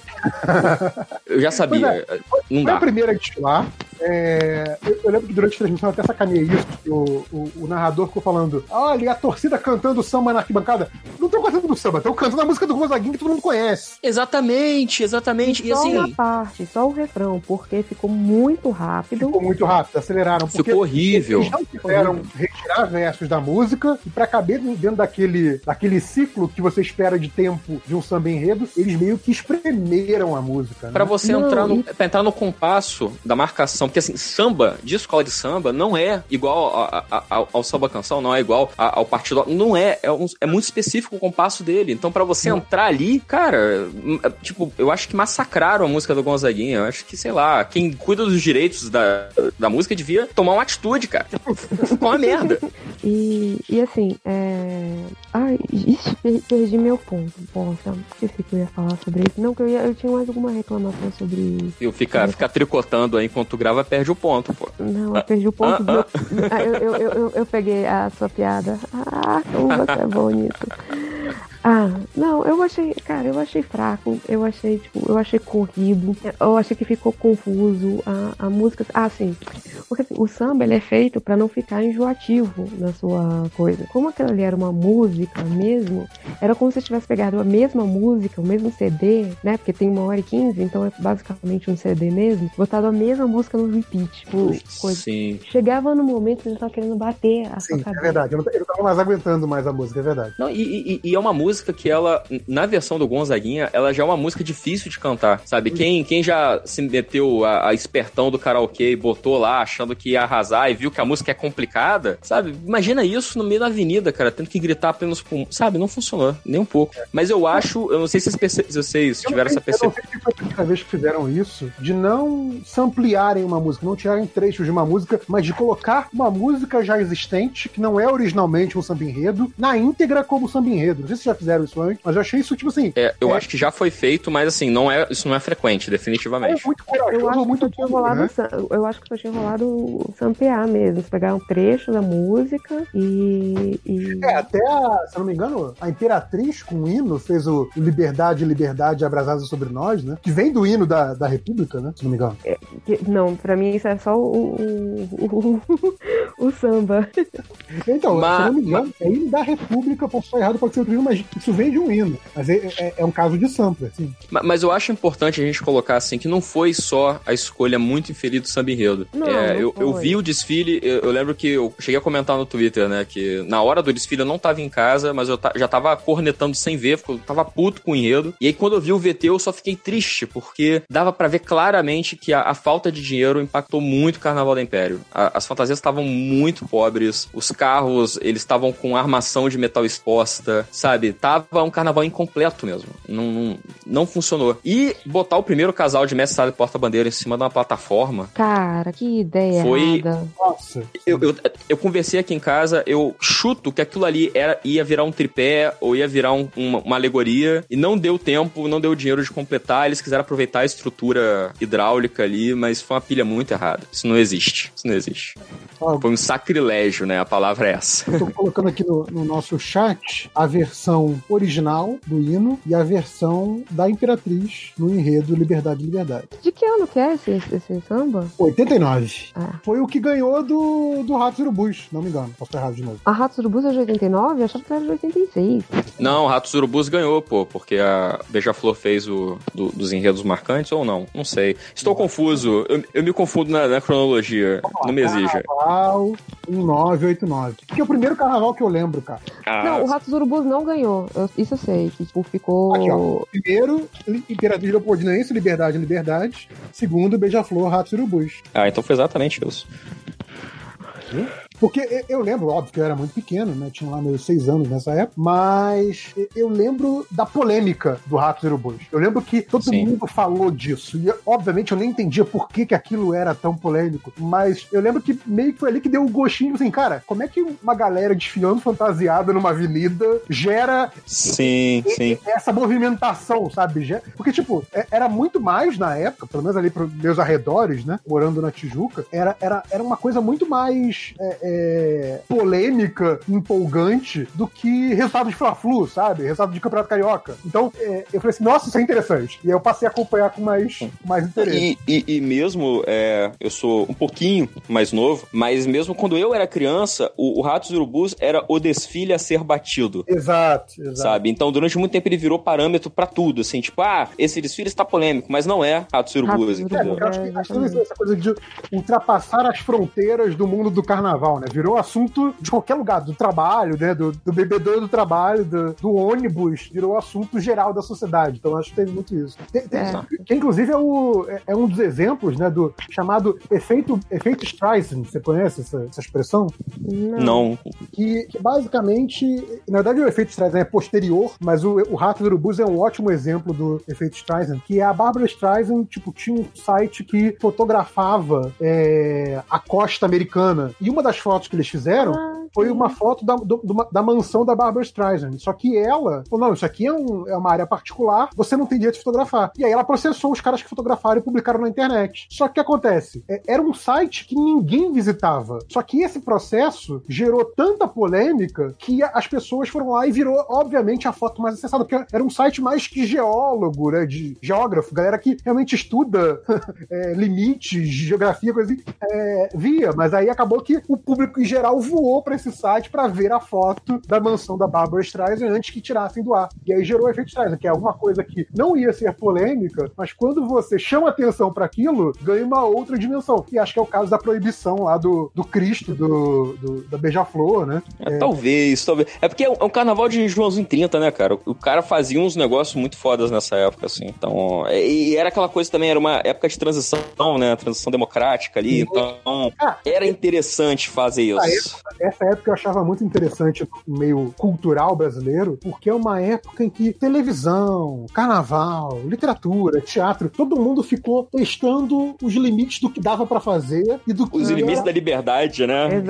Recém-conquistada. e do que que era bom gosto, o que que era mau gosto também, né? Tipo, se eu fizer isso aqui, agora que eu posso, agora que não tem mais a censura, se eu fizer isso aqui, vai ser legal? Vai ser, tipo, vai ser é, vanguarda ou vai ser só de mau gosto? Acho que nessa época ali, entre 88 e 93, mais ou menos, teve muito disso na cultura brasileira, né? E, a, e, a, e a- o carnaval transita muito nesse meio, né? Do, do, do limite do sagrado e do profano ali, do que é aceitável e do que é inaceitável. Eu lembro que é dessa época, um desfile, eu não lembro qual era a escola, com a menina Jodeci Gonçalves. E aí ela, ela subiu de que destaque no carro. E aí eu lembro que ela botou o, o peito pra fora e todo mundo ficou, meu Deus, desci, peito, não sei o quê. E era bem essa coisa de, assim, tô testando, olha só, o carnaval serve pra isso, gente. Ó, aqui, Pois é. Viradouro 91, olha lá. Pô, tô, tô bom de memória, cara. É 91, Tá bom, caraca. Não, eu, eu, eu vi isso hoje no BuzzFeed eu lembrava que era uma escola vermelho e branco, porque eu lembro da que eu tava vendo a foto da DC hoje, né? Tá com uma roupa vermelha num carro branco. Hum. E eu não lembrava de que eu não achava que era 93, 94. Ah, o, ca- o, o- a Viradoura teve grandes carnavais, né? Ela tá voltando agora, sim, mas quem é velhaco aí lembra bastante da Viradoura. É, então, acho que é bem exemplo disso, né? Aquela coisa que a gente tá falando do o, o corpo da mulher exageradamente à mostra, só por poder estar à mostra, né? E você teve a- a- essa coisa de se desafiando isso. Ah, não. Quer dizer que mulher sai de peito de fora no carnaval? Pronto, vou botar meu peito de 80 e tantos anos pra fora também. Foda-se, né? Se elas podem, eu também posso. Exato, Genial, tipo, né, cara? ver peito? Genial, Toma porra. peito. Pois é, então, é, é, ajudou a desconstruir isso também, né? Foi uma, uma atitude muito bacana, muito polêmica na época, né? É, mas a gente tava falando da- do, do Império Serrano, né? Que foi, nhé, né? É, eu só queria ressaltar, assim, que Foi quem triste. viu o, o desfile da, da Império ano passado é, sentiu que a Império tava querendo cair, ela tava fazendo muita força pra cair. Tava querendo E- cair, ó. Eu, eu não, eu, não, eu não sei, eu não entendo o que, que tá acontecendo, não sei se eles querem é, é, é voltar pra, pra Série A, eu, vocês estão com saudade. Eu não sei, eu não sei. E, e é uma tristeza, que pra mim é uma, da, uma das baterias que eu mais gosto, a bateria do Império. É, é, E- uma, é uma das escolas mais tradicionais do carnaval, né? Assim, É uma e- das mais E assim, esse ano eu fiquei realmente triste, assim. Eu falei, cara, o que que está acontecendo? Eu não sei. Então, passando o Império, uma que a gente já, já falou agora há pouco, o Mito do Viradouro, que vem aí com, com o Paulo Barros, que já fez desfile pela Viradouro, não fez? Ou eu tô enganado? Já, não já? Eu acho Ou que foi já. pelo Salgueiro? Agora tu possa Eu confundir acho nas duas. que, acho que pode ter sido há muito tempo. Eu não, eu não lembro, mas enfim. é, veio aí com, com o Paulo Barros, que eu acho que, né, na minha opinião de leigo, aí vocês me confirmam ou não, é, ficou tipo o desfile genérico do Paulo Barros, né? Ficou um desfile genérico do Nossa, Paulo mas Barros. eu, eu odeio o Paulo Barros. Nossa. Cara, eu não odeio. Eu acho que quando a- aqueles primeiros desfiles dele da Tijuca, ele trouxe muita coisa diferente pro carnaval. Eu acho que era um momento que tava precisando. Porque assim, ok, você viu um desfile e você assim, ok, esse desfile não é igual aos outros. Isso é ótimo. Só que eu acho que é, talvez esse sucesso que ele fez, né? E até demorou, demorou uns 3, 4 anos até ele ganhar um carnaval, né? Ele ficou tentando, tentando, tentando até ganhar. É, eu acho que essa coisa do, pô, o cara não ganhou o carnaval, mas o desfile dele foi o mais comentado do ano após o carnaval. O- Eu acho que inspirou os outros a, a- a se diversificarem também. O JP, o, o Paulo Barros, ele foi da Viradouro em 2007, 2008. E em 2007, o enredo foi Viradouro Vira o Jogo, que tinha a alegoria do, do tabuleiro de xadrez. Foi uma Caraca, minha memória é muito boa. E aí eu dei uma lida aqui. Mas eu, eu entendo o que você fala, eu concordo com o que você diz, Mas, mas, eu assim, não tenho eu não tenho esse mesmo sentimento, cara. Pra mim, É o Paulo assim, Barros, ele é maceteiro. Ele introduziu uma série de macetes que ele então, usa a exaustão independente do enredo em que Pois é, é- ele, é- é ele eu esteja falar. Eu- representando. Eu, acho que ele trouxe coisas diferentes. Só que essas Não, coisas eu- diferentes que ele trouxe são as mesmas coisas que ele tá usando desde que ele veio, sabe? Mas eu, Cara, eu acho tô- que tem, tem um lado bom e um lado ruim. Assim, tem um lado ok, porque assim, você esperava já o efeito Paulo Barros na, no desfile, né? Tipo, uma grande inovação, não sei o quê. Mas tipo quando a mocidade ganhou aquele- aqueles quatro anos seguidos no final da década de 90, sabe? Que você tava sempre esperando, tipo assim, e aí, o que, vai acontecer dessa vez? É, só que aí virou um, um- de uns anos pra cá ficou uma coisa chata, porque tinha- tudo tem que ter aqueles, aquelas luzes estroboscópicas piscando malucamente, que você não, Não, faz cara, querer morrer. Paulo Barros patrocinado pela Philips, assim. Não, não. Gasta LED pra caralho. Não, É, cara, então- é, é o Paulo- e essa- é, é mais que isso. O Paulo Barros tem os- as mesmas alegorias. Tem que ter o carro do DNA, tem que ter o Uhum. carro que tem uma rampa, Sim. tem que ter um carro que tem água e tem que ter o carro com alguém pendurado numa corda,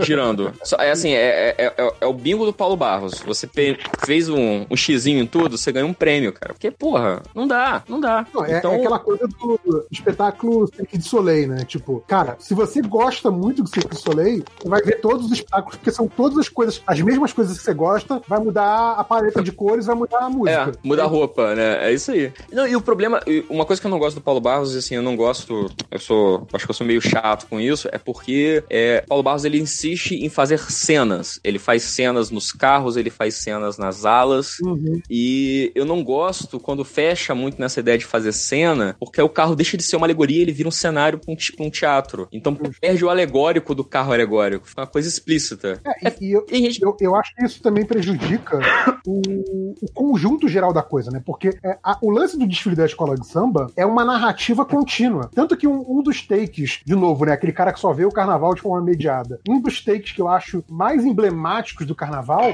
é aquele take da avenida ocupada pela escola de ponta a ponta. Porque ali. Sim, sim, sim. ali Mas é bonito. dá- me dá uma ideia da unidade narrativa daquela escola, sabe? Tipo, como é que tá a progressão de, de planos, como é que tá a progressão de cores, como é que tá altos e baixos, é, a, a- a extensão horizontal, a extensão vertical da escola, tudo isso você vê naquele take. E se aquela unidade tá falha, possivelmente o desfile tá ruim, sabe? Então, acho que tem um Que disso. era, que era o que o quesito conjunto avaliava Grande quando ele, conjunto. quando ele ainda existia.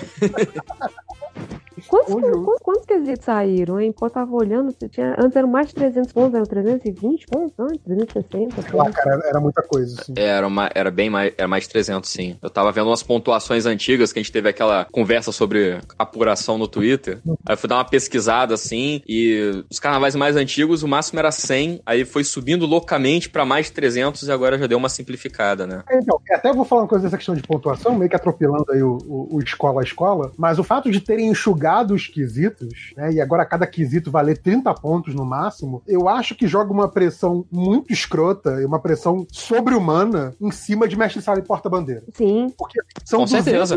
270 pontos, 30 estão nas tuas costas. É muito escroto. Tanto é que eu acho que, assim, corretamente, né? É, é, o mestre sala e porta-bandeira são extremamente valorizados dentro de uma escola. Tem Você que tem. ser, né? Mestres, é, com certeza, porque é um- eu, eu tava comentando aqui em casa durante os desfiles que é, faz muito tempo que eu não vejo, por exemplo, a porta-bandeira cair, que era, era uma tragédia. Uhum. Em carnavais passados, ali ia fazer o giro, caía e. Meu, meu Deus, fulana caiu. O que, que vai acontecer agora? Como é que ela vai levantar? Como é que ela vai se recuperar disso? É, é, é um absurdo. Eu acho que é um dos dramas do carnaval, você for porta-bandeira. pensar que bateria tem uma exigência mínima de 200 ritmistas. Então, assim, são pelo menos, geralmente acho que tem um pouco mais do que isso, tem 240, 250, mas se você pensar que sei lá, são 250 pessoas que valem, que conseguem 30 pontos pra escola. E nessa sala são duas. É muito escroto, sabe? Nesse sentido, o, o- o- diminuir os quesitos forçou muito em algum, alguns aspectos. Sim, imagina, Ah. assim, você perde, você perde, né? Tipo, Messala e Porta-Bandeira, vocês dois perderam o carnaval da tua escola. Exato, exato. A, a patroa aqui tá até explicando que o, o Milton Cunha, ele explicou que é por isso que tem quatro casais. Porque se acontece alguma coisa com o primeiro casal, algum acidente, eles têm como avaliar os outros três cortando pontos, mas eles têm como avaliar os outros três. Sim. Né? Porque imagina, se tem um casal só e ele sofre um acidente no setor 1, a escola vai zerar o resto. Então, né? É, e acho que tem, tem até uma questão de preparação, né? Porque, obviamente, ninguém vive pra sempre. Tirando essa Elminha Sorriso, que está com 150 anos, mas ninguém vive pra sempre, sendo Mas eu, uma porta-bandeira. Tem que treinar os próximos, né? Ah, E eu acho maravilhoso também, porque esse drama todo, essa responsabilidade toda, só é uma continuação da origem, né, do Mestre Sala da Porta-Bandeira, né? É aquela coisa mais histórica, mais violenta. Sim, e do Mestre Sala ter que carregar a navalha pra proteger Pra o estandarte. Isso é, é fantástico. É a coisa meio. é, o, o lado briga de gangues, né? Sim. É, o, lado, o lado Warriors do carnaval. É o lado, o lado Beat It, aquele clipe do Michael Jackson. Total. Caraca, quem é mais total. pop, né? É tipo, tô, tô dançando, tô duelando com você, porra, né? Enfim. Não, teve, foi da, da Império mesmo. A, a porta-bandeira, ela não desfilou de, de salto esse ano. Ela desfilou com uma sapatilha, porque. Porque eles entraram logo depois da chuva, né? É, e porque tinha previsão de chuva, e, cara, imagina, tu num, num salto alto ali, pega uma poça d'água. E eles, já, já trocando aqui do o chapeuzinho do, do fã de quê, né? Como a gente diz lá na Fórmula 1, né? O carro que passou na frente foi enxugando a pista, né? Então, Sim. tem isso. Eles passaram numa, num- na avenida molhada e como, como a chuva parou, quando eles estavam desfilando, né? Um pouquinho antes do desfile, é, eles meio que. O fato deles estarem pisando no molhado foi secando pra quem vinha depois, né? Então, e- eles ferraram sendo a primeira escola desse dia, né? Choveu muito, cara. Ok. A segunda foi a Grande Rio, né? Aquela coisa. Passamos, Não, passamos foi- Viradouro, Depois da só- Viradouro foi a Grande, Grande Rio. Rio. A Grande Rio que eu sei que todo mundo tem má vontade, que é a escola da Globo, que só tem artista. O- o- a, outra lá, a outra lá fez um enredo que é quase que indiretinha pra Grande Rio, né? Mas, a, mas cara, é, é, eu gosto muito do, dos Laje, né, do Ricardo da Márcia. Gosto bem, nossa, carnavais da mocidade, lindo. Mas esse enredo bunda mole da Grande Rio, hein? Puta que pariu. Enredo de liçãozinha de moral logo da, da rainha do tapetão. Não, e, e- e- e o pessoal falando né, que foi um enredo meio passive-aggressive, né? Tipo, ai. Porra, pra caralho. de mim, Nossa. mas vocês não são honestos também. Não, e, e assim, ah, o enredo é sobre falta de educação. A maior parte das coisas que eles comentaram são crimes, não é falta de educação, não, gente. E, e é aquela coisa que eu sempre fico puto, que é essa transmissão de responsabilidade pro povo, pro usuário final. Que é assim, a, água está acabando no mundo, não é porque a Unilever usa quantidades obscenas de água pra fazer indústria. Não, é porque você tá usando água demais pra lavar roupa, consumidor. Você tem que usar menos água. A gente não tá tendo é, é, o retorno de, de doenças transmissíveis por mosquitos, etc. Não é porque não tem saneamento básico em boa parte do Brasil. É porque você, meu amigo, deixou água no seu pratinho de planta. É. Então a grande Rita falando assim: é, o povo brasileiro é mal educado. Não é porque a população foi negada educação durante boa parte da história do Brasil e continua sendo, e porque a gente né, é, reproduz ideais de, de comportamento aí que, que são absurdos, inalcançáveis, e porque o pobre tem que ser educado, mas o rico pode ser mal educado. Não, não é por causa disso. É porque você é um inculto. Você é uma pessoa rude. Brasileiro, pare de ser mal educado. Isso é ridículo. Isso é Basicamente foi ridículo. feito pelo nosso ministro da Educação, né? De- Ah, não, só- ah, muita gente bateu palma pra isso aí. um momento branco classe média aqui, né? E, e dar um exemplo de rap, só que de um rap branco classe média, porque é isso que eu sou, que é do, do Gabriel Pensador, tem uma música que eu gosto, que ele fica clamando por revolta social, que é até quando, eu acho a letra desse, desse, dessa música muito, muito bacana. E tem um verso que é bem isso, que é tipo, aquilo que o mundo me pede não é o que o mundo me dá, sabe? Então, você tá cobrando, tá cobrando uma coisa das pessoas, mas assim, você não deu o instrumental pra que a pessoa possa te dar isso, sabe? É, Então é- pois é, me, me- me evoca aquela coisa de, de exigir que o povo seja dócil, sabe? Você tem que ser Sim. educado, você tem que ser gentil. É o mito do brasileiro cordial. Isso me emputece em, em quantidades astronômicas, assim. Eu não posso fazer grandes comentários, eu ouvi o, o samba, claro, e detestei, mas eu não posso fazer grandes, grandes comentários sobre o desfile em si, porque deu cinco minutos de desfile e eu falei, cara, não vale a pena nem cornetar. Eu fui estender roupa que tinha acabado de lavar, fui lavar? Você falou no Twitter, de- porra. Eu fui. Tarefas é, é melhor do que o desfile, no caso. eu dormi. No desfile da Grande Rio, tipo, Não, eu- terminou eu- aquela. Por isso que é uma boa escolha. Eu, eu, eu, eu vi a, a, a comissão de frente, eu já sabia que eu ia ficar puto o resto do desfile. Eu já avisei no Twitter. Falei, olha, galera, quem, quem quiser silenciar, silencia. Quem quiser deixar de seguir, deixa, porque eu vou ficar falando mal da Grande Rio a próxima hora. Não dá. O filho da puta me bota o, o Moisés com um tablet na mão e um bando de emoji cabeçudo voando. Não, não, Ai, não dá. depois, Caraca, velho. E como é que. Me explica como é que essa merda tirou 10, vai. Não, e ganhou, ganhou inovação do estandarte de ouro, cara. Ai, e, e, e- e a, a Fátima se esforçando pra marcar pro público: olha, não são drones. Não só drones. Não são drones, mas são estruturas com hélices que parecem brinquedos e que voam e são controladas por controle remoto por pilotos de drone, mas não são drones. Veja bem, não são. Cara, não, né, cara? Não, não dá. A Grande Rio tinha que ter pago o a rebaixamento do ano passado. Verdade. Também acho. Pague, Eu, pague a série A, né? É, eu, exatamente. eu tô, eu tô aguardando isso aí, entendeu? Eu, eu acho que assim, é, é, pra mim, até coisa. aonde ela. Tem até as cores do Fluminense, olha que coisa. coincidência. é, eu acho que até o lugar onde ela ficou na tabela foi, foi bom demais porque ela apresentou, entendeu? Oi. Concordo. Então, ela tá no lucro.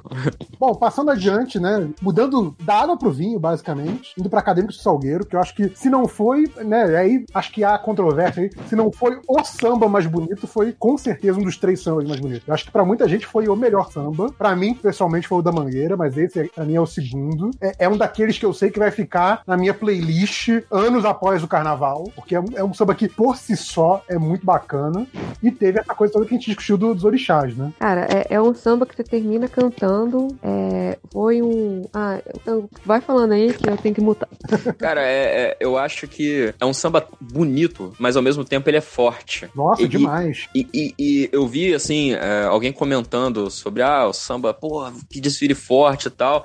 E aí eu comentei por cima falando que ah, essa é uma característica muito do, muito do Salgueiro, assim. O Salgueiro traz enredos fortes pra avenida. Só que, ao mesmo tempo, sobretudo nesse enredo, pra falar de Xangô, ele dá a força, dá o tom da seriedade do que o assunto pede, ao mesmo tempo que desmistifica essa coisa ne- é, negativa, sabe? Essa. Ah, é, é- que as pessoas falam assim, ah, é muito forte, como se fosse assim, ah, é, é, é do mal. Sim, Não, sim. é tipo, olha, o Xangô não tá pra brincadeira, Xangô é um orixá muito sério, mas porque é a forma como ele é. Não é porque ele é do mal, não é porque ele é ruim. Não, e eu acho que eu acho que o, o- o carnaval do Salgueiro foi um carnaval muito forte, como você falou, mas de celebração muito forte. Porque é- Sim, é- é- sim. foi, foi a própria escola se celebrando. E aí eu acho que dá até pra fazer a contraposição com a, com a Beija-Flor, que também foi um enredo da escola se celebrando, mas feito de jeito errado, né? Pois é, pois é. E assim, justamente uma escola que é conhecida por se celebrar o tempo todo. É. Então, é, eu acho que. a- eu gosto muito do Salgueiro, assim, eu torço pro Salgueiro, eu tenho uma afinidade muito boa com o Salgueiro. Desde quando eu vim morar no Rio, né? Porque eu não sou daqui, eu não sou carioca, eu não sou nem fluminense. E quando eu era criança, no distante estado do Espírito Santo, a gente. Eu assistia os carnavais e eu torcia pra Imperatriz, por quê? Porque era época de Rosa Magalhães, aquele deslumbre, aquelas coisas, aquela coisa mágica. E eu achava bonito. E eu, eu- desde criança eu não gosto da Beija-Flor, então era mais legal ainda torcer pra Imperatriz. Mas é quando eu É, vim pro eu achava- Rio Eu e. achava aquele da, da Rosa Magalhães, talvez revendo hoje, que eu tenho mais conhecimento de artes visuais, talvez eu, eu não ache. Mas naquela época, né, que era adolescente, né? Então aquele coisa de adolescente revoltado com tudo, né? Então eu achava aquilo muito chato, na verdade. né? É, pois é, eu, eu era, eu era molequinho, então eu achava bonito, sabe? Bonito. É aquela coisa, uma coisa que deslumbrante, eu achava foda. Mas aí quando eu vim era, pro Rio. era a minha reação de molequinho vendo os carnavais da mocidade dos anos 90. Acho que Sim. foi mais ou menos. Essa, era tudo muito bonito, muito brilhante, muito exagerado. Eu achava bonito. Acho que é, É um é- troço é o que- mesmo tipo de atração que tem a ver com a idade, talvez. É, eu Sim. acho que sim. E aí, quando eu vim pro Rio e eu tive. É, conheci muita gente, conheci muitos salgueirenses e tal, e pude trocar uma ideia e entender um pouquinho melhor de como- o que, que é samba, pra que, que serve esse negócio chamado samba, qual a influência disso na vida das pessoas, eu me identifiquei forte com o Salgueiro por causa disso. Porque o Salgueiro ele é uma escola muito direta. Ele não tem muito. Não tem muita conversinha, sabe? Tipo, ele, ele- não te engana. Ele vira e fala: olha, o enredo esse aqui. E, e vamos trabalhar em cima disso. E eu gosto muito dessa, esse ataque que o, o Salgueiro tem nos seus enredos. Ele não vai fazer que nem a Rosa Magalhães, que vai inventar alguma coisa no meio pra fazer uma leitura mais difícil. É, cara, cara, por que, que a Rosa Magalhães. Eu não vou falar isso com o Portela, deixa. Vou, vou, Uhum. vou guardar pra você. Júlia, o que, que você vai falar do Salgueiro? Então, eu, eu acho que, o, o Salgueiro, ele fez ela, uma coisa assim, bonita de se ver, tanto que eu não estava entendendo a apuração hoje, porque assim, eu fiquei emocionadíssima, eu achei a escola toda bonita, todo mundo cantando, todo mundo ali feliz de estar ali, então eu não entendi por que, que o pessoal tava tirando, eu achei assim, a, a bateria de arrepiar mesmo, assim, no sentido, não da expressão, mas assim, de ficar arrepiada por conta da- das paradas, da forma que eles tocaram, é, de ver uma escola, É, de ver a, a, ouvir Tipo, eu essa até, cair cantando comentei, eu até comentei isso no. Twitter, cara, que de, de bateria, cara, eu sou completamente incapaz de não dar 10 pra qualquer bateria do grupo especial, porque assim, a, a bateria mais sem graça ou menos esforçada do grupo especial é maravilhosa, cara, sério. É, eu também nesse quesito, pra mim, é- um que aí, desculpa, mas a maioria pra mim sou igual. Assim, É, eu- consigo eu ia- Uma ou outra Eu ia, nuance, comen- mas eu ia comentar isso porque é, é, eu tava lembrando aqui, é, vocês vão, vão lembrar também. é, lembra quando a, uma- a grande discussão do carnaval era essa bateria entrar de frente ou de costas no recuo? Sim. Sim, E aí, depois de um tempo, inventaram o segundo recuo e era tipo um pit stop de Fórmula 1. Sim. Tinha bateria que entrava, tinha bateria que não entrava. Não, mas mestre fulano acha que não é pra entrar e não sei o quê. E com o tempo começaram a Todo- introduzir outras coisas. Aí tinha uma bateria com atabaque, aí tinha uma bateria com frigideira, aí tinha uma bateria que um ano trouxe o birimbau. E Cara, eu, eu lembro da época que começou a se discutir é, se a paradinha era algo bom ou ruim. Hoje não existe. é, Não existe Sim. paradinha. Assim, se era pra E era- não, a, a paradinha é desvirtuação do samba. Tá desvirtuando não, o é- era um dilema, um dilema metafísico. Sim, Não, mas parou? Como assim? E tal. E hoje é uma parada tão instituída. É igual a, a, a pose pra bater palma do cinema, né? Tipo, quando o Aquaman entra no submarino, ele para pra câmera, faz- quebra o quadril, faz um tchan. E ele continua a ação, sabe? Então hoje é uma coisa que tá instituída. E essa coisa, o que a Júlia falou de não, não, não perceber tanta diferença, eu acho que é um pouco fruto disso. É, é que nem a, a profissionalização do futebol, né? Minha mãe falava assim: ah, nos anos 70, o Brasil era, era um, um ótimo time que só o Brasil sabia jogar. Ninguém mais sabia jogar. Hoje em dia todo mundo sabe. Se, né, aquela vez, sei lá, o time da Croácia jogando. Ah, olha só, a Croácia sabe jogar futebol, cara. Então, as baterias todas estão meio niveladas mesmo, porque a- o nível é muito alto, né? As escolas do grupo especial, porra, os mestres são fodas. Os, o- os ritmistas são fodas. Sim. Sim. Não, E aí eu não sei se o, jurado tá Ah, com. eu acho que essa bateria não soube usar bem o samba, por exemplo. Sei lá. Mas dizer que a bateria está ruim, não dá, cara. Não dá, sabe? É, mas aí o problema não é da bateria, o problema é do samba, né, cara? Ah, É mais se os caras estão lá com, com coisa pra ver se tá afinada, se não tá afinada, se estão vendo É. quantos BPMs. Aí, nessa parte técnica eu não sei dizer, mas pra mim é tudo lindo, assim, eu só ia chorar. Tem- coisa bonita. Eu acho que bateria é aquela coisa assim, é, é que nem ginástica olímpica, sabe? Todo mundo tem nota de partida 30 e você vai tirando pontos com erros pontuais, assim, com sem trocadilho. né? É, por exemplo, eu, tava assistindo o desfile, aí o Pretinho da Serrinha tava fazendo um comentário que quando a bateria entra no recuo, se ela entra de frente, por exemplo, é, os agogôs, eles entram primeiro. Então, durante um bom tempo, fica sem agogô no samba. Então, eles têm que voltar a tempo, mas sem perder a cadência. Que aí tem, tem mestre que inverte a bateria pra manter a afinação do samba. Então, durante um tempo, fica só o surdo de marcação. Mas isso pode ser utilizado a favor do samba ou pode atrapalhar o andamento da escola. Então, acho que são esses detalhes que, pros leigos, a gente não consegue ouvir. Mas o jurado vai e vai tirar um décimo, vai tirar outro décimo. Mas assim, as notas são sempre muito similares. Eu não vi nenhuma bateria tirar menos de 9.8, sei lá, 9.7. Sim, sim. Acho que mais. Você tava falando do, do Salgueiro ainda, Júlia. É, mas eu, eu acho que é isso. Em relação ao Salgueiro, assim, eu, eu para mim, ele entrou como sambas, tipo assim, um samba, já tá na minha playlist, né, de tem batuque na cozinha, é, já tá no... Pra mim ele tá perfeito, assim, eu, eu saí encantadérrima com o Eu, eu Salgueiro. achei maravilhoso, cara. Eu falei assim, cara, E- só quando terminou o desfile do Salgueiro, eu, como, como alguém que assiste e não é um especialista, a minha posição era só perde se alguém fizer um negócio fora de série, sabe? Porque. E- E meio que foi, foi- e meio que foi o que aconteceu, né? Alguém fez um negócio fora de sério no, no dia Não, seguinte. Foi, mas assim, no- no- na minha classificação ideal, estaria Mangueira em primeiro, Salgueiro em segundo. Pertinho. Ah, na, na minha também, cara. Eu tô, eu tô com o coração partido um pouquinho, cara. Agora, o negócio que você falou do, do Salgueiro, eu sempre vi é, a cadência, né? A coisa do. A escola se coloca de forma muito forte. Eu acho que é inesquecível pra quem viu esse carnaval é, o, o do Peguei o Ita no Norte, né? Que eu acho que, pelo menos da- dos carnavais que eu vi, não sei se de todos que existiram, mas eu suspeito que de todos que existiram, nenhum samba levantou mais avenida do que esse, sabe? Do, do Explode Coração. Ah, tá, tá. Não, pra cacete. É, é, eu, eu, eu tiro assim, o Samba Enredo ele faz sucesso quando ele, ele entra no catálogo do, do videokê. Esse tá lá. Sim. Não, eu não vi na minha vida um samba mais forte do que esse. É o samba mais forte que eu lembro, ponto. Acabou. Ele é Mas incrível. é uma puta música essa, essa, né? Esse refrão é foda, né? Não, e cara, eu tenho muito essa memória. Todo mundo pulando e cantando a plenos pulmões, sabe? Negócio quando ainda tinha mais arquibancada, né? Porque hoje a gente tem um, um sambódromo light, né? É, o sambódromo Sim, já sim. foi, já teve mais, mais povo, né? E menos camarote. Então, é, e tipo assim, cara, milhares e milhares de pessoas lá se esgoelando e pulando, sabe? Tipo assim, foi um negócio absurdo. Eu nunca vi nada tão forte quanto isso. Então, quando você falou do o Salgueiro sempre vir, vir forte, né? Em termos de colocação forte na avenida mesmo, eu acho que o, o- o pico do, do carnaval em termos de força foi esse. Pode não ser em técnica, pode não ser em narrativa, né? Em força, cara, foi esse. Foi um negócio incrível. Ah, eu acho que o problema do Salgueiro é que o Salgueiro ele tá perseguindo um campeonato aí faz alguns anos, mas tá faltando ou aquele aquela aquele, aquele coisinha a mais pra conquistar o caneco, ou então alguém errar e, e- e o Salgueiro passar ileso, entendeu? Eu acho que não, não foi o momento ainda, mas assim, você pode ver, eles estão acertando na trave direto, assim. eu- sim. Eles estão ficando Mas- na frente muitas vezes, sim. E assim, o do, do o Explode Coração, eu lembrei hoje do o mais recente, né? Que era. Não era nem um, um samba enredo, mas era que o, alguém falava assim: ah, o Salgueiro é o caldeirão, coisa do funk, sabe? Aham. Hoje- tinha, uma, tinha uma época que você gritava isso na rua, era como o Marco Polo, sabe? Você gritava assim, Salgueiro! Lá do outro lado alguém falava, é o caldeirão. Era muito bom. É, o, o último, o último do Salgueiro foi com o Renato Lage, Tambor 2009.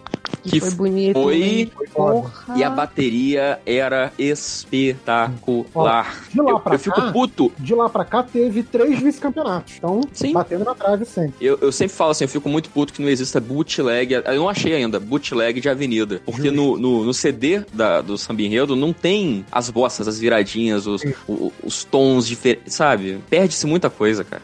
Aliás, é, uma, algo que você pode investir, Tango. é um produto que, se, se fosse comercializado, seria incrível, né, cara? Tipo, sei lá, Né, você tipo- abre Netflix, Mangueira, todos os anos, sabe? Caraca, fala, fala isso não, eu ia ficar horas assistindo isso. Não é quem, quem que gosta de que Ah, não iria, sabe? Ah, não, deixa eu ver Ali- aqui de ali- novo o, o Salgueiro de 93, sabe? Foda-se, vamos lá. Vamos Então, se, se, se alguém da Liesa estiver ouvindo esse podcast, olha aí. aí, já fica Não, essa não ideia. precisa, não precisa, não precisa nem dar dinheiro pra gente, só dá o, Não. login do, do Liesaflix, entendeu? Vitalício pra gente. Você Justo. sabe quem, quem tem, né? A Globo tem isso tudo, né?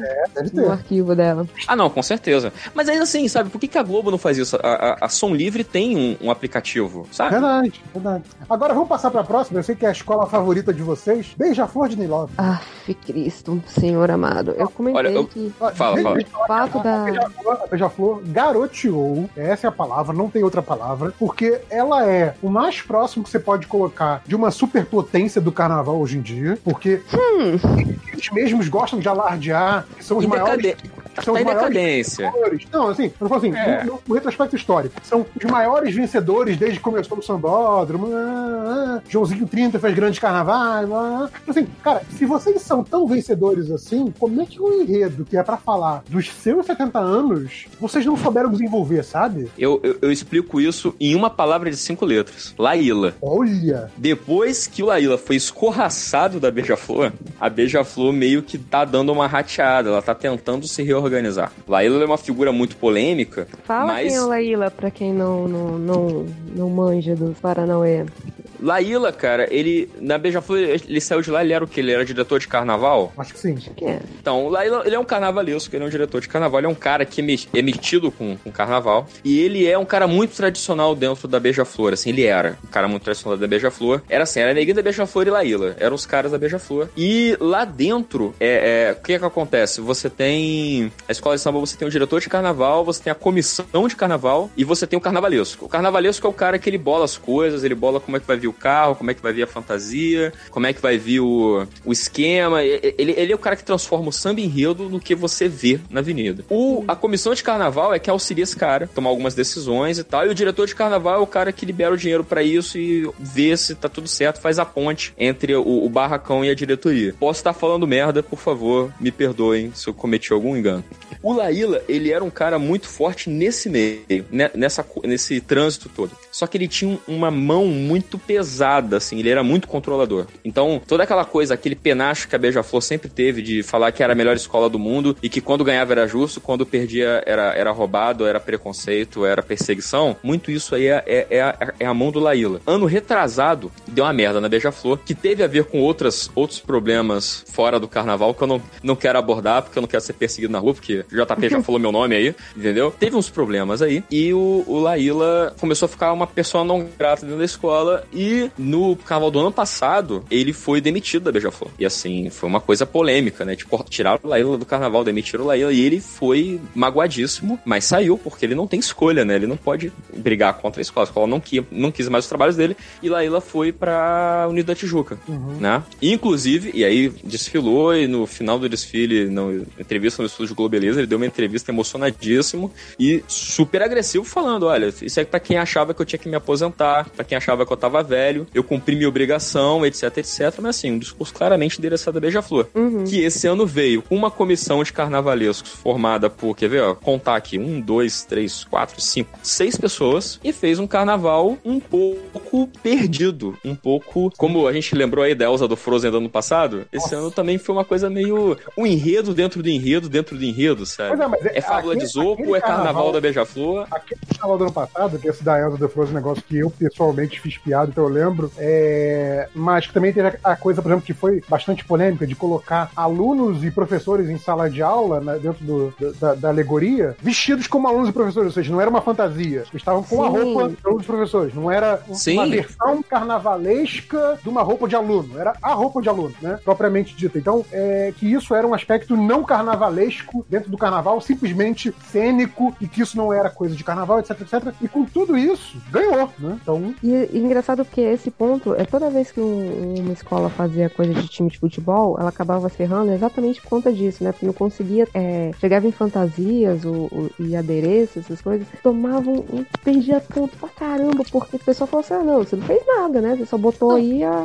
a blusa do seu time. E Exato. curiosamente foi a porrada que a Beija-Flor levou no ano anterior, que foi o ano que desprestigiou o Laíla, que foi do da tribo Beija-Flor, lembra? Que não tinha ala, era, as eram todas Sim. diferentes entre si, Sim. e não, não, não, não colou, não É. colou, ninguém gostou disso. É, então, eu, mas por que, que eu fiz o paralelo? O que, que ano passado ganhou e esse ano não ganhou? É porque eu acho que a Beija-Flor, ela, ela tem esse papel de vanguarda do carnaval, de colocar coisas novas, inventar moda, e às vezes cola, às vezes não cola. Então, ano passado tinha essa coisa, ah, o enredo é sobre o Frankenstein, sobre o monstro, sobre a obra literária, mas também é sobre corrupção e conta tudo isso que tá errado aí. Esse ano foi a mesma coisa. Ah, é fábula de Zopo, mas também são os, os- tem os animais, mas também tem os carnavais da Beija-Flor. Só que não colou, porque eu acho que ano passado meio que tava naquele clima de insatisfação política que talvez tenha captado o Zeitgeist, assim, funcionou. É, que eu acho que eu acho que foi a discussão que se teve muito ano passado, que foi a, a versão do. Isso que você falou, né? Estou contra tudo que está aí, mas exatamente contra o que? Ah, sei lá, estou contra, né? Que foi o Carnaval da Beija-Flor, e o da, da Tuiuti, que foi uma crítica bem apontada, né? Uma crítica bem, olha, isso aqui é, um problema. Ela isso tinha um aqui de- está errado. Tinha o, o, o, o destinatário, né, cara? É, Exatamente, É. claro. Sim. É isso. Também foi uma discussão, quer dizer, a galera que tava só desfilando na rua, né, literalmente, né, sem ser no carnaval, falando fim da corrupção, acabou a corrupção, essa galera ficou feliz com o desfile da Beija-Flor, porque se sentiu representada, né, falou, opa, aqui ó, eles são contra a corrupção também, mas como, né? Não, são É, contra. é- é aquela coisa, né, da, da, da indignação que não se compromete, não se responsabiliza. Quando você aponta um culpado, você se responsabiliza de alguma maneira, né? Tipo, ah, eu, eu sei quem eu devo combater. Por que eu não combato? É porque eu tô preguiçoso? É porque eu tô permitindo que isso aconteça? Quando você só se indigna, é muito fácil. Assim, eu tô puto. Beija-flor também tá puta. Uau! Adorei! Sabe? Né? Não, não rola. E esse ano foi muito... Assim, eu vou fazer a minha culpa aqui. Eu gostei de muitas coisas que a Beija-Flor trouxe. Me surpreendeu muito ela ter caído tanto. Sim. Mas acho que foi por essa falta de comando. Eu acho que tá, tá muito cacique pra pouco índio ali. Tem que ter um, um direcionamento mais claro. Acho que essas comissões de carnavalesco muito grandes, eu não sei se elas funcionam tão bem. Mas tem coisas que eu gostei, assim. Mas foi mais uma vez a Beija-Flor querendo reinventar a roda onde não precisava, sabe? Ma- mas que foi, que, que foi irônico ou não irônico, né? Foi eh, adequado, apropriado ver que abrir mão do Laíla eh, e, e o resultado posterior foi essa queda tão grande, né? É, é, é, é você ficar coçando a cabeça, né? Hum, né? Interessante. né? Pois é, né? O pessoal fez piada na internet e tal, não sei o quê, mas a- além da piada, eu acho que tem isso assim, não dizendo que o Laela seja um cara muito foda ou não. Eu não entro nesse mérito, que eu acho que é uma competência técnica, não, não cabe. Eu sou só um fã, um pouquinho apaixonado. Mas eu acho que quando você tem uma escola que tem uma figura de controle muito forte, um, em qualquer lugar que tem um uma figura de controle muito forte, é- essa figura desaparece e, e- fica esse vácuo, demora um tempo até as coisas se acertarem. Então eu acho que a Beija-Flor passou um carnaval, dois carnavais aí meio, meio sem sentido, meio sem rumo. Talvez ano que vem eles venham mais direcionados, porque a comunidade de Lilópolis é muito envolvida com o carnaval da Beija-Flor. Por isso que é grande, por isso que funciona. Que lá todo mundo respira Beija-Flor o tempo todo. É, passando aqui Beija-Flor, se ninguém tiver mais nenhum comentário. Imperatriz Leopoldinense. Nossa, eu fiquei surpresa com a, com a queda da. Eu também. Eu achei que ia ter um viradão 3.0, mas não teve, não. Não, mas aí se tivesse mais um ano sem cair ninguém, imagina, cara. Eu tava falando já, cara, 20, 20 escolas, tô nem aí, 20 escolas, vambora. É, horas al- da noite começa. al- alguém, é fez a, alguém fez a piada no passado, né? Tipo, 2020 vai ter 47 escolas do grupo especial, três dias de desfile. Não dá, cara. Mas a, a- eu, fiquei. Eu acho que eu fiquei. Foi, foi a escola que me deixou mais chateadinho, magoadinho, porque é tão difícil a Imperatriz vir com. A gente comentou isso no Twitter, né? É tão difícil a Imperatriz vir com um enredo descontraído, fazendo piada, e quando ela faz isso, ela cai. Mas É. não foi culpa da, da, parte, da parte técnica, né? Foi. Quebrou carro, teve buraco, então teve a alegoria quebrada, foram vários problemas. Cara, e é, e é um, um samba que é um samba que normalmente eu esperaria numa escola que nem a União da Ilha, que tem essa tradição de sambas irreverentes e tal. E é a. Imperatriz fazendo um samba sobre dinheiro e tem todos os trocadilhos possíveis. E, tipo, quantas coisas que eles acharam que mistura di- é, dinheiro, linguagem de finanças e carnaval. Tipo, a renda da baiana. Tipo, eu consigo ver o compositor desse samba se dando um tapinha nas costas quando achou a renda da baiana. Porra, isso é muito Não, bom, o- troca-troca na beira da praia, cara. Troca, troca, beira da praia. Caraca. Cara, sabe, tipo, os caras acharam uns trocadilhos com dinheiro. Eu falei assim, cara, esse samba é muito divertido, cara. Porque, obviamente, né, antes do desfile, eu ouvi no, no Spotify o, o CD inteiro algumas vezes e tal. E esse era um que eu falava e ficava assim, cara, isso é divertido demais, sabe? Tipo, é, eu consegui enxergar um carnaval leve casasse com esse samba, sabe? E é uma E- pena que não aconteceu é, como eles queriam, né? Pra mim, isso aí é, é- do samba é Elimar Santos, cara. Quando eu vi que Elimar Santos era o compositor, tudo fez sentido pra mim. Gosto demais, cara. Ele é muito bom. Bem, eu mas é. Eu esperava mais, assim. Eu, eu esperava, eu não achava que ela fosse cair. Eu achava que ela ia ficar baixa, mas eu não, não achava que fosse cair. É, pois é, porque é, a gente comentou aqui, né, da era Rosa Magalhães, e quem viveu essa época é impensável pensar numa imperatriz que caindo. Eu- é, você consegue imaginar assim, uma imperatriz que não volte pro desfile das campeãs, uma imperatriz que fique ali, que nem a Beija-Flor ficou, né, com com um pezinho na É. zona do rebaixamento. Você jamais pensaria numa imperatriz pequena. Né? É, Exato, exato. isso. E é, é doído, mas é como, como a banda toca, né? Acontece. Se for pra caprichosas voltar, pode cair. Cara, eu, eu não lembro, eu não lembro de um, um samba da Caprichosa. Só lembro que ela tava ali no grupo especial antigamente, então, tipo, e aí, tava, não tá mais, só pra estar com dela. É, Eu lembro que é, a Caprichosos tinha uma coisinha de, de es- escola da, da- das celebridades. Eu acho que a Xuxa desfilava na Caprichosos. A Luma de Oliveira, eu acho que apareceu na Caprichosos. Eu lembro que tinha uma coisa meio assim, mas é tanto tempo que não tem Caprichosos que, Exato. poxa. Ficou só a vaga lembrança. É. Unida Tijuca. Tá bonita. Pão, Pão. pão. Cara, Ah, quando eu vi, quando eu ouvi o, o samba, né, eu falei, ok, esse samba, primeiro que é um samba que tá nitidamente estruturado como prece barra sermão, né? Uhum. Tem, tem lá o meu senhor, tem amém, tem meu filho. Então, assim, tem uma estrutura de pe- pergunta e resposta, né? De diálogo.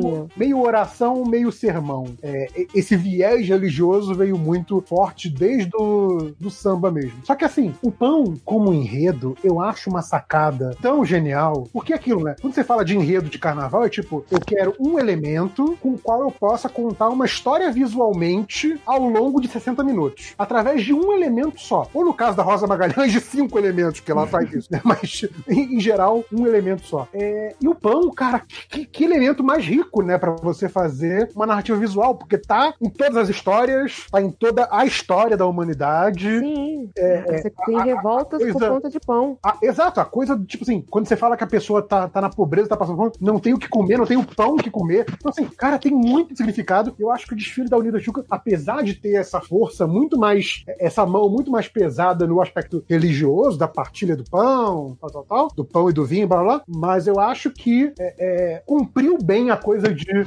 fa- falar todos os elementos do pão, fazer isso de forma coesa, eu acho que o resultado é um pouco disso. E o, o- eu não sei se vocês chegaram a assistir, porque é, foi a última, fui assistir só no dia seguinte, né? Eu fiquei impressionada quanto que o samba funcionou na, na Sim, avenida. verdade. Eu não, eu não dei nada por ele ouvindo, mas funcionou bastante. É, porque quando eu ouvi, eu falei assim, é, não, não, não vai, né? Vai ser mais um daqueles sambas meh. É. E na avenida ele funcionou muito bem. E a única coisa, assim, a única crítica que eu tive pra Tijuca foi a quantidade de áreas, a- alas coreografadas. Porque, pessoalmente, eu não gosto. Ah, eu também não gosto, não. Acho uma merda. Falei. Odeio ala coreografada. Odeio. Sabe, eu já vi baiana coreografada, sabe? Todas rodando ao mesmo tempo. Coisa assim, grata, gente. Tadinha das vovozinhas. Eu acho que quebra aquela coisa que o Ned Reverso estava falando, de que o conjunto da escola, aquela coisa bonita, harmônica, todo mundo descendo junto, brincando, desfilando. Quando tem uma ala coreografada, ou essa coisa que tá na moda agora de ala setorizada, sabe? Que uma ala de uma, um lado é uma cor, outro lado é outro, no meio Sim. passa um negócio. Sim. Eu acho Sim, os horrível isso. Invertem. É, É, eu acho dançando que. minueto. Numa das escolas, eu acho que foi a Imperatriz, deve ter sido. Tava dançando minueto, sabe? No meio da. da... Então, Cara eu- da eu- Imperatriz.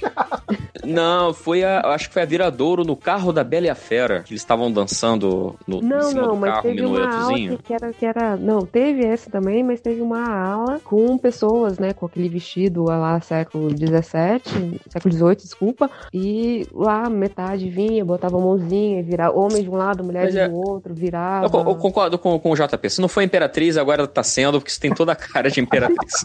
né? Daquele desfile de, como você falou, né? Luiz XVI, Versailles. É, a corte tropical no, no, no Brasil, dos trópicos de Luís XVI da França e. Versalhes. Debré, né? Porra, Debré, caralho. Debré. Caraca, com Debré. Debré, eu teve negócio assim. Puta que pariu. Era, era ano sendo não, né? Tipo, era, era que nem a, a, a Beija-Flor no finalzinho dos anos 90 com temática indígena. Era ano sendo não. Justo. Mas então, é, tirando isso, pra mim foi a única crítica que eu tive. Eu achei muito bonito o desfile, achei uma pena vir tão cedo, cedo pela manhã, né? Assim, e porque se tivesse passado no horário da, da Grande Rio, ela tava, tinha sido escolhida entre as melhores, sabe, do dia. É, eu, eu acho que assim, eu gostei porque é, eu sempre acho interessante ver as temáticas dos desfiles, né? E do- dos enredos. E eu acho que isso é um enredo muito bem carnaval. É você pegar um, um elemento, que nem vocês comentaram, e extrair o máximo possível desse elemento. E é, e é na, naquela, na transmissão, né? No, a Globo faz isso. Ela bota o próprio carnavalesco comentando numa caixinha embaixo sobre Uhum. o desfile. E o da Tijuca era um comentário enorme. Não, porque a gente vai fazer, não sei o que. E era assim, parecia apresentação de trabalho, de seminário de faculdade, sabe? Que Aí, um falou a introdução, outro falou a primeira parte, outro falou a segunda parte, conclusão. E aí no final cada um deu a sua conclusão pessoal sobre o trabalho. É, é muito bonitinho. Eu falei, gente, eu gosto disso. Eu gosto quando a escola me engana e ela me ensina algo no meio da diversão. Eu, eu acho que quando você tá. A galera que gosta de, de semiótica, né? é, o, o enredo carnavalesco é um grande exercício disso por causa disso. Né? Tipo, você pega um Sim. elemento e você esgota esse elemento, só que não é tipo é, é, jogo de associação, não é? Tudo que, tudo que, lembra pão, vou falar tudo. Não, aquilo tem que vir de forma narrativa, sabe? Ó, Mas, mas- mas tem carnavalesco que funciona no jogo da associação, hein? Tem, mas aí é carnaval ruim, né? Não vamos nivelar por baixo. mas eu acho que a, eu acho que a Unido da Tijuca não é um dos meus desfiles favoritos, porque até não é um desfile que me emociona. É, e pra mim, obviamente, tem que ter o componente emocional, porque eu sou torcedor, não sou é, é, jurado. Mas esse, esse dever de casa de desenvolvimento do enredo, eu acho que eles fizeram muito, muito, muito bem. sabe?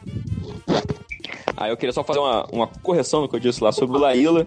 É, que eu, não, eu realmente não lembrava disso. O Laíla ele já foi da, da Tijuca, mas assim, há 23 anos atrás. Nossa. Então é o retorno do Laíla à, à, à Tijuca. Bom, terminamos domingo, estamos na segunda, e aí acho que faltam, começando aí pela São Clemente, que eu acho que tem muito o que falar, né, sobre essa proposta da São Clemente, ou não. Cara, eu achei a São Clemente uma grande injustiçada esse ano. Assim, ela não caiu, não por mérito dela, mas por incompetência da Imperatriz. Exato, sim, sim.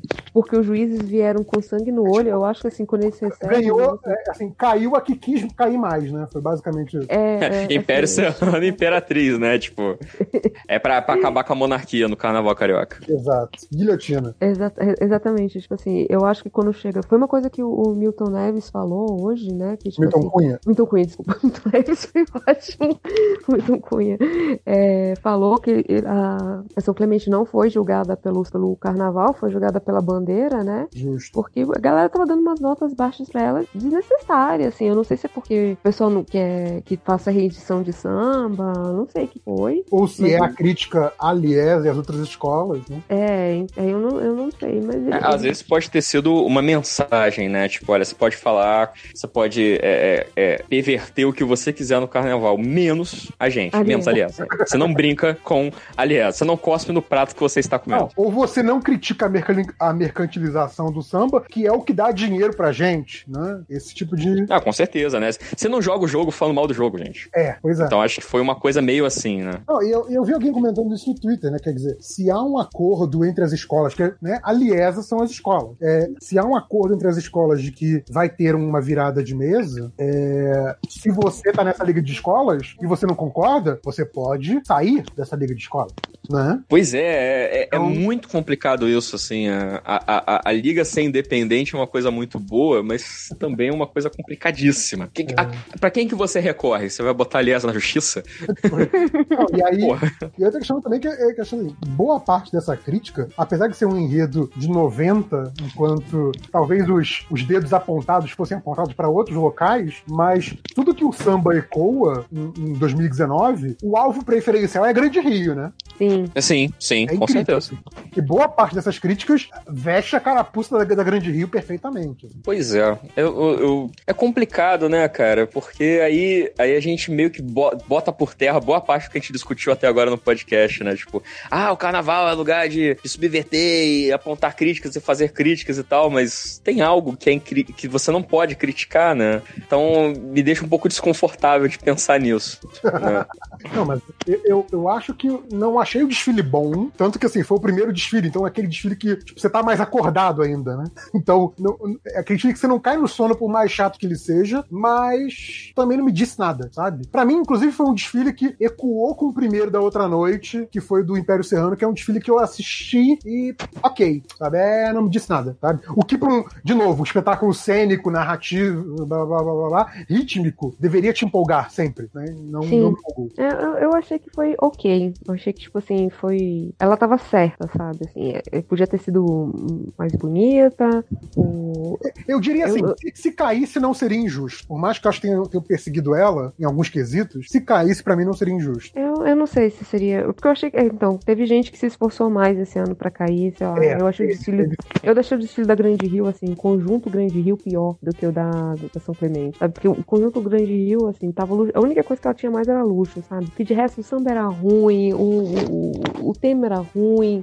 Cara, Mas às vezes é isso justamente que faz a diferença, né? Infelizmente, não tem fair play econômico no, no carnaval, né? cara? Não, é, não tem, não tem como É, nivelar. eu, eu não posso, de novo, como eu falei, né? Eu não posso falar muito da Grande Rio, mas assim, o que eu posso falar da Grande Rio é que foi a única das 14 escolas que me fez ir levantar e fazer tarefas domésticas. Então, acho que isso já diz alguma coisa. Exatamente. Se, se a escola de samba faz você estender roupa de madrugada, alguma coisa tá errada, e não é com você. Enfim, é... Vila Isabel, acho que já falamos um pouco, né? Até bastante da questão da Vila Isabel com, com a monarquia, mas se vocês quiserem falar alguma coisa a mais do desfile em si, alguma coisa assim, ou das notas, Eu achei, é assim, pra uma escola que estourou o tempo, como é que ela não tomou ponto em, em, em harmonia, hein? em harmonia ou em evolução? Ou harmonia não, desculpa, em evolução. É, porque eu acho que tem a ver com a questão do. do da cabine de júri, né? Porque assim, se o cara não correu na frente É. da cabine do jurado, não tem problema. Eu acho que o lance é esse, assim, você pode estourar o tempo que você quiser, desde que você não corra nem fique paradão, entendeu? Então, acho que talvez tenha sido uma decisão da comissão de harmonia da escola estourar esse tempo e pensar, pensar né? Tipo, ah, um décimo, dois décimos que eu perco, eu garanto na evolução. Então, É, talvez pode, pode, possa ter rolado aquela uma questão coisa do assim. risco calculado, porque na verdade foi tipo assim: virou o tempo, deu 10 segundos, fechou o portão. Então, assim, devem ter ido muito no risco calculado, tipo assim, acho que a gente consegue sem correr e ainda ficar no tempo e não conseguiram, sabe? Porque não foi estourada de 3, 4 minutos, foi estourada de 10 segundos, 15 segundos, sabe? Então, pode É, ter né? sido bem isso, do, do risco calculado Sim, mesmo. E, e- e, é, eu não vi esse, o final do desfile, mas me disseram que a- a- foram entrevistar o diretor da escola que tava lá, de terno e gravata, tal, porque a Vila Isabel mudou de direção recentemente, né? E aí a repórter falou: Ah, o que, que você acha que Vila, agora que a Vila, Vila estourou o tempo e tal? O cara falou: Olha, não, não, não vamos falar isso, nós não sabemos se estourou o tempo ou não. Foi o mas presidente, não sei- foi o presidente, eu vi. Foi o presidente? Ele tava Ah, no, porque- estúdio da Globo lá, foi o presidente. Porque o, o cronômetro. Não, não, não sei, não sei. Não tem como a gente saber se É, estourou ou não. é, Isso é uma coisa pra ser decidida depois. É. Ah, vá. Eu, eu vi, eu vi ele falar isso e falei assim, ué, não vai contar essa estourada de tempo? Ué? O cara tá querendo fazer a virada do, do cronômetro? Ah, não, Pois a- é, pois a é, cara, do então- cronômetro não dá, cara. Tipo, todo mundo viu, porra. Exato. Não, até tem aquela coisa toda simbólica, né? Do portão correndo, né? Tipo, Sim. Eu acho aquilo maravilhoso, cara, porque é é um o que vale. desespero. Não, é, é mais um componente de drama, como você falou, né? Tipo, Sim. aquilo adicionou mais um drama do que assim, cara, o fechamento um- do portão, né? Tipo, quase prova do Enem, o né? Carro em, em- fechou no meio e não tinha como fechar o portão, não foi isso? Sim, Tinha, porque, porque o portão ele é todo rígido, né? Não é uma corda, não dá pra dar volta em ninguém. É, então o, o carro não passava, a dispersão, a, a tá dispersão, valendo ainda, exatamente. a dispersão tinha dado um problema com o carro na frente, não tinha como os outros carros vazarem. Então o último carro, a escola passou, mas o último carro ainda tava lá e eles não conseguiam fechar a bosta do portão por conta É, eu acho que foi uma dessas, dessas viradas de mesa aí, se não me engano. Eu, eu sei que eu, eu lembro que teve um carnaval que o portão quebrou. A rodinha dele quebrou e eles. E aí a galera da Liesa tinha que, tipo, levantar aquele portão pesado e sair correndo, todo Que desajeitado, assim. Que maravilha. Era carnaval muito divertido. É, mas eu acho que eu acho que essa coisa do, né, que a gente comentou antes, né? Esse pró-monarquia aí, monarquia só merece guilhotina. Não façam mais isso, Vila Isabel, ai, ai. Concordo, tava tão bonito quando fez sobre quadrilha. Cara, é, não sei se é porque é lá da- dos arredores da Tijuca, então também é, é- é um que é, eu tenho uma proximidade maior geograficamente falando, mas me parece que a Vila Isabel também tem, tem essa coisa da comunidade muito forte e tal. E você fazer esse samba aqui, tipo, né, não tem muito a ver. O- o- esse presidente que falou esse negócio do cronômetro falou lá também nessa entrevista pra Globo, falando: Ah, eu tô muito feliz que a, a comunidade abraçou o enredo, abraçou o samba, por aquela coisa, né? Porra, vamos tentar ganhar o carnaval com isso? Fazer o quê, né? É o jeito. Não, eu acho maneiro que ele fala isso como quem dá a entender que faz muito tempo que a comunidade não abraça os nossos sambas. Justo, justo. É, tipo, como assim, cara? O que você tá falando? Então, assim, acho que talvez assim, tem uma comunidade que, obviamente, não, não é um enredo que fale tão perto do coração da comunidade como foi o do Salgueiro, da Mangueira, etc. Mas que, obviamente, se dedicaram pra caramba no carnaval também. Mas, pô, acho que uma comunidade, qualquer uma das escolas, né? A comunidade merece é, tá com enredo, tá com samba, que seja de algo próximo dela, ou algo que seja relevante pra ela, né? Sim. Porra, não, não faz muito sentido. Sei lá, digamos, uma, uma escola faz um enredo sobre o sucesso do samba carioca no Japão. Aí vai ter um monte de coisa japonesa na avenida. Só que, cara, Sim. se você tá falando do samba, pode ter uma relação forte com a escola. Se alguém lá da escola, os ritmistas da escola, foram, fizeram um intercâmbio cultural com o Japão, é algo que ecoa na comunidade. Então, assim, sabe? Agora, Sim. você vai saber, porra, a Vila Isabel falando de Petrópolis porque tem a Princesa Isabel, essa ligação muito tangencial, sabe? Não, né, cara? É, pelo menos assim, faça alguma coisa digna do carnaval carioca, tipo a mocidade que queria falar de Índia e não, que Índia é tambor, religião, tem um pouco de Índia no Brasil também. Maneiro, é. Porra, fantástico, cara. Eu, eu lembro do, do, do- Tem o cara lá do Audiofílico, né? O, o, o Shiva, ele é hindu. E ele, ele falando, cara, é a minha religião, cara, mas eu, eu fiquei tão maravilhado com a volta que eles deram que eu não consigo nem ficar puto. Mas- e é mas foda, sabe? Isso eu é bonito. Que, eu acho que o carnaval permite isso. Eu acho que muito desses enredos encomendados, né, voltando lá pra crítica da São Clemente, faz com que você tenha, fique preso em certos parâmetros que não deixa você explorar. Cara, se você tem o, o, o Joãozinho 30, que era o mestre disso, se você tem um link qualquer que faça sentido ludicamente na tua cabeça, investe nisso, meu irmão, vai embora, sabe? Faz a parada toda lúdica, maluca. E se você tá justificando esse link na avenida e fez sentido pra comunidade, tudo vale, cara. O carnaval é bom que isso, sabe? Tipo, não tem um, não é um, não é prova escrita da faculdade, sabe? É, tudo vale, cara. Enfim. Portela. Ai, meu Deus do céu, que escola bonita, gente do céu. É, o, O que eu vi, o que eu vi é que finalmente falaram de Clara Nunes, que aparentemente era, era, uma, era um pedido da comunidade desde a morte da cantora, né? Então é, é, era algo. Era meio que o desfile que as pessoas esperavam que fosse feito algum dia. Né? E podia ter sido mais o desfile que é, é, ela, ela podia ter feito mais, sabe? Assim, se não, não podia estar na mão da Rosa Margalhães esse. Era isso que eu ia perguntar. Se, tipo, se escolheram um carnavalesco errado pra fazer esse, esse enredo. Foi, porque assim, é, a, a Clara Nunes não precisava de um link com Madureira, sabe? Porque ela já era da Portela, ela já tava ali, sabe? Uhum. Não, precis, não era como se fosse, sei lá, o príncipe Charles ia na Madureira, sabe? Sim. Aí, não. Vamos colocar na Madureira, ele veio em Madureira pra gente fazer um link com a Portela. Não, Clara Nunes não precisava disso. Se você tivesse feito é, contando, não precisava contar a história da vida dela, mas contava a partir do momento que ela chegou na Portela, que ela tem. E foi mais ou menos o que eles tentaram fazer, que eles chegaram ali, contasse as, as músicas dela, sabe? Desse uma ala pro canto. um- um- imagina o canto das três raças num carro alegórico, gente. O, o- o desbunde que esse negócio ia ser, sabe? Então, é, a- a- o carro que a, que a Rosa fez da, da, da Torre Eiffel de Madureira ficou muito bonito, ficou, ficou igual o quadro da Tarsila Amaral. Mas, gente, deu uma É, pulada. Pra que meter modernismo e Tarsila no samba da Clara Nunes, né? Exatamente. Gente, Clara Nunes não precisa de, de bengala pra, pra fazer link com Portela. É a mulher que canta Portela na Avenida, pelo amor de Deus, sabe? A maior música de enaltecer a Portela é daquela mulher. E, e, e, assim, a comissão de frente estava linda, levou o Stardust de ouro. Não, assim, é aquela coisa. Eu falei no Twitter, eu não sou. é, eu, eu não sou neutra quando eu falo pra falar mal da Beija-Flor, porque eu falo sempre pior, eu pra falar bem da Portela. Pra mim ela tá sempre linda, sabe? Então, não, não adianta. Até a, a, a águia putaça tava muito legal. A asa, Cara, eu adorei essa águia. A águia inclinada dando rasante, tipo assim, com aquele olho de ave de rapina, assim. Achei aquilo maravilhoso. Sim, ela não tava parecendo uma pomba, porque já rolou uns anos que a águia fica parecendo uma pomba. Assim, o que, que fizeram com a ave desse ano? Não, Às vezes ela vem igual uma gaivota também. é, Sim, aquele bico de gaivota, sem dúvida. Não, E essa águia veio bonita, cara. A comissão de frente estava linda. O primeiro casal de, de Messalha e Porta-Bandeira, que a, a Lucinha tava igual a, Cla- Clara. E aí eu não vou lembrar o nome do rapaz, né? Que tava de, de, de águia, né? Do tipo, como se Uhum. fosse a Portela fazendo a corte na Clara Nunes. Estava assim, de, de emocionar. O samba era bom. E. Ai, e.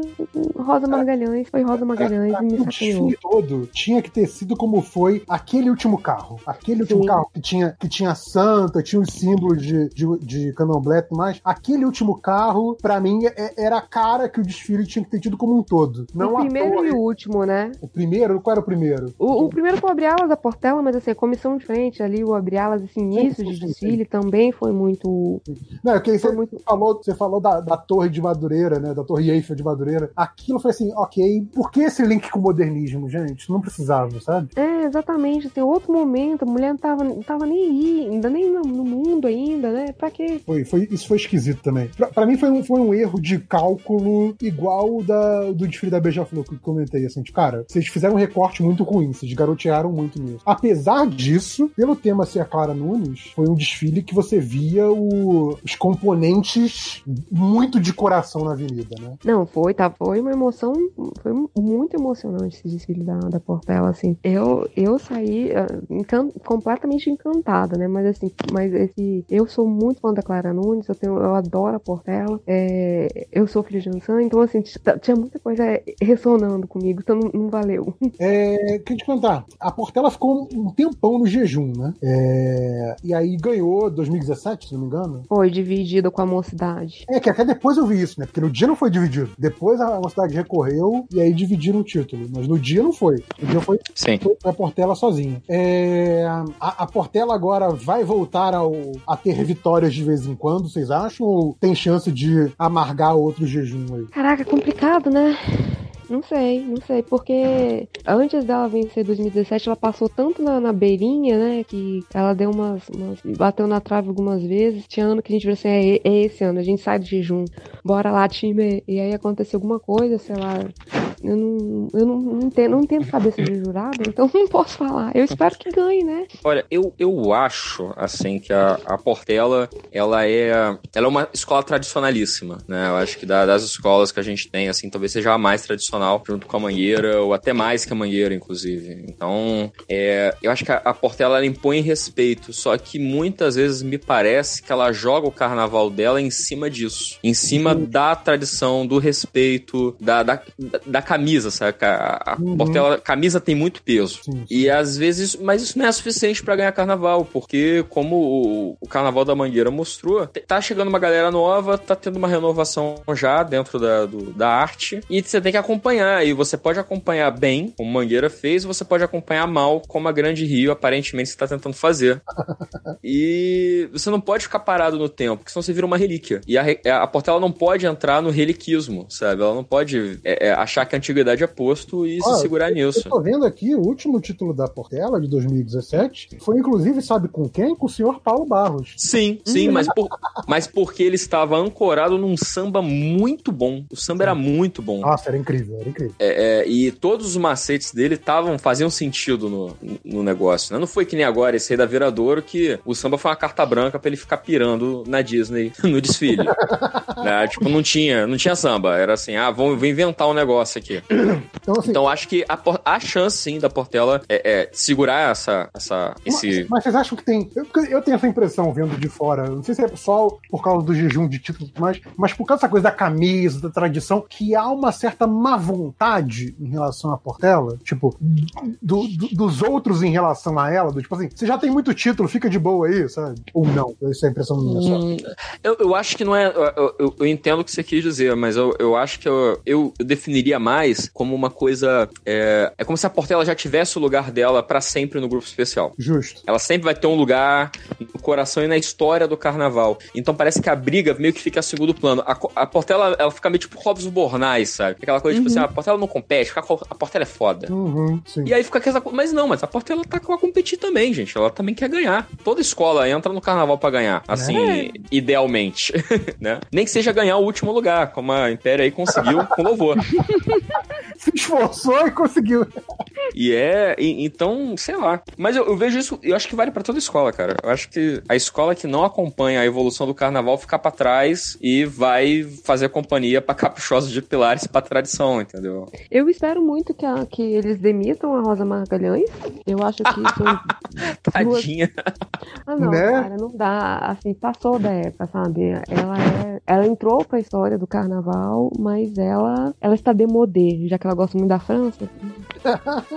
É, mas, eu- assim, eu, eu realmente espero que, que, que entre alguém, alguém novo, assim, alguém com, com vontade, sabe? Pra não ficar com esse. Essa... Porque, tipo assim, eles tinham melhor, tudo pra levar ano. E ficou pre- preguiçoso, sabe? Eu disse, ah, então vamos botar um modernismo aqui. Pra quê, mulher? né? Mas é o modernismo, tá? Pra quê? Aliás, tem isso, né? Quer dizer, se você for pensar que estamos prestes a completar os 100 anos da, da, da Semana da, de Arte Moderna, né? É, é um bom enredo pra você fazer por si só, né? Mas meter no meio do enredo da Clara Nunes, é... pra quê, né? Enfim. Não, não tinha necessidade, assim. é, Foi, foi União da Ilha, senhores. União da Ilha. Que foi o tema da União da Ilha? União da Ilha falou sobre o Ceará, especificamente pelo foco do, do encontro de Raquel de Queiroz e José de Alencar. Que bateria fantástica com, com Cara, meio. musicalmente, uma das coisas mais interessantes desse carnaval. A, a, a coisa de você ter o, o- a sanfona durante todo, como, como se fosse mais um instrumento normal da escola, como sempre tivesse estado lá, e depois, na hora que você fazer a paradinha, você fazer a paradinha só com forró, shot, chachado, essas coisas, é, é- eu achei incrível. Musicalmente, eu falei assim, cara, ok, é, a, a bateria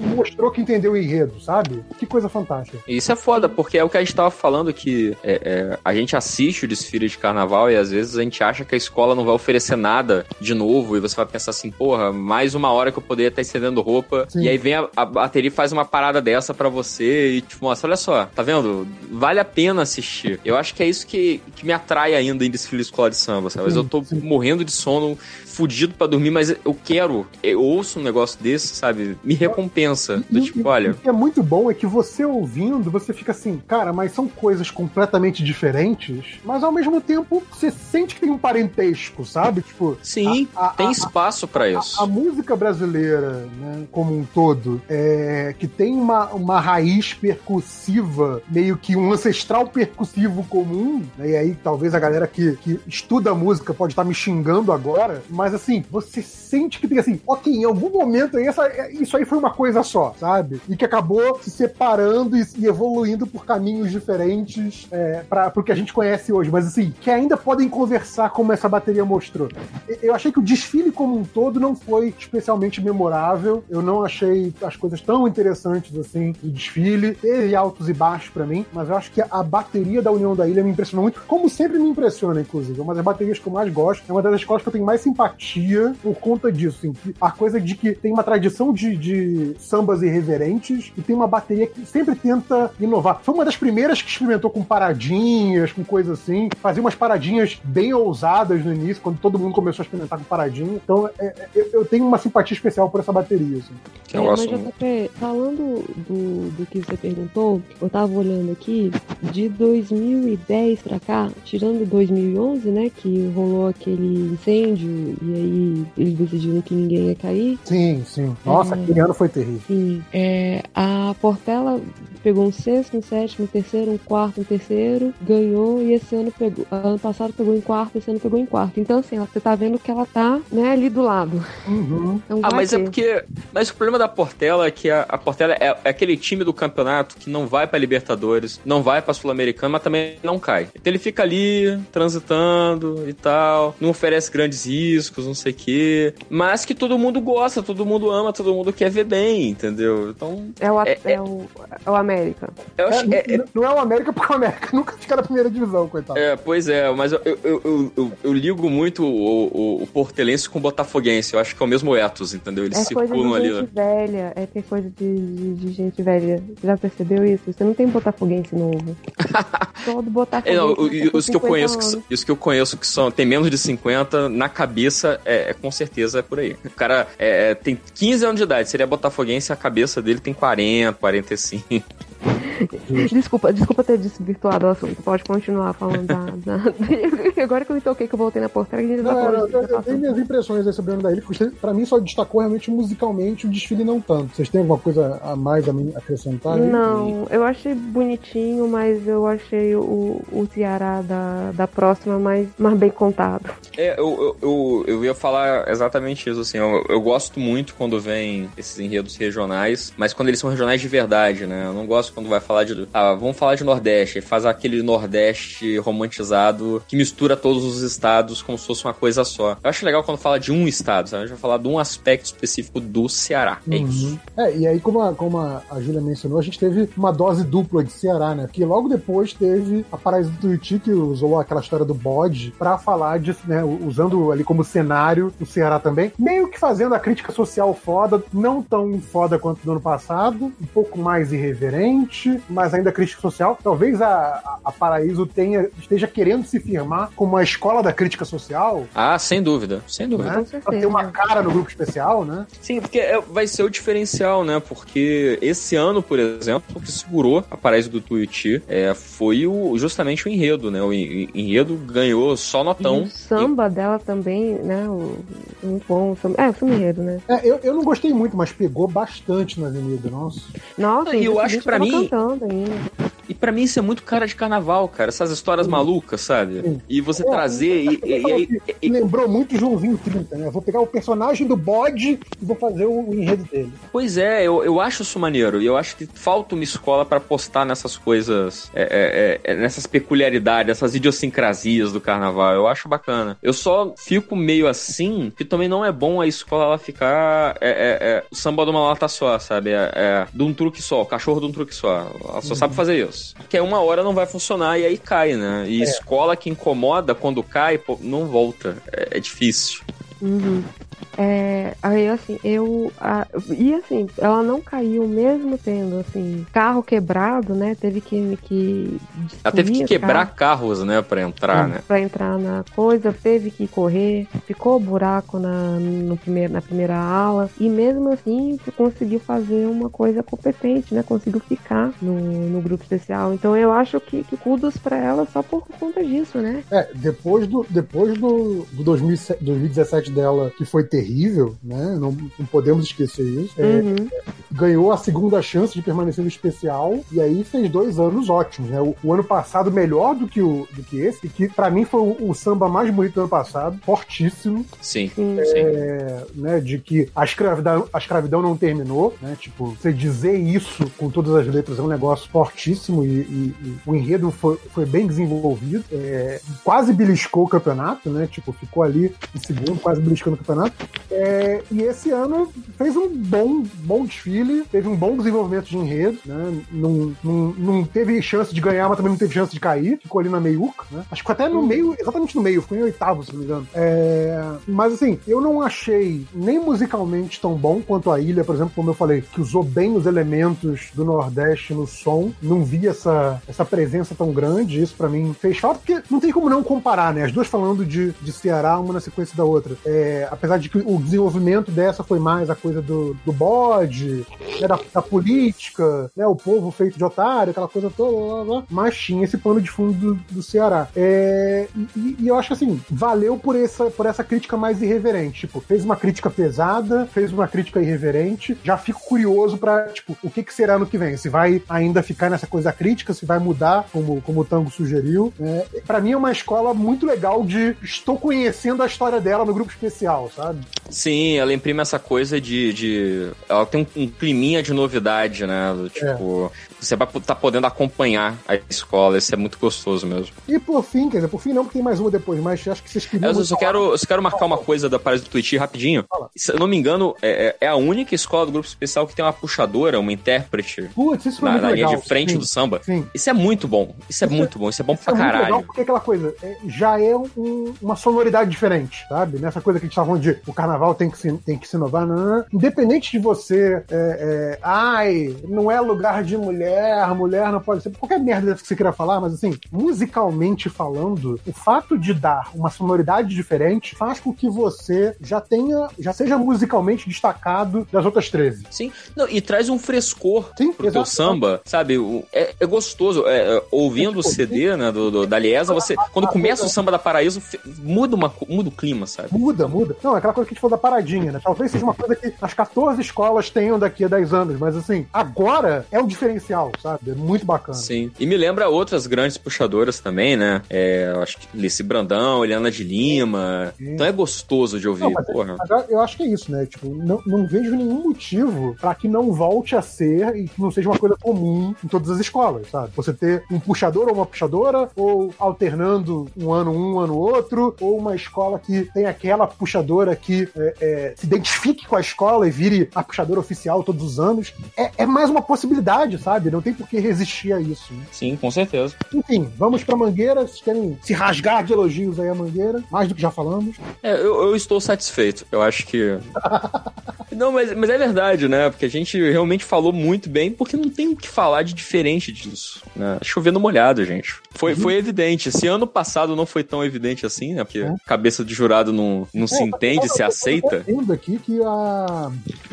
Que a Mangueira, né? O, a gente falou do. Como é que é o nome do rapaz? O carnavalesco? Leandro Vieira. Leandro. É, é o quarto ano dele, eu acho, na Mangueira. E ele ganhou no primeiro, né? Aquele enredo da Maria Bethânia, que também tinha, né, a questão de, de orixás, né? Era a menina dos olhos de olhar. Então tinha esse lado de orixás também já forte. Desde o primeiro ano dele foi um enredo que ganhou já, né? Então o cara é. De quatro anos ganhou dois. Não tá, tá nada ruim, né? É, Pois é, fica o voto que a gente já tinha comentado antes, né? De, de que ele mantenha isso, de que ele continue fazendo um trabalho bom e que se ele tiver que ir pra outra escola, que ele vai, mas continue o, o trabalho consistente que ele tá fazendo. Cara, Que ele não, não, não acomode, não, sabe, vira e fala, ah, não vou mais bater em ninguém, eu vou ficar de boa. É, Vou- Acho que vale esse reforço aí do questão do samba, que já falou, mas assim, cara, é um samba pra você é, é, ler e aproveitar cada, cada verso, porque tem muita história ali naquele samba. Tinha que estar no Enem. Tinha que estar no Enem, sem dúvida. Não, fotos do desfile, né?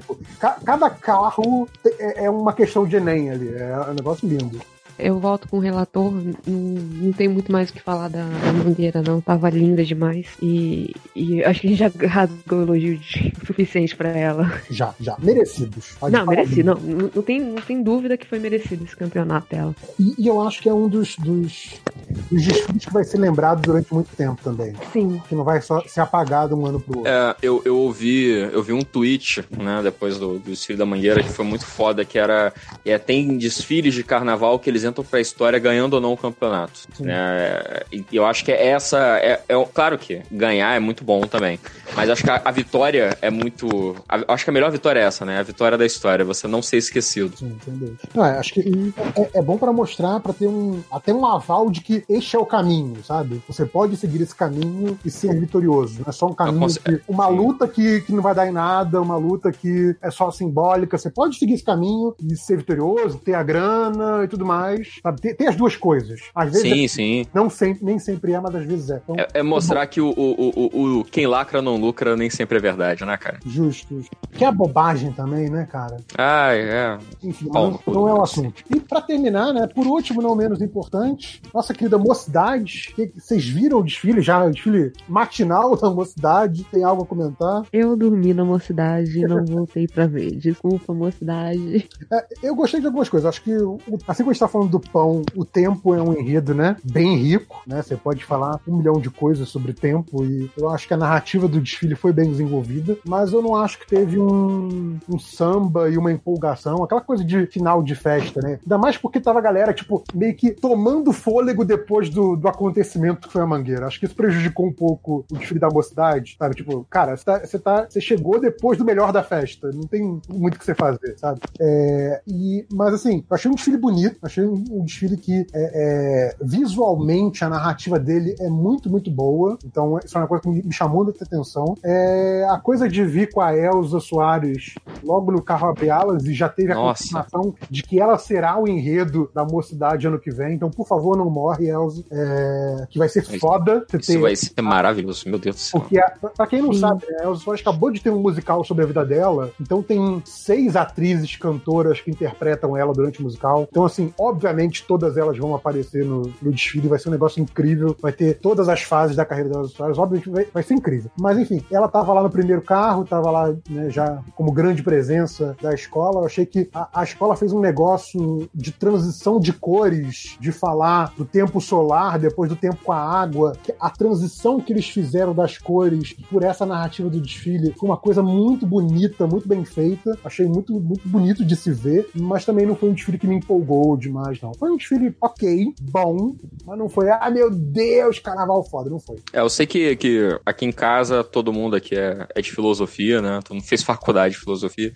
e aí me falaram que, assim, o enredo filosoficamente estava bem desenvolvido, o cara usou tempo de uma maneira coerente, fez muito sentido, explicações quase metafísicas. Eu fiquei interessado, assim. Ah, e eu, não- eu não assisti, mas deu vontade de ir atrás, sabe? Tem, tem um detalhe que, obviamente, né? Eu adoro quando fazem os, os trocadilhos bem feitos, né? Você falar sobre tempo quando o nome da sua escola é o nome de uma fase da vida. Ah, e sim. E você aproveita isso no samba enredo, né? É, ele fala, acho que descobri minha mocidade, alguma coisa assim. É, isso é muito bom, né? E tem uma frase que é no. no- quase no, é no pré-refrão, ou já no refrão, não sei, que é tipo: é, o teu guri já não caminha tão depressa. Isso é tão bonito, né? Então tem, te- teve esses lampejos de genialidade num desfile sobre o tempo, que é um tema, de novo, riquíssimo. É, mas, mas não foi. Não foi o suficiente, né? Não, não aconteceu como outros desfiles aconteceram. E é isso, Mas- gente. Acho que já, já estouramos pra caralho o nosso tempo. Mas é, Sim, pra, por uma coisa rapidinha, ficou um episódio de três horas e meia. É, é, era pra ser episódio de, no máximo, duas horas. Nós de- fizemos o resumo de todo o carnaval, você nem precisa nem ter assistido mais, tá? É verdade. E também, se você não assistiu, você passou as últimas duas horas ouvindo coisas que você não viu. É verdade. Então, na compensação, agora você vai poder discutir o carnaval como ninguém. É só repetir o que a gente falou e passar vergonha. Passa vergonha, sem dúvida. É, então é isso, gente. Obrigado aí por participarem do primeiro MD Momo. Talvez voltemos ano que vem, talvez não. né? Depende se a gente vai estar na, na folia ou não. Depende do quanto aproveitaremos o carnaval. Aí depende se vai ter carnaval no que vem também. Justo. É, Estaremos verdade. ano que vem. Se a, vai gente faz o, a, gente, a gente faz um MD Momo só dos bloquinhos de rua, não tem problema. Nossa. não, obrigado. É, E, eu, gente, eu, eu faço. falei blo... eu falei bloquinhos, meu Deus do céu, o que, que eu me tornei? Que coisa horrível. Pois é, né? Enfim, é isso. Esse foi o MD Momo. Fique aí com recadinhos, comentários, etc. Abraço. Tchau, tchau. Valeu! Valeu, minha gente.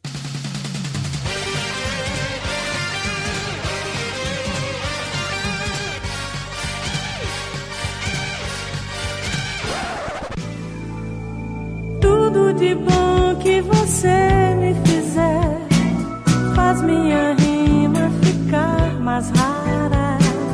O que você faz me ajuda ar. a Vai lá, cantar. Opa, então vamos lá, né, galera? Aqui ah, começar o- a leitura de comentários e recadinhos dessa semana. Que- Vamos começar pelos recadinhos, né? Alguém tem recadinho pra falar aqui? Eu tenho, na verdade. eu, tenho, eu respondi, né? É, é, o Este- Estevão Ribeiro pediu pra gente para falar do, do novo site dele, que é o depreto.com.br, que ele tá, ele tá reunindo em um site as tirinhas da Retinta e ele começou o Preto Pod, um podcast. ah, é, aqui saiu o primeiro episódio que, que discute chegando atrasado na festa, porque perdemos oportunidades. Então, é, passa lá no site depreto.com.br ah, do nosso chega Estevão Ribeiro e conheça, se você não conhece as tirinhas da Retinta, que fazem muito sucesso aí pelas páginas do Facebook, do Twitter, e agora ele está junto com as tirinhas da Retinta, o podcast dele, então passem lá, depreto.com.br. Temos mais recadinhos? Não. Ah, tem, tem um recadinho do Rodney, né? Né? Ih, caraca, sou eu que vou editar esse recadinho. o Rodney passou por áudio. Que eu, eu nem sei como é que se faz pra baixar o, o, o, o áudio. Eu vou tentar aí, vou tentar, vou tentar. Vai falar.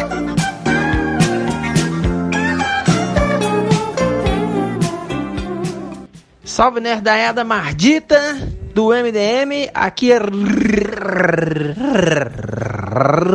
Resdinei Bukemi falando o seguinte, um recado para todos. É, minha lista de commission está aberta. É, eu tô passando uma listinha de commissions aí pra galera pra ajudar nas despesas médicas da minha mamãe, que ela teve um probleminha de saúde na semana anterior ao carnaval, então as despesas médicas não são muito baratas, tá? E os medicamentos também não são muito baratos, infelizmente. É... Então, galerinha, quem puder ajudar, vamos entrar aí no, no, no, no Instagram, pode mandar mensagem pelo Instagram, pode mandar e-mail para bucheme.gmail.com, certo? Pode mandar inbox também no Facebook e a gente vai combinando os valores, ok? E para quem contribuir, quem quiser me dar uma forcinha aí, eu não vou cobrar o frete da, uh, do envio das commissions, ok? Sketchbook também está incluído nisso aí. Então, quem quiser fazer um pacote Sketchbook e commission, a gente também dá um descontinho aí, ok, galera? Por favor, quem puder ajudar aí de vocês, já vai ser de grande valia, tá bom? Muito obrigado a todos aí, galerinha. Um beijo na boca dos seus estômagos e, por favor, ajude o titio Bukemi aqui. Abraço! Mais, mais outros recadinhos? Mas a gente sabe que o recado do Rodney é do. do sketchbook, não é mesmo? Então, então fala aí, você vai, bonzão. Sei que leu eu e escutei o recado dele. eu tô tentando mudar a sua vida, mas foda-se então. Porque está... Oi. Olá. Olá. Olá. O que, que tá acontecendo? Gravamos Recadinhos. recadinhos. Mas já tá no ar, hein? Então eu não vou tirar nada que tiver desse podcast, eu vou tirar. Ah, Então. Gravação com emoção, vamos lá. Gravação cowboy. Lá, é, Deia, você tinha um recadinho pra falar? Tem, eu só quero indicar um podcast que eu tô ouvindo nesses tempos tão difíceis agora, que é o Boletim do Globalismo Brasileiro, que é muito bom, porque ele, ele sempre solta muito é, episódios muito curtos falando do momento que a gente está vivendo, umas notícias do governo, assim, é num tom de deboche, uma hashtag ironia muito boa. Então eu indico esse boletim do globalismo brasileiro. É para quem gosta de podcast curtinho. Beleza. Boa. É, eu tenho um que eu lembrei agora, que eu estou há 10 semanas pra falar e eu sempre esqueço. Que lembrar do, do podcast do Márcio Barrios, que já gravou aqui, que é o Márcio e Bronco Show agora. Na verdade, acho que mudou de nome também, não foda-se, não vem ao caso. Procura lá, tá no Spotify, praticamente no, no, no feed. Só procurar Márcio S. Barrios no Twitter e pega o- o- os dados com ele, que eu não sou mãe de ninguém. Tá bom. Tá bom, bom. então. É, É, posso dar o meu recado? Por favor. É, então, é, saiu o episódio novo do Pode Explica América. Aê! Finalmente, É. desculpa, gente, a demora, mas é, então, eu, é, por, não sei porquê, não está no feed dele, mas está no feed do ponto G ou no. É óbvio que tá passando um avião gigante agora em cima de mim, porque eu tô falando. É, mas está no Spotify. Então, se não aparecer no seu feed, corre lá no feed do ponto G, que ele tá lá. E, mas se você assina pelo Spotify, é, baixa pelo Spotify. Se você não assina no Spotify, assine pelo Spotify. Seja uma pessoa legal. Eu falo, eu e uma colega minha, dona Débora, nós estamos falando sobre a história dos partidos políticos nos Estados Unidos. A primeira parte, porque ficou longo pra caramba, eu tive que a gente teve que dividir em duas. É, então a gente conta as histórias dos primeiros partidos, de como que eram os democratas na época da Guerra de Secessão, como que eram os republicanos, a gente fala um monte de coisa e ficou bacana. Eu gostei bastante. Foi uma puta aula de história dos partidos políticos. Eu recomendo que vocês escutem, pelo menos pra tentar entender como é que funciona por lá. E... Eu vou, eu vou ouvir porque eu nunca consegui entender como é que funciona aquela bagaça. Dois partidos só. É, então, é, vai sair um monte de coisa. Então sejam bonzinhos e, e mandem. Sejam, le- sejam legais e me escutem. É isso. Obrigada. Bom, en- endereço, Júlia, pra quem quiser baixar. É, você procura, vai no seu agregador de podcast e vai e procura Pode Explica América, ou você vai no seu Spotify e procura Explica América, ou você vai no site do ponto G, que é o Preciosa Madalena. Ai, minha cachorra tá gritando. Caraca, tá Pode. gritando mesmo, cara. Não tá nem latindo, tá gritando. Ela não, Não, sabe era- latir. Esse é o- todo ano. Meu Deus! E agora eu não consigo multar, desculpa! Eu não consigo multar. Não, tá tudo certo, mas coitada. Nossa, no no começo eu achei que era uma criança. Não, é minha cachorra, que ela não sabe latir. Aí uma começa a latir porque chegou alguém. É uma criança que E não a sabe. outra. E a outra fica gritando, porque ela não. é- Ela é um shih tzu, tadinha, não sabe latir. Aí ela fica gritando, tipo, ah! Tá, então, aí você vai no site do Preciosa Madalena e baixa por lá também que funciona. Boa. Aí se você for no Preciosa Madalena, baixa tudo que tá no site da Preciosa Madalena. Ponto G, os pretas na redes e eu. Aí já fiz recado pra todo mundo. Yay! Gente, eu tomei uma garrafa de café, eu vou falar marketing. Desculpa. Maravilha. Quem mais tem recadinhos? Não é que não. Não, então. Eu acho que ninguém. Ninguém. Vamos para a leitura dos comentários. É, Então, eu- eu- todo mundo tá com a thread aí aberta. Eu botei um, um- um- um tópico lá no Twitter e no Facebook. Se eu cair no meio da ligação que eu estou usando a internet aqui do aeroporto, então tá meio. De vez em quando vocês estão falando e fica tudo mudo. Eu falei, caraca, é, caiu, ou caiu, ou ficou todo mundo mudo, ou, ou caiu. Eita! Eu acredito que seja caiu, mas vamos lá. Quem. Posso começar aqui, Hel? Claro, manda ver.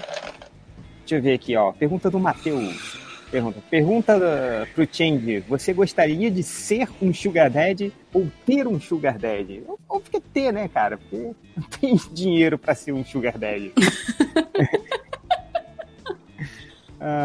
Vamos lá. Ah, aqui, ó. ta- Talvez o. Pergunta aqui do Anderson Alves. Acho que o Matheus consegue responder essa aqui, ó. Sério que o Cavaleiros do Zodíaco show com as Santias é melhor é o melhor fora a série original? É isso mesmo, Matheus? Então, eu não vi. Na verdade, quem pode responder melhor é o Nerd Reverso. Só que no MD Mangá, o último, ele falou que era o melhor fora o- a série original. E eu tô acompanhando o, o mangá e é divertidinho, cara. Assim, o nível é baixo com Cavaleiro do Zodíaco. Então É, deve ser o não que seja muita coisa, né, cara? Então, é, cara, tem muitas perguntas sobre chuva dourada. Eu eu não sei se a gente vai responder ou não. Tomar um banho de chuva. É, é, enfim, e, e muita gente perguntando o que, o que é uma chuva dourada ou ah, perguntando se o, o Bolsonaro é o, é o cara que cai nas estatísticas do MDM, né? que ele fica fazendo aquelas perguntas, assim, né? Vai saber, de repente é ele. É, é, às vezes é isso aí, né? Ahn, deixa eu ver aqui. Alguém tem perguntas aqui? Eu estou selecionando algumas aqui, mas podem perguntar. Pode, fazer, pode selecionar aí se vocês estão com, com a thread aberta. Peraí, deixa eu caçar Deixa eu aqui. É que 90% é um tema só, né? Ela tem uma ótima, mantendo a chuva dourada. Seria o Golden Shower um. Desculpa, o Robson Michel tá perguntando. Seria o Golden Shower um inimigo do Umbrella Academy?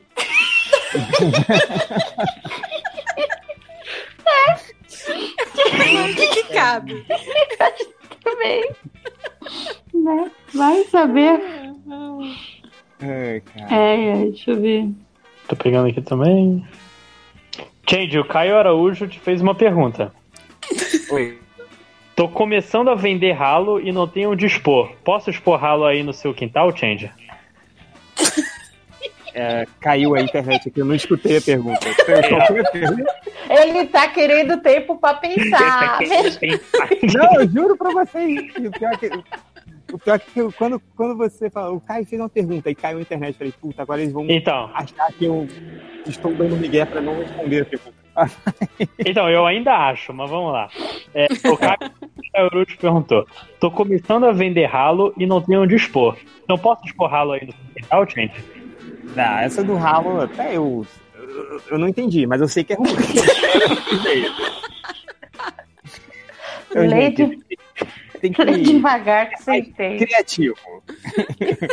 ah, aí a pergunta do Victor Aires. Pergunta do garotinho: ter o nariz do tamanho do mamilo ou o mamilo do tamanho do nariz? Ai, meu Deus. Jesus! Cara, essa- o triplo já deu a, já deu a solução. Ele falou, segundo ele, é ter um mamilo do tamanho do nariz, que é só você fazer uma, uma plástica ali, né? Que se você tiver um nariz do tamanho do mamilo, vai ser difícil você completar. Na plástica é colocar Durepox por cima do nariz e fazer um novo nariz. Tipo, Vai ser difícil usar óculos, isso sim. Michael Jackson tinha o nariz do tamanho do mamilo. É. Verdade. Ai, que triste. É. Só que o nariz do Michael Jackson era tipo do, daquele, da- do, do- daquele brinquedo do Toy Story, o cabeça de batata, que você tira o nariz e bota assim. Então é quase. quase Pior isso. que era mesmo. O... Aí, o Alexandre Marx pede pro réu contar as cenas pós-crédito da, da Capitã Marvel. Pior que ele já contou no grupo. E já contou em um spoiler, em um tweet spoiler aí, né, réu? Não, pior que aquela nem é uma cena. Aquilo lá acontece durante o filme. As cenas Ah. pós-créditos é. Pode Ah, falar? não sei, André vai ver? Não, Gabi? não, não, não conta ainda não. Acabou de estrear. Andréia. Falei no Andréia. tom bravo. Você não tá acostumada, né? Mas não tem nada demais, não. É só ela chegando, encontrando Não, a não, Não, para, para. E o Capitão América. Lá, Você tá estragando a minha experiência. Não grita, gente. Mas então quer dizer que ela. E a última é a do, do gato. É do gato. Né? Tá bom. É. Ai, os spoilers. Conta de novo. Ah, do gato conta. Você- Aí a Tá. reclamando que perdeu. Diz, ah, perdi os spoilers. Conta de novo. Não, mas a do, ga- a do gato pode contar, vai. Ah, do gato é fofinho, conta. Então. É ele, ele, ele vomitando o Tesseract no final. Nossa. Ué. Ué, agora, agora eu fiquei com- mais curioso com essa cena. Eu achei que fosse a do gato com, com, com o Nick Fury lá, que ele arrancou o olho. Não, isso é, acontece durante o filme, isso aí. Ah, tá. Ou seja, mais um spoiler. Aí a É o culpa gato foi que do arrancou o olho do. Nick Fury? Não, ele não Sério? arranca o olho, ele arranha o olho. Aí Ah, os, tá. os Skrull ficam tudo, caralho, meu Deus. Aí ele fala, calma, gente, foi só um arranhão, não foi nada. Aí todo mundo fica, ah, meu Deus, tipo assim, Agora vai dar merda. Aí infecciona, ele perde o olho. Já tô imaginando ele- toda a cena. Tipo, ele não é um gato, ele é um. Como é que é o nome do, do- da raça dele? É. Bom, seja lá, os, os Skrulls se cagam de medo dele. Falam, não, isso aí não é um gato, não, isso aí é um. um- como é que é o nome, cara, da raça do, do gato? Vocês estão ouvindo? Eu tô. Todo mundo saiu pra não ouvir os spoilers, nem tão falando. Não, eu tô, eu tô prestando atenção. Eu tô ouvindo, eu tô imaginando. Eu tô ouvindo alguém mexendo no, no canudo aí de um copo. É, no canudo. Eu tô ouvindo alguém apertando um, um parafuso aí. É, É, então- eu tava fazendo a minha cama, desculpa. Tá bom. Fazendo, fazendo Nossa, mesmo, né? Poxa, Tipo, olha onde você dorme. serrando, né? É, imagina. Agora tá a Júlia com, com headphone no ouvido, tipo, serrando uma madeira no meio do quarto dela. Assim, né? Fica pronto em três dias a minha cama. Ah, vamos lá. É, deixa eu ver aqui. O, muita gente também. Gente, perguntando do cara do Japão. Esquece, o cara do Japão morreu. Porque ele nunca mais falou nada. Ou ele ficou puto de, de nunca conseguir fazer a pergunta, mas. Se bem que a- agora é o momento dele fazer pergunta, né? Com você aí, né? Porra. É, pô, ele pede pra eu te contar. É, é verdade, né? Ah, o- deixa eu ver aqui. Ah, a harmonia do samba. O que acabou e que vocês não sentem saudades?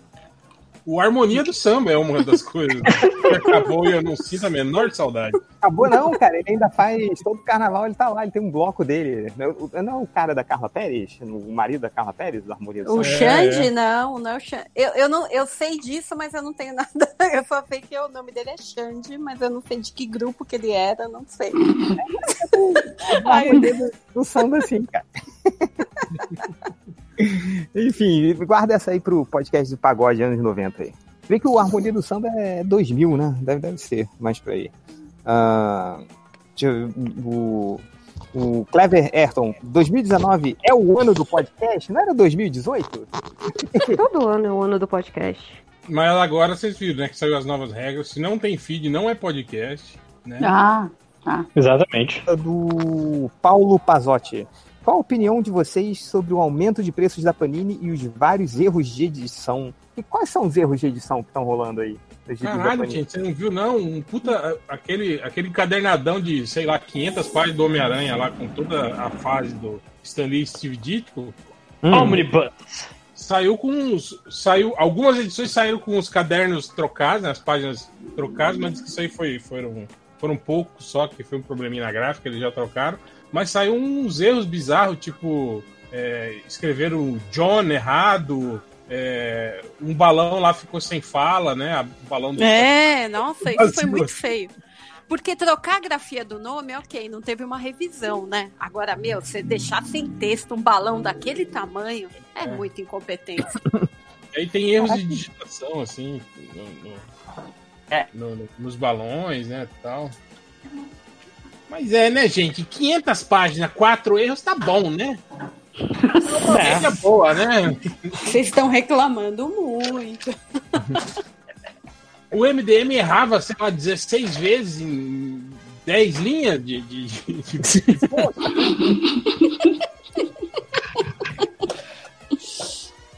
É, a gente reclama muito. É. Pera, pera, pera, pera. Tá, eu pero, eu pero. Esperamos. Pode agora? Ah, já, já perei. Ó, po- posso falar? Vai. pode, vai. Ó, o Fernando Tábora. No episódio do RuPaul, falaram sobre uma tal de Shangela. É a versão drag do Change? Shangela, caralho. Maneiro. Meu Tá Deus, aí. como é que a gente nunca pensou nisso antes? Não é? Vai, vai o Jade dar um grito no meio do aeroporto. Aleluia!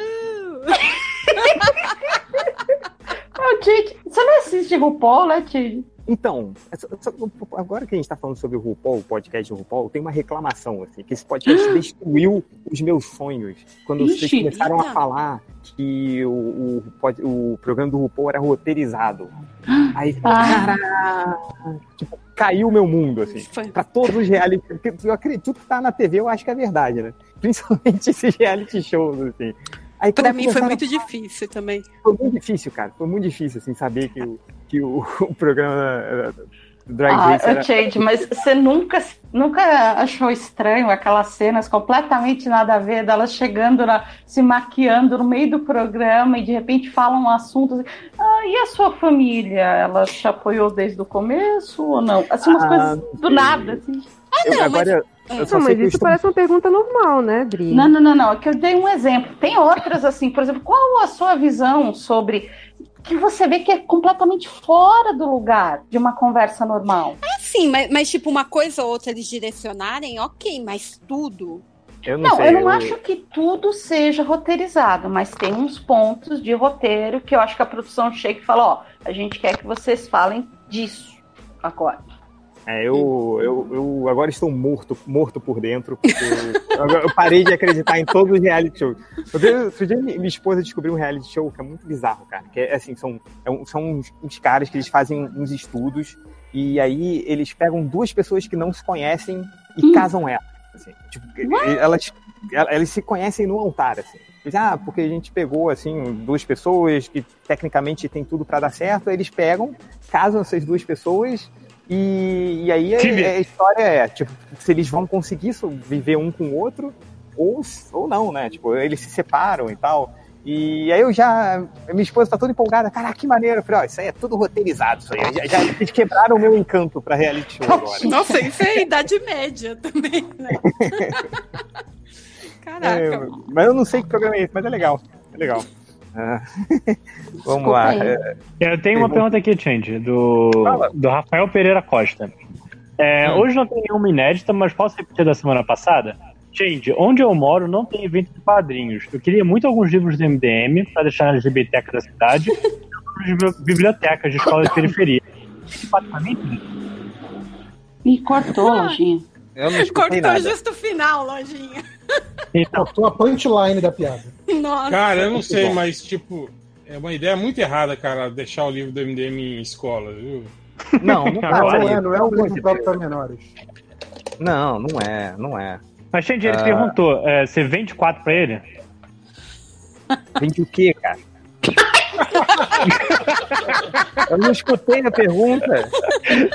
Na internet tá uma porcaria. o, ca- o caminhão que passou aí estragou a sua piada, lá. Acabou, Tá acabou. É, Era tão boa. Vai. ah, que- quem mais aí? Alguém tem mais perguntas? Pegando aqui. Não, al- alguém assistiu o Umbrella Academy? Todo, todo Eu assisti. Eu assisti. Gostou? Gostei pra caramba. Só que quando eu fui comentar no Surubão, eu fiquei sabendo da, da- das histórias de bastidores, eu fiquei até sem graça. Mas eu gostei, gente. Eu gostei bastante. Achei uma boa série, me pegou e eu queria saber mais. E quando acabou, eu, ai, não, por quê? Nesse momento eu tinha que ter explicado mais. Bom, mas parece que a segunda temporada tá garantida, né? E vocês viram o Patrulha Hum. do Destino também? Hum, Eu tô não. super curioso pra ver. Patrulha do Destino, não. Esse daí eu não, não vi, não caiu aqui. Tá na Netflix também? Esse Não. eu não. Não, esse tá no, no DC, naquele serviço streaming da DC. Ah, tá. Não, não. Mas esse não chega aqui, né? É, não. Ah, não. Não tem no Brasil. Ah, é, tem. Tudo bom? Então, tem o jeito correto, que é esperar cair no Netflix, ou tem jeitos escusos? Ah, Você- sim. Sempre. Sim, pra tudo tem jeitinho, né, Se gente? você quiser, tem. É. É. Se esforce. Uma sacanagem isso, né? De, de- do, da DC, não, do streaming da DC não, não tá liberado pra gente ainda aqui. Mas por que que não tá, né? Tipo, Ah, acho que eles vão começar nos Estados Unidos e depois vai. Mas o, aí o Netflix não, passou, não tá passando os Titãs? Não, passou depois de um tempo. É o, até os fugitivos que da, lá nos Estados Unidos é de outro canal, não é do Netflix, é, eles mandaram pra cá também. É, então, Ah, porque vai ter tem acordo por região, essa parada é mó complicada, porque, né, tem licenciamento em um lugar, não tem outro. É. É, por exemplo, o tal do o Hulu, né, que tem aquele, todo mundo fala hoje em dia, o, o conto da Aya, né, o Handmaid's Tale, Hum. é, não tem como É você ver, Globosat aqui. ó. é, não tem como você ver oficialmente por aqui, porque não tem o Hulu. Acho que agora a Globosat comprou, né, começou a passar. Comprou, é.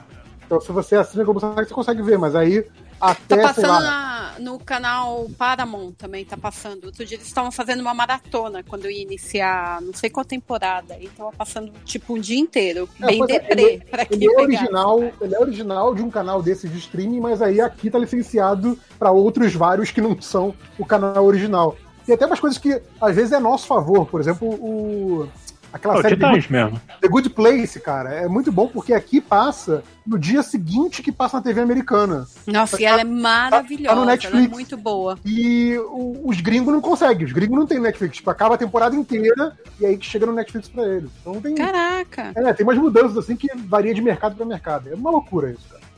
Nossa, É. Good Place é uma série perfeita, que ela é curtinha, é pra quando você tem aquele momento, só aquele momento, você vai lá, Good Place. Perfeito. Mas o, o, o rolo também não tem pra gente aqui ainda, né? Não, Qual? não que eu Não, não tem, O. Rulo, Rulo. Rolo. Ah, Rulo. É, eu, eu, eu eu entendi, Rolo. eu entendi rolo, o rolo, tipo, O rolo, o rolo da da Mônica? é, tipo, da da Tina. Ai, ai, Não, não que- tem oficialmente por aqui ainda não. Meleca. Eu, eu tenho uma pergunta aqui que eu queria ajuda pra saber se é de duplo sentido ou não. Do Danilo Rua. É tipo, se você É. está na dúvida, possivelmente é, cara.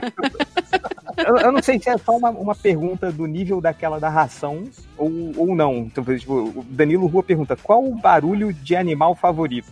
Pomba ou peru? É de duplo sentido essa pergunta? ou é só uma pergunta idiota? Vamos analisar.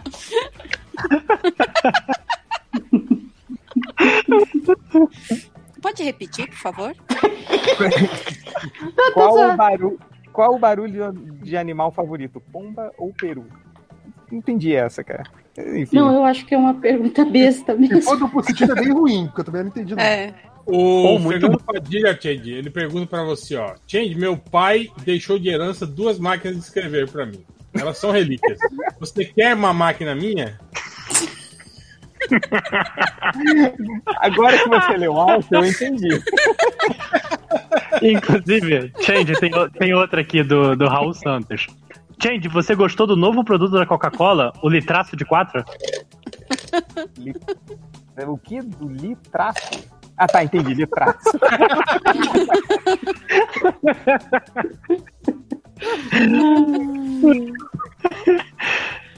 Ai, ai, deixa eu ver aqui o. Ah, puta merda, peraí que eu dei um atualizar sem querer, assim, e aí sumiu todas as perguntas da ordem que eu tava procurando. Ai, não. É. ah, deixa eu. Vamos, vamos lendo Tem aí. o, tem o Board aqui que perguntou, que falou: esse ano vamos fechar as sagas dos Vingadores, Game of Thrones e Star Wars. Qual a chance de alguma delas ser mais ou menos? Ah, os Vingadores já sei que vai ser mais ou menos. Não, não vai não. Vai ser lindo. Daqui um mês estarei chorando no cinema. Cara, e eu ia- vai eu ser incrível. Vai, vai ser lindo ou você vai estar chorando? Pode dizer. Não, estarei chorando, emocionada, porque vai ser incrível. Isso aí eu, eu boto minhas fichinhas. Agora, Game of Thrones, eu acho que vai ser muito difícil ter um fim que vai deixar a gente contente, viu? Somente Cara, se for, se, temporada. for, se for aquela temporada que vazaram supostamente o- os episódios, vai ser uma merda. Porque já Qual que é a terceira? Ele, Não, não, ele vai- falou três, não, aqui- né? Pô, aqueles spoilers eu achei legal pra caralho, velho. Você achou Não, ruim? aquele- o que a ó, que- aquele que a Daenerys morre depois de dar a luz. Em Winterfell. Peraí, ela morre depois Não, ela- da luz? Não, ela Não. não dava luz, não. cara. spoiler que ela. Não, então, o spoiler que eu lembro que o, das temporadas que vazaram era que. a- um monte de coisa acontecia, mas a Daenerys morria no meio da temporada, dando a luz pro filho do Jon Snow. Nossa. Caraca. E no final das contas, quem ia sentar no trono de ferro era o Tyrion, porque ele ia cuidar da criança, ia casar com, a, com aquela garota que Nossa. gosta do. Tipo, era uma merda, Criança, como é- é- era uma merda muito, muito caprichada. Nossa, meu. Eu nem sei se eu deveria estar rindo. Vai terminar com casamento, tipo novela, assim mesmo. Não, exatamente. Quem sobreviveu tá casado. O Tyrion com, a, com aquela garota que gostava do verme cinzento. Todo mundo que sobreviveu casou. E a, a Brienne, tá onde? Acho que ela morre também. E não, não, não, não, não. Pra mim a Brienne tinha que sentar no trono de, trono de ferro e é isso aí, cara. Ela, ela Cara, se for, se for esse spoiler, morre geral. Cara, eu, eu, mas a minha expectativa Pô, mas- é que vai é- morrer é o geral mínimo- mesmo. É, é o mínimo que se espera, eu- né? Que eu morra, quero todos. Sei lá, 80%, 80% do, do elenco, né? que- Na, no- nessa Não, guerra não, aí. né? ó, é o seguinte, se seguir é, é, é, a linha do, do, do seriado, é final infeliz e é final deprê mesmo pra fazer sentido com a história. Não, É, não pode o- o terminar próprio- bem. Não tem como. Cara, Mas acho que o no primeiro Marcos episódio. criticou finais felizes, né? Que ele disse que ele não gosta de final feliz, assim, Uhum. vida real. Então, eu acho que quem tá esperando um final feliz em, em- nesse, nesses seriados, cara, você tá, Tá fazendo muito... isso errado, né? É, você tá muito iludido. Mas qual que era o outro? Ele falou. É, ele falou Star Wars fechamento.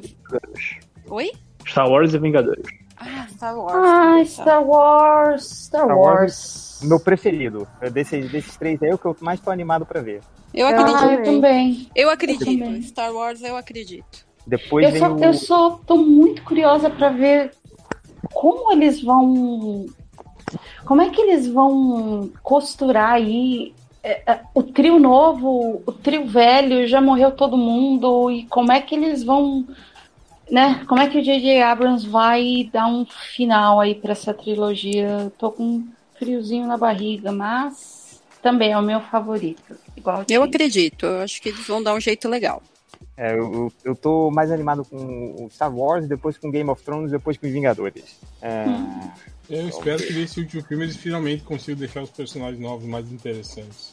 Não, não. O o primeiro filme foi muito bom. O segundo, eles deram uma. uma os, os personagens novos, tipo, deram uma esfriada. É, o, o, o segundo filme eu acho que, tipo assim, passou aquela ideia de que tá patinando, né? Tipo assim. É, é um filme que, que, que meio que não é necessário, assim. Se eles pegassem é, algumas coisas que acontecem naquele filme e inserissem um pouquinho no primeiro filme e um pouquinho no segundo, tipo assim, né?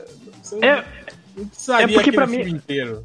Pra mim, eu acho que é o contrário. Acho que primeiro você pega pequenas coisas que aconteceram no primeiro filme e você pode passar pra, pra outros. Não, cara, o primeiro é a introdução de tudo, da, da nova história, os novos personagens. É, mas você tem um monte de coisa, tipo, ah, você tem de novo uma, um, um império. Você, dá pra- daria pra resumir naquele textinho de início. Oh, um novo império que foi criado das cinzas do, do império. E Uma o nova estrela da morte. é. Uma nova É, estrela uma nova estrela da morte. E ela foi destruída de novo, né? Tipo, agora. O novo Xenomoto foi construída. Era um planeta, você não acreditaria. Enfim, foi destruída.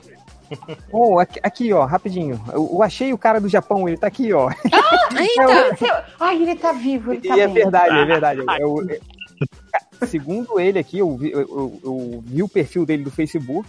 Ele realmente tá morando em Na- Nagoya-shi, em Aichi, no Japão. É o Eduardo Shimote. Ele, pô, sou Opa. eu, sou eu de novo, o cara do Japão. Mas já faz sete horas desde a publicação do post. Então eu acho que não dá mais tempo. Não, não, Dá. esse é o momento.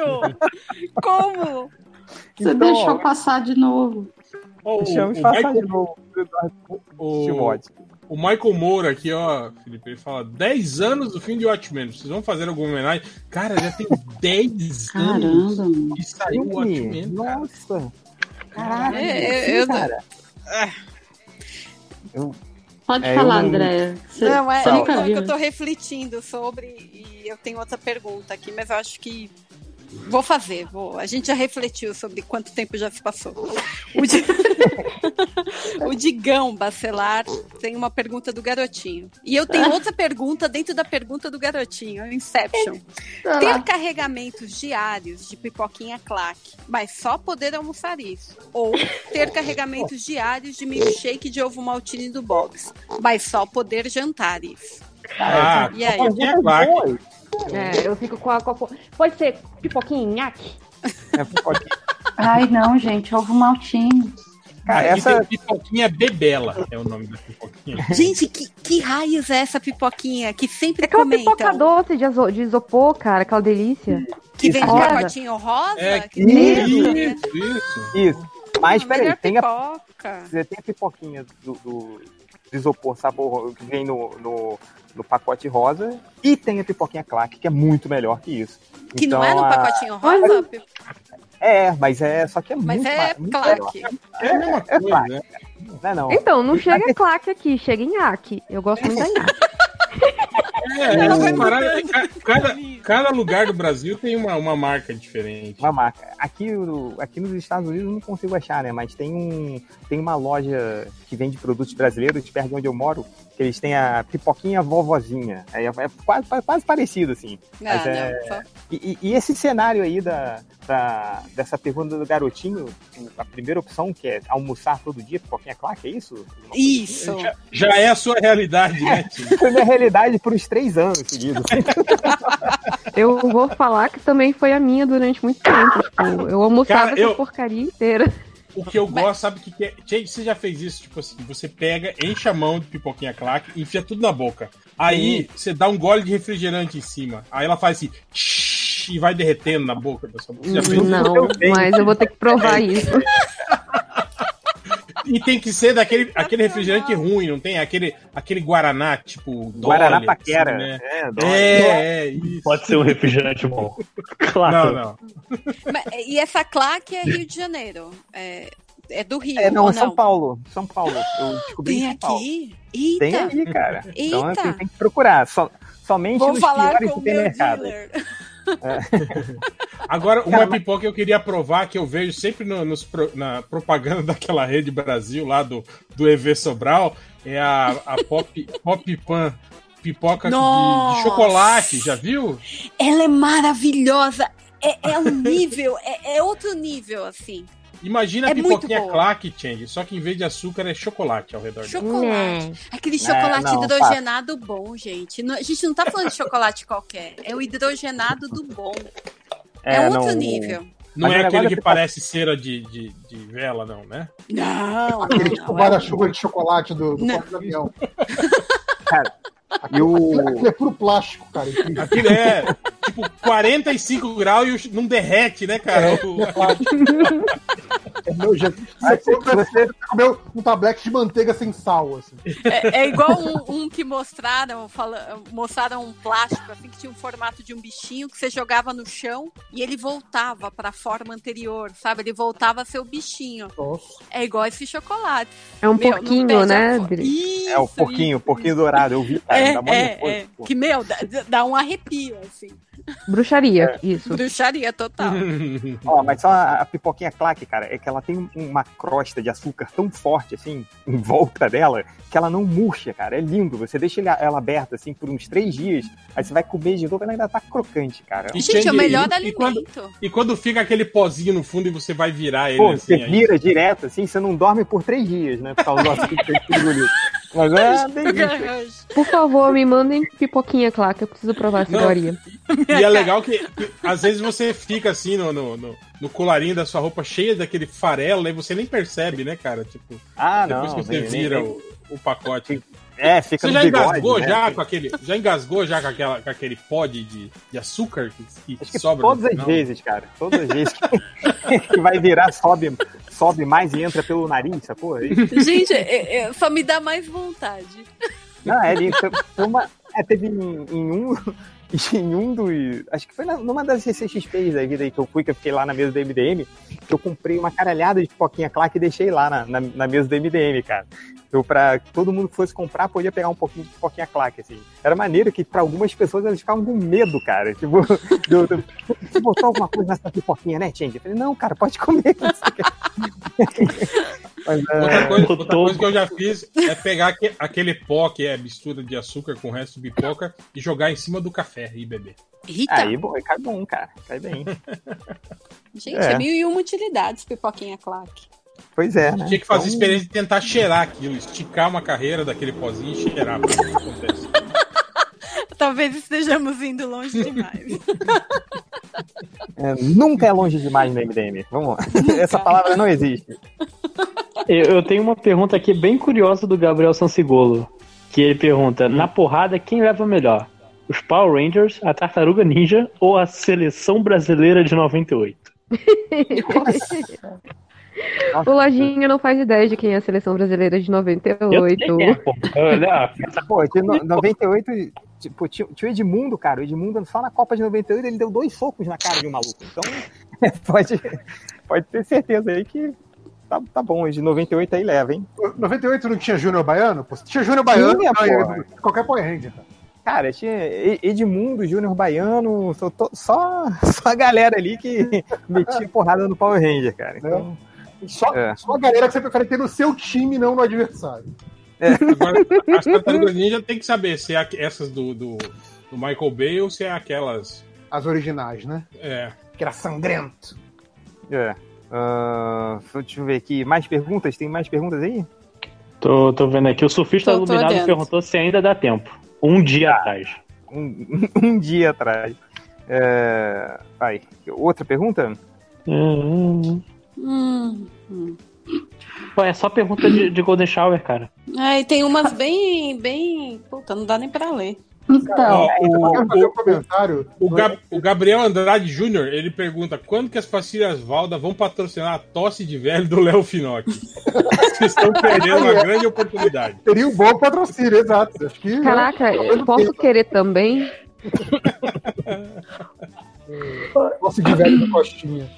Eu eu só queria comentar, vocês já comentaram isso, cara. que A coisa que mais me fez rir hoje foi as duas fotos do, do mendigo no, no Grupo. Ah, só. Cara, a, a cara do cachorro é sensacional, cara. Mendigo é o cachorro, tá, gente? Não estamos sacaneando. Ah, sim. Ufa. Não, tem um. uma pessoa de rua. Exato. É, É, o Adal é, tá falando que o pessoal quer, tá querendo mais um no grupo. Você é a favor que entre mais um membro? Gente. Gente. Gente. Cara, Oi. Oi? Oi? Acho que ele Oi? não ouviu. Tudo bem? Repete change, então. O, o pessoal tá querendo mais um no grupo. Você é a favor que entre mais um membro? Mais um aonde, cara? Exatamente. É, É, é isso mesmo, é isso mesmo. Essa pergunta. É, tá bom. Eu tô, tô rindo aqui, fingindo que eu entendi. Oh, meu Deus, é muito inocente. De, de noite, quando você dormir, você vai entender. Exato. Talvez. Tipo, É. pensa bem que um dia você vai ter. Ah, então eu acho que é isso, né? De perguntas. Tem um monte aqui, mas, gente, Assim, ó. A gente. A gente mais. a, a gente ia gravar pro MD Manas hoje, né? Mas acabou não dando certo. Mas eu tinha postado, né? Perguntinhas pro MD Manas, vai! Aí o Catena deixou uma pergunta. Opa! Como a gente não, não vai ter como responder no MD Manas, eu acho, acho justo trazer a pergunta dele pra cá. Qual é a Ele pergunta? coloca assim. Catena pergunta: Se meu pai banca meus projetos, ainda é válido? Cara? Olha, olha o veneninho. Patrocínio. Polêmica, Qual polêmica. O limite para patrocínio? Catena do rancor. Um abraço aí pro, pro nosso brother Edu Medeiros, O Pablo que Sarmento. levantou, que levantou essa, bo- essa bola. Eu, Peraí, peraí, eu gosto, já eu gosto descobriram? do ventilador, eu acho maneiro. Já descobriram quem foi? Já. Detalhe, detalhe, ó. O Pablo Sarmento comenta logo embaixo. Ih, olha esse motoboy de treta aí. É um Quem é sommelier, esse projeto? eu diria. Não pode dizer não, não pode dizer não. Gente, dizer você não não. pode cortar, você não vai cortar essa merda. É, Não, gente. não vou cortar, não tô nem aí, mas quem foi esse cara? Tem, tem no grupo, tem no grupo. Tem no grupo? Tem no grupo. Tem no grupo. É só, só buscar. Alguém escreve patrocínio. agora? Porque grupo, deve ter, tipo, mil mensagens. Tá, tá lá É no meio da suruba, no meio de um monte de coisa aí de suruba, tem, tem, tem informação. Uma pergunta pro. Uma pergunta. É pior a É lei aquele- esse Rouanet é- ou patrocínio? Esse é aquele do 500%? Não, não, não. É, é, o cara falou que foi legal o cara do 500%, que não é que nem outros cujo maior investidor é o pai. Ah, então a busca, dá uma busca aí por 500% que você acha, viu? Nossa, mas o 500% não foi o pai? Entendi a treta toda não. errada. Não, então não, não foi, teoricamente. O 500% conseguiu sem patrocínio. Co- conseguiu sendo, sendo hypado no Instagram. Coisa de jovem. Meritocracia, gente. Meritocracia. Mereceu. Mere Peraí, peraí, peraí, peraí, peraí. É, o, o 500%, esse, esse, é, esse do patrocínio é desse cara do 500%, é isso? Não. Não, não, não. Não. O que, o o que o Medeiros né, jogou muito bem no ar, porque ficou todo mundo se coçando pra saber, o Medeiros foi foda nisso, é que falou: parabéns pro cara que conseguiu, ao contrário de certas pessoas que dependem de pai como principal investidor. É isso. Não tava acusando 500%. Ele tá falando que esse mereceu o sucesso, entendeu? Diferente de. Merecido. Ah, tá bom. Eu, eu fui procurar por 500% aqui e não sei porque tem um link pro Rotten Tomatoes do Paddington 2. Cara, foda, foda. Cara, se- cara o, o Paddington 2 ele tem 100% de críticas positivas e tem mais de 200 críticas do mundo inteiro. Cara, mas é filme maravilhoso muito o Paddington 2, cara. É maravilhoso esse filme. Esse filme é puro É, eu amor, que- cara. Eu Sério. queria ver vocês ouvir, vocês assistirem ele dublado com a voz do Danilo Gentili. Não, não, Não, não, não, pera, pera. não, obrigado. É, dá pra ver que nem uma crítica foi brasileira. Exato. Eu acho isso muito maneiro, né? Porque o, o Paddington, ele é tipo, ele representa tudo que há de bom na humanidade, assim, né? Da gentileza e tal. E chama o- o Danilo Gentili, cara. Não, o que, que, que o Danilo Gentili faz? Não, não, Mas eu não, não. sei se ele dublou o 2, eu sei que ele dublou um, o 2 eu não sei. Mas enfim, ó, o Marcelo Basso, ele fala aqui, ó, na playlist do réu só tem Demônios da Garoa, na do Máximos o Grupo Dominó, o Change ouve a música Meu Erro, JP chora ao ouvir aquele abraço, e numa terra paralela, Lojinha Poderoso Porco e Malandrox se juntaram para formar a banda Jornada nas Estrelas. Ô, louco!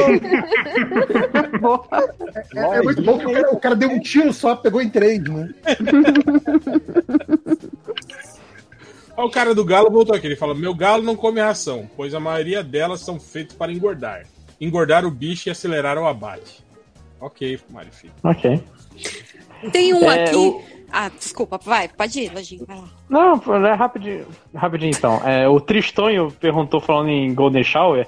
Alguém do MDM pratica Crying in the Shower? Todos os dias. Com mais frequência do que eu gostaria. Eu gostaria de nem saber. Sou um, um professor nessa arte. Quem nunca? Tem um. Eu não vou falar nome porque nem merece. Mas tem um aqui reclamando dessa Ixi, presença não maravilhosa, feminina, no MDM. Pode reclamar. Quanto mais você reclama, mais. É, dá tem. nome pra gente, pra gente mandar Não, aí a não merda. merece. Não, nem, Não, é, não, ainda não. não Porque a gente merece. tem atenção, cara. Não merece. Eu Eu só digo. merda, eu não sei como você, mas vai a merda.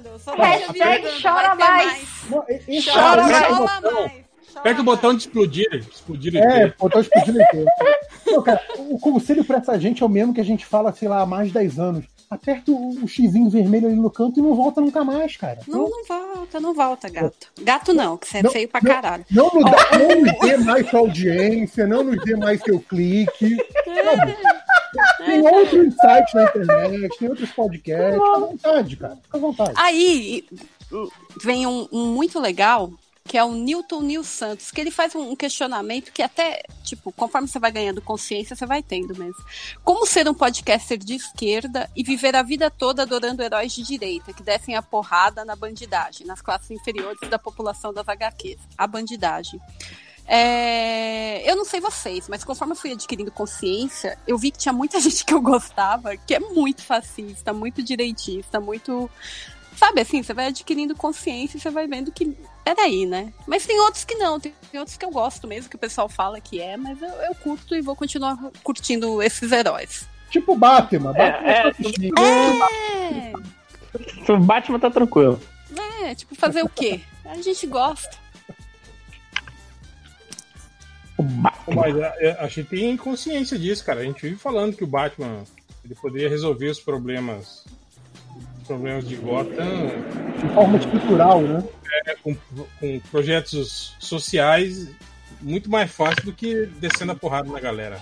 Gente, ele o não meu, fosse no um meu caso, não foi. safado, Oi? se ele não fosse um burguês safado, que só pensa no lucro, É. ele faria projetos sociais em Gotham e faria resolvendo tudo. Ele resolvia Gotham ali uns três aninhos, aí ia acabar. É, é aquele, aquele quadrinho do Dan Slott, que tem o, o, o Sauron com o Homem-Aranha, que aquele diálogo é maravilhoso, que o Homem-Aranha fala, não, mas com seu conhecimento científico você poderia curar o câncer. E o Sauron fala, eu não quero curar o câncer, eu quero transformar a gente em dinossauro. É, é isso, sabe? O Batman é isso. Tipo assim, ele não quer tornar É. Gotham melhor. Ele quer bater em bandido vestido de morcego. É isso que ele quer. Ele É, quer é bem isso vingança. No, no meu caso, não foi nem. Ele, ele tá se referindo aqui a HQ, mas no meu caso foi quando eu me liguei. Gente, eu era muito fã do Jack Bauer. Muito, muito fã. E aí, a hora que eu me liguei que ele era puta merda, republicano, o pior tipo de gente, eu falei: não, não, não. Eu fiquei meio mal. Mas eu continuo, eu não joguei fora os DVDs, tenho todos. Pri, tem uma pergunta pra você de interesse público. Que dia vai ser o coquetel de lançamento do Homem Elástico no Brasil? Responder s'il vous plaît. Ainda pediu em francês, vai. Dri, Adriana. Adriana caiu? Acho que ela caiu. Não, Não, ela ela tá tá no muda. mudinho. Ah, esqueci, esqueci, tava no mudo. eu Então estava você já aqui- falou a data? Você Eu falou estava data. respondendo em francês para o rapaz também. Por isso que eu tava no mudo.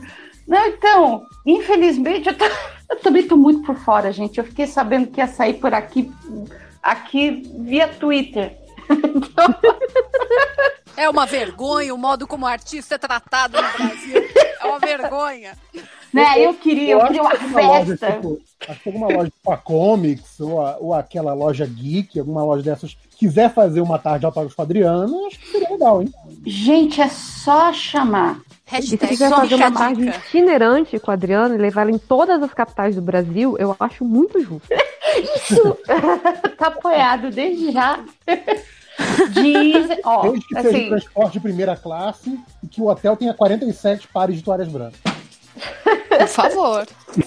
Não, ó, gente, dizem, a Panini tinha dito na CCXP, vamos ver se isso rola, que ela ia começar a publicar Doctor Who aqui também. Então, se aí. isso rolar, vai ser assim, putz, ser cara, porque Você, Overdose você da fez Adriana só nas o, bancas. só o 9, Adriano? Você fez algum dos outros? na- eu fiz do 9 e eu fiz, deixa eu ver, eu, eu, fi- eu fiz um especial, eu acho que eu desenhei os outros doutores, mas numa página só. Mas o que o Levi tinha comentado é começar a lançar um, esses últimos que saíram nos últimos anos, assim, essa, essa, essa leva que saiu de quatro anos para cá, que é, seriam os quadrinhos do nono doutor, do décimo, décimo primeiro. do, do Capaldi, para começar a publicar a. Parece que ano que vem a da, a da doutora também, né?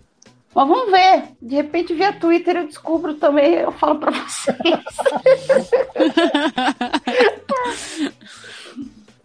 ai, ai. Oh, mas a gente tem- podia tem fazer uma- um. Não, Não, só falar que tem muito MDM aqui, do, aqui em São Paulo. A gente podia combinar um negócio, né? Assim, meio à tarde com MDM. Bairrista. Oh, ai, desculpa. Amadorista agora em São Paulo pode. Rodízio de pizza. Não, uma coisa assim, né? Tipo. É que eu tô pensando aqui onde? Do bar de Simões, né? Acho que é o que tinha mais a De lembrança, a gente entrega pipoqui- pipoquinha claque. Nossa, Claque. trava a língua total. Ai, ai. É, temos aqui, ó, a Juliana Zanese, ela fala assim: um beijo pro JP, melhor comentarista de escola de samba. MDM é cultura. É, vocês vão ouvir essa semana o MD Momo. Já ouviram, na verdade. É, É, é, é esse programa aqui, é. É esse aqui atual, tá certo. Eu falei pra vocês, né, que, É, que eu na verdade, eu, eu sou, eu, sou, o- eu sou o leigo que fica piruando nos assuntos que não entende, mas eu chamei a Júlia e o Tanco que entendem de carnaval. Você, É. você colocou E seu aí eu- terno estampado, né? Igual o, o comentarista da Globo. E eu Eu, queria pedir inclusive- desculpa, assim, tipo, desde já, porque eu vi o linkzinho azul no grupo da Suruba e eu cliquei. E aí eu caí no MD Momo e eu, eu não assisto carnaval. É, pô, foda-se esse carnaval, dei essa merda, vou embora. Foi isso E o mesmo. JP começou a me perguntar coisas e assim, meu cérebro correndo em círculos. Falei, meu Deus, o que, que eu vou responder? Não assisti nada. Deixei a Adriana tipo, tipo os do pica-pau, né? Do lado pro outro. assim. Oh, meu Deus, oh, meu Deus. O que está acontecendo? O que está acontecendo? Desculpa aí, gente. Desculpa aí. Deixa eu tirar o tango do mudo aqui do meu Twitter. Opa! Eu, eu silenciei ele durante o carnaval, porque ele tweetava a cada 43 Ah, então, segundos. Pra, pra você Me tira ver, também do, do, do silêncio, porque eu tam- provavelmente eu também entrei, porque eu fiquei você comentando. o carnaval me fez seguir um estagiário do MDM pela primeira vez. Tá vendo? Até que parar de seguir o Tango agora. Bem lembrado. Ah, agora você vai parar, né, de seguir ele. Vou até o próximo carnaval, sim. É, tem aqui também. Cadê? Aqui, ó. O Felipe Reis. Ele fala: Fiz minha mãe ouvir o MDM na semana passada. Ela deu risada bo- de boa parte do programa. Devo me preocupar? Ê, Felipe, vou dizer que sua mãe aguenta rindo. Você... Bom, deixa...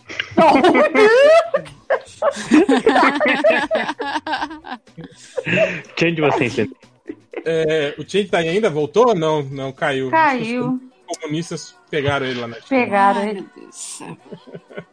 É, cadê?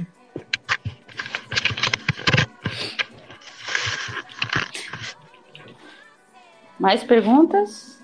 É, aqui acabou Eu, comigo. eu tô revendo o Twitter aqui, mas eu tô achando que não, não tem mais.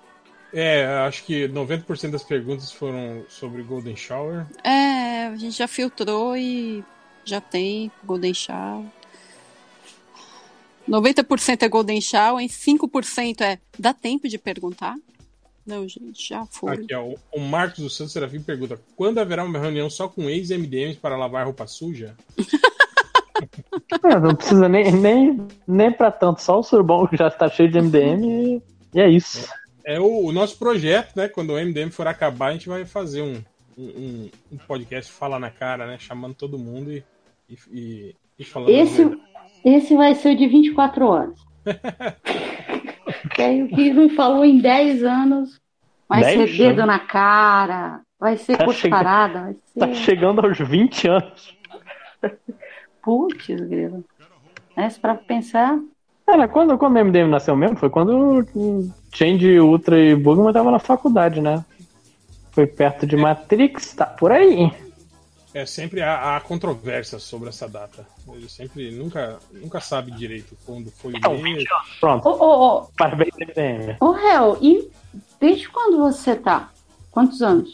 Nem, nem sei, viu? Eu também não. Sou péssimo com datas, apesar de ser historiador.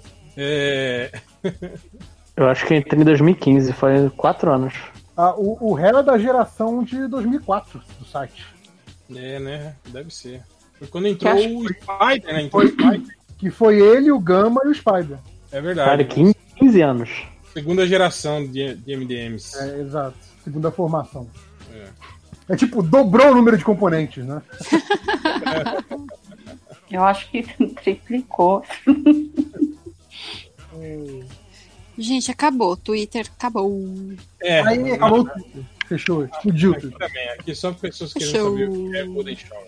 Valeu, É, gente. Vocês, colocaram alguma coisa no Facebook, não? Sim, Não, achei tava- nem- tava lá. Só tirando esses silêncios, gente. Ai, ai. É, o Change avisou que caiu aqui e não consegue voltar. Aí falou que quando terminar é pra avisar É. ele. É, é a. Estão bloqueando ele. O país um- que ele tá, tá bloqueando. Fazer um programa de, de quatro horas e mandar pra ele. É, mas então é isso, né? Vamos para as estatísticas do MDM. Opa. Opa, por favor. Mandar lá no surubão. Cadê o surubão? Tá aqui. E pior que eu vou atravessar uma conversa ainda do surubão. Vai- Vai ser legal, né? As pessoas conversando e eu tweetando coisas até aleatórias. É, o cara chegou no MDM procurando por. Quando morre, o que ele fala? E morri. É, não sei, né? Mas se a gente soubesse de que pessoa ele tá perguntando, talvez fosse mais fácil, né? É, mas ia ajudar, viu? É. Teve outro cara, esse aqui eu acho que é, é recorrente também, ele sempre procura, mas agora ele escreveu errado, ele escreveu Super-Homem pelado. O, o, o Man com dois E, Super-Homem. Depois tivemos aqui também, esse aqui eu gostei. O cara, ele faz uma, uma, uma busca e já faz um comentário. Ele mandou um. Não, peraí. Cortou um pedaço do, da busca. Aqui. Pronto. Opa. Novo filme de Jason Bourne. Quem aguenta? Quem aguenta? Coerente. Não sei se- Coerente. Quem aguenta? Ninguém. Teve o cara procurando a, a série do Jovens Tetas Netflix. É net espaço flick. Netflix. Talvez, talvez ele não encontre o que ele quer. Ele, ele cria os jovens titãs, é isso? É. Não, ele realmente quer jovens tetas. Eu acho que não vai ter no Netflix, mas posso estar errado. Eu Talvez, procurei lá na busca do Netflix especificamente por isso, então. posso estar errado. Eu acho que não tem pornô lá, mas. hum. Vai que. Cara, tem, tanto original Netflix que de repente tem um original pornô que eu nem vi. assim. Não é? Aí teve o cara, esse cara também que já teve aqui, ele procurando por Bem, Bemdes, o filme. Eu acho que é bem 10. Eu acho que é Bem bem 10, 10. exatamente. Bem 10 o filme. Brian Bendis. Brian Mendes. O filme do Bendis. Bendis. O filme. O filme. Filme. Pior que filme, soa melhor que filme, né? Filme. Né? Filme. Não. Fica mais, né? O filme. Fica Alberto Roberto, né? O Fel. É. Alberto Roberto. Isso aí é referência que a molecada nova nem vai, nem vai entender o que eu tô falando. Teve outro cara que procurou bunda grande a chorar, tudo junto. A, a chorar. A chorar.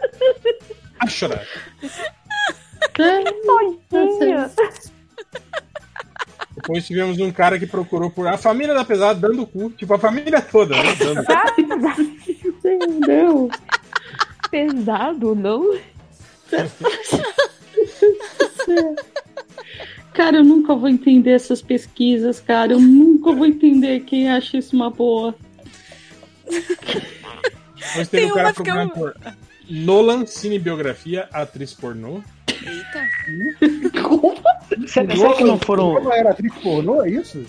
Será que não foram duas pesquisas, cara? Eu vou, vou procurar nesta aba, na cine- cinebiografia do Nolan e nessa Também outra aba atriz pornô. Esqueceu de apagar, então, o que o que primeiro.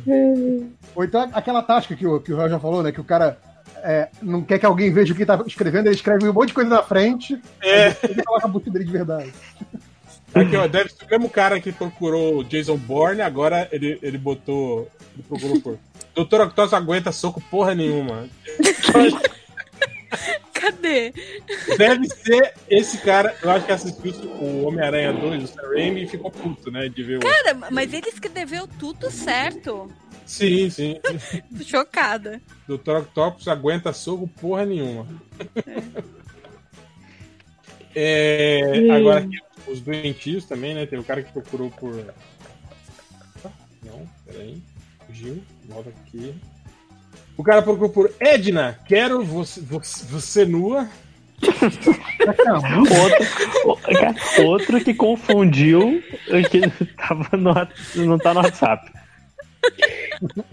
Cara. É música? Edna, se liga, hein? É justo, tem, tem gente hoje em dia que até confunde Google com Twitter. Putz.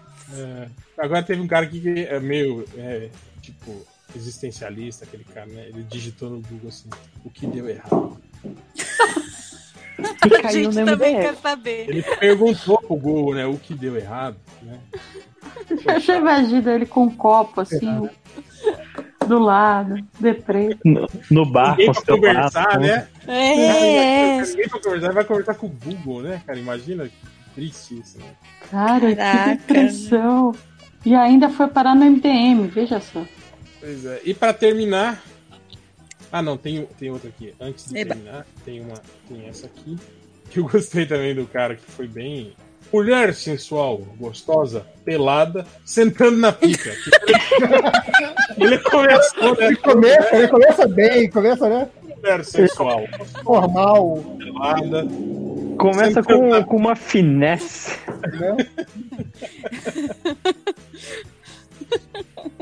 E pra terminar, o mais doentio, que foi o cara que procurou por os peitinhos da Samara. Cara, será que é a Samara? A cara? Samara, tipo, chamado? Deve ser a, a Samara do filme de terror, eu acho que deve ser, né, cara? Não.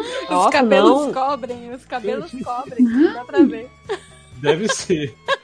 Imagina, cara, a Samara chega pra matar esse cara e fala, ô, antes de matar, pô, os seus peitinhos, né?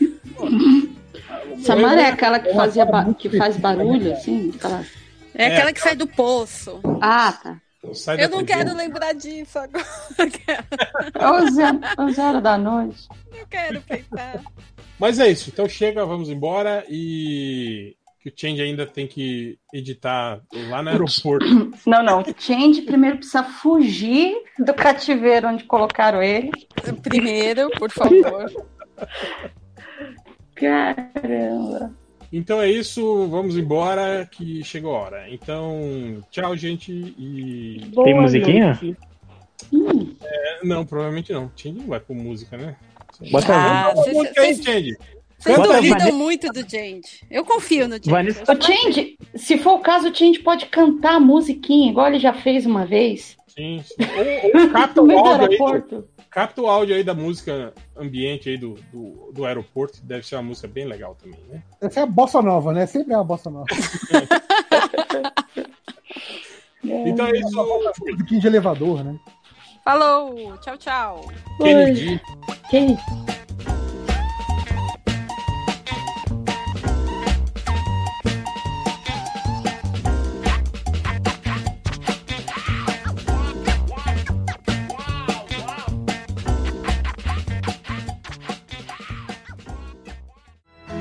Light a candle to our love.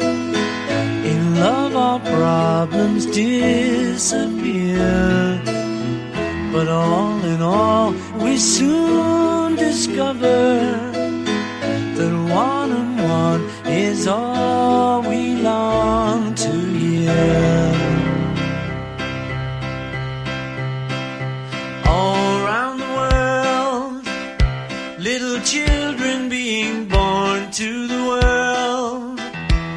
Got to give them all we can till the war is won.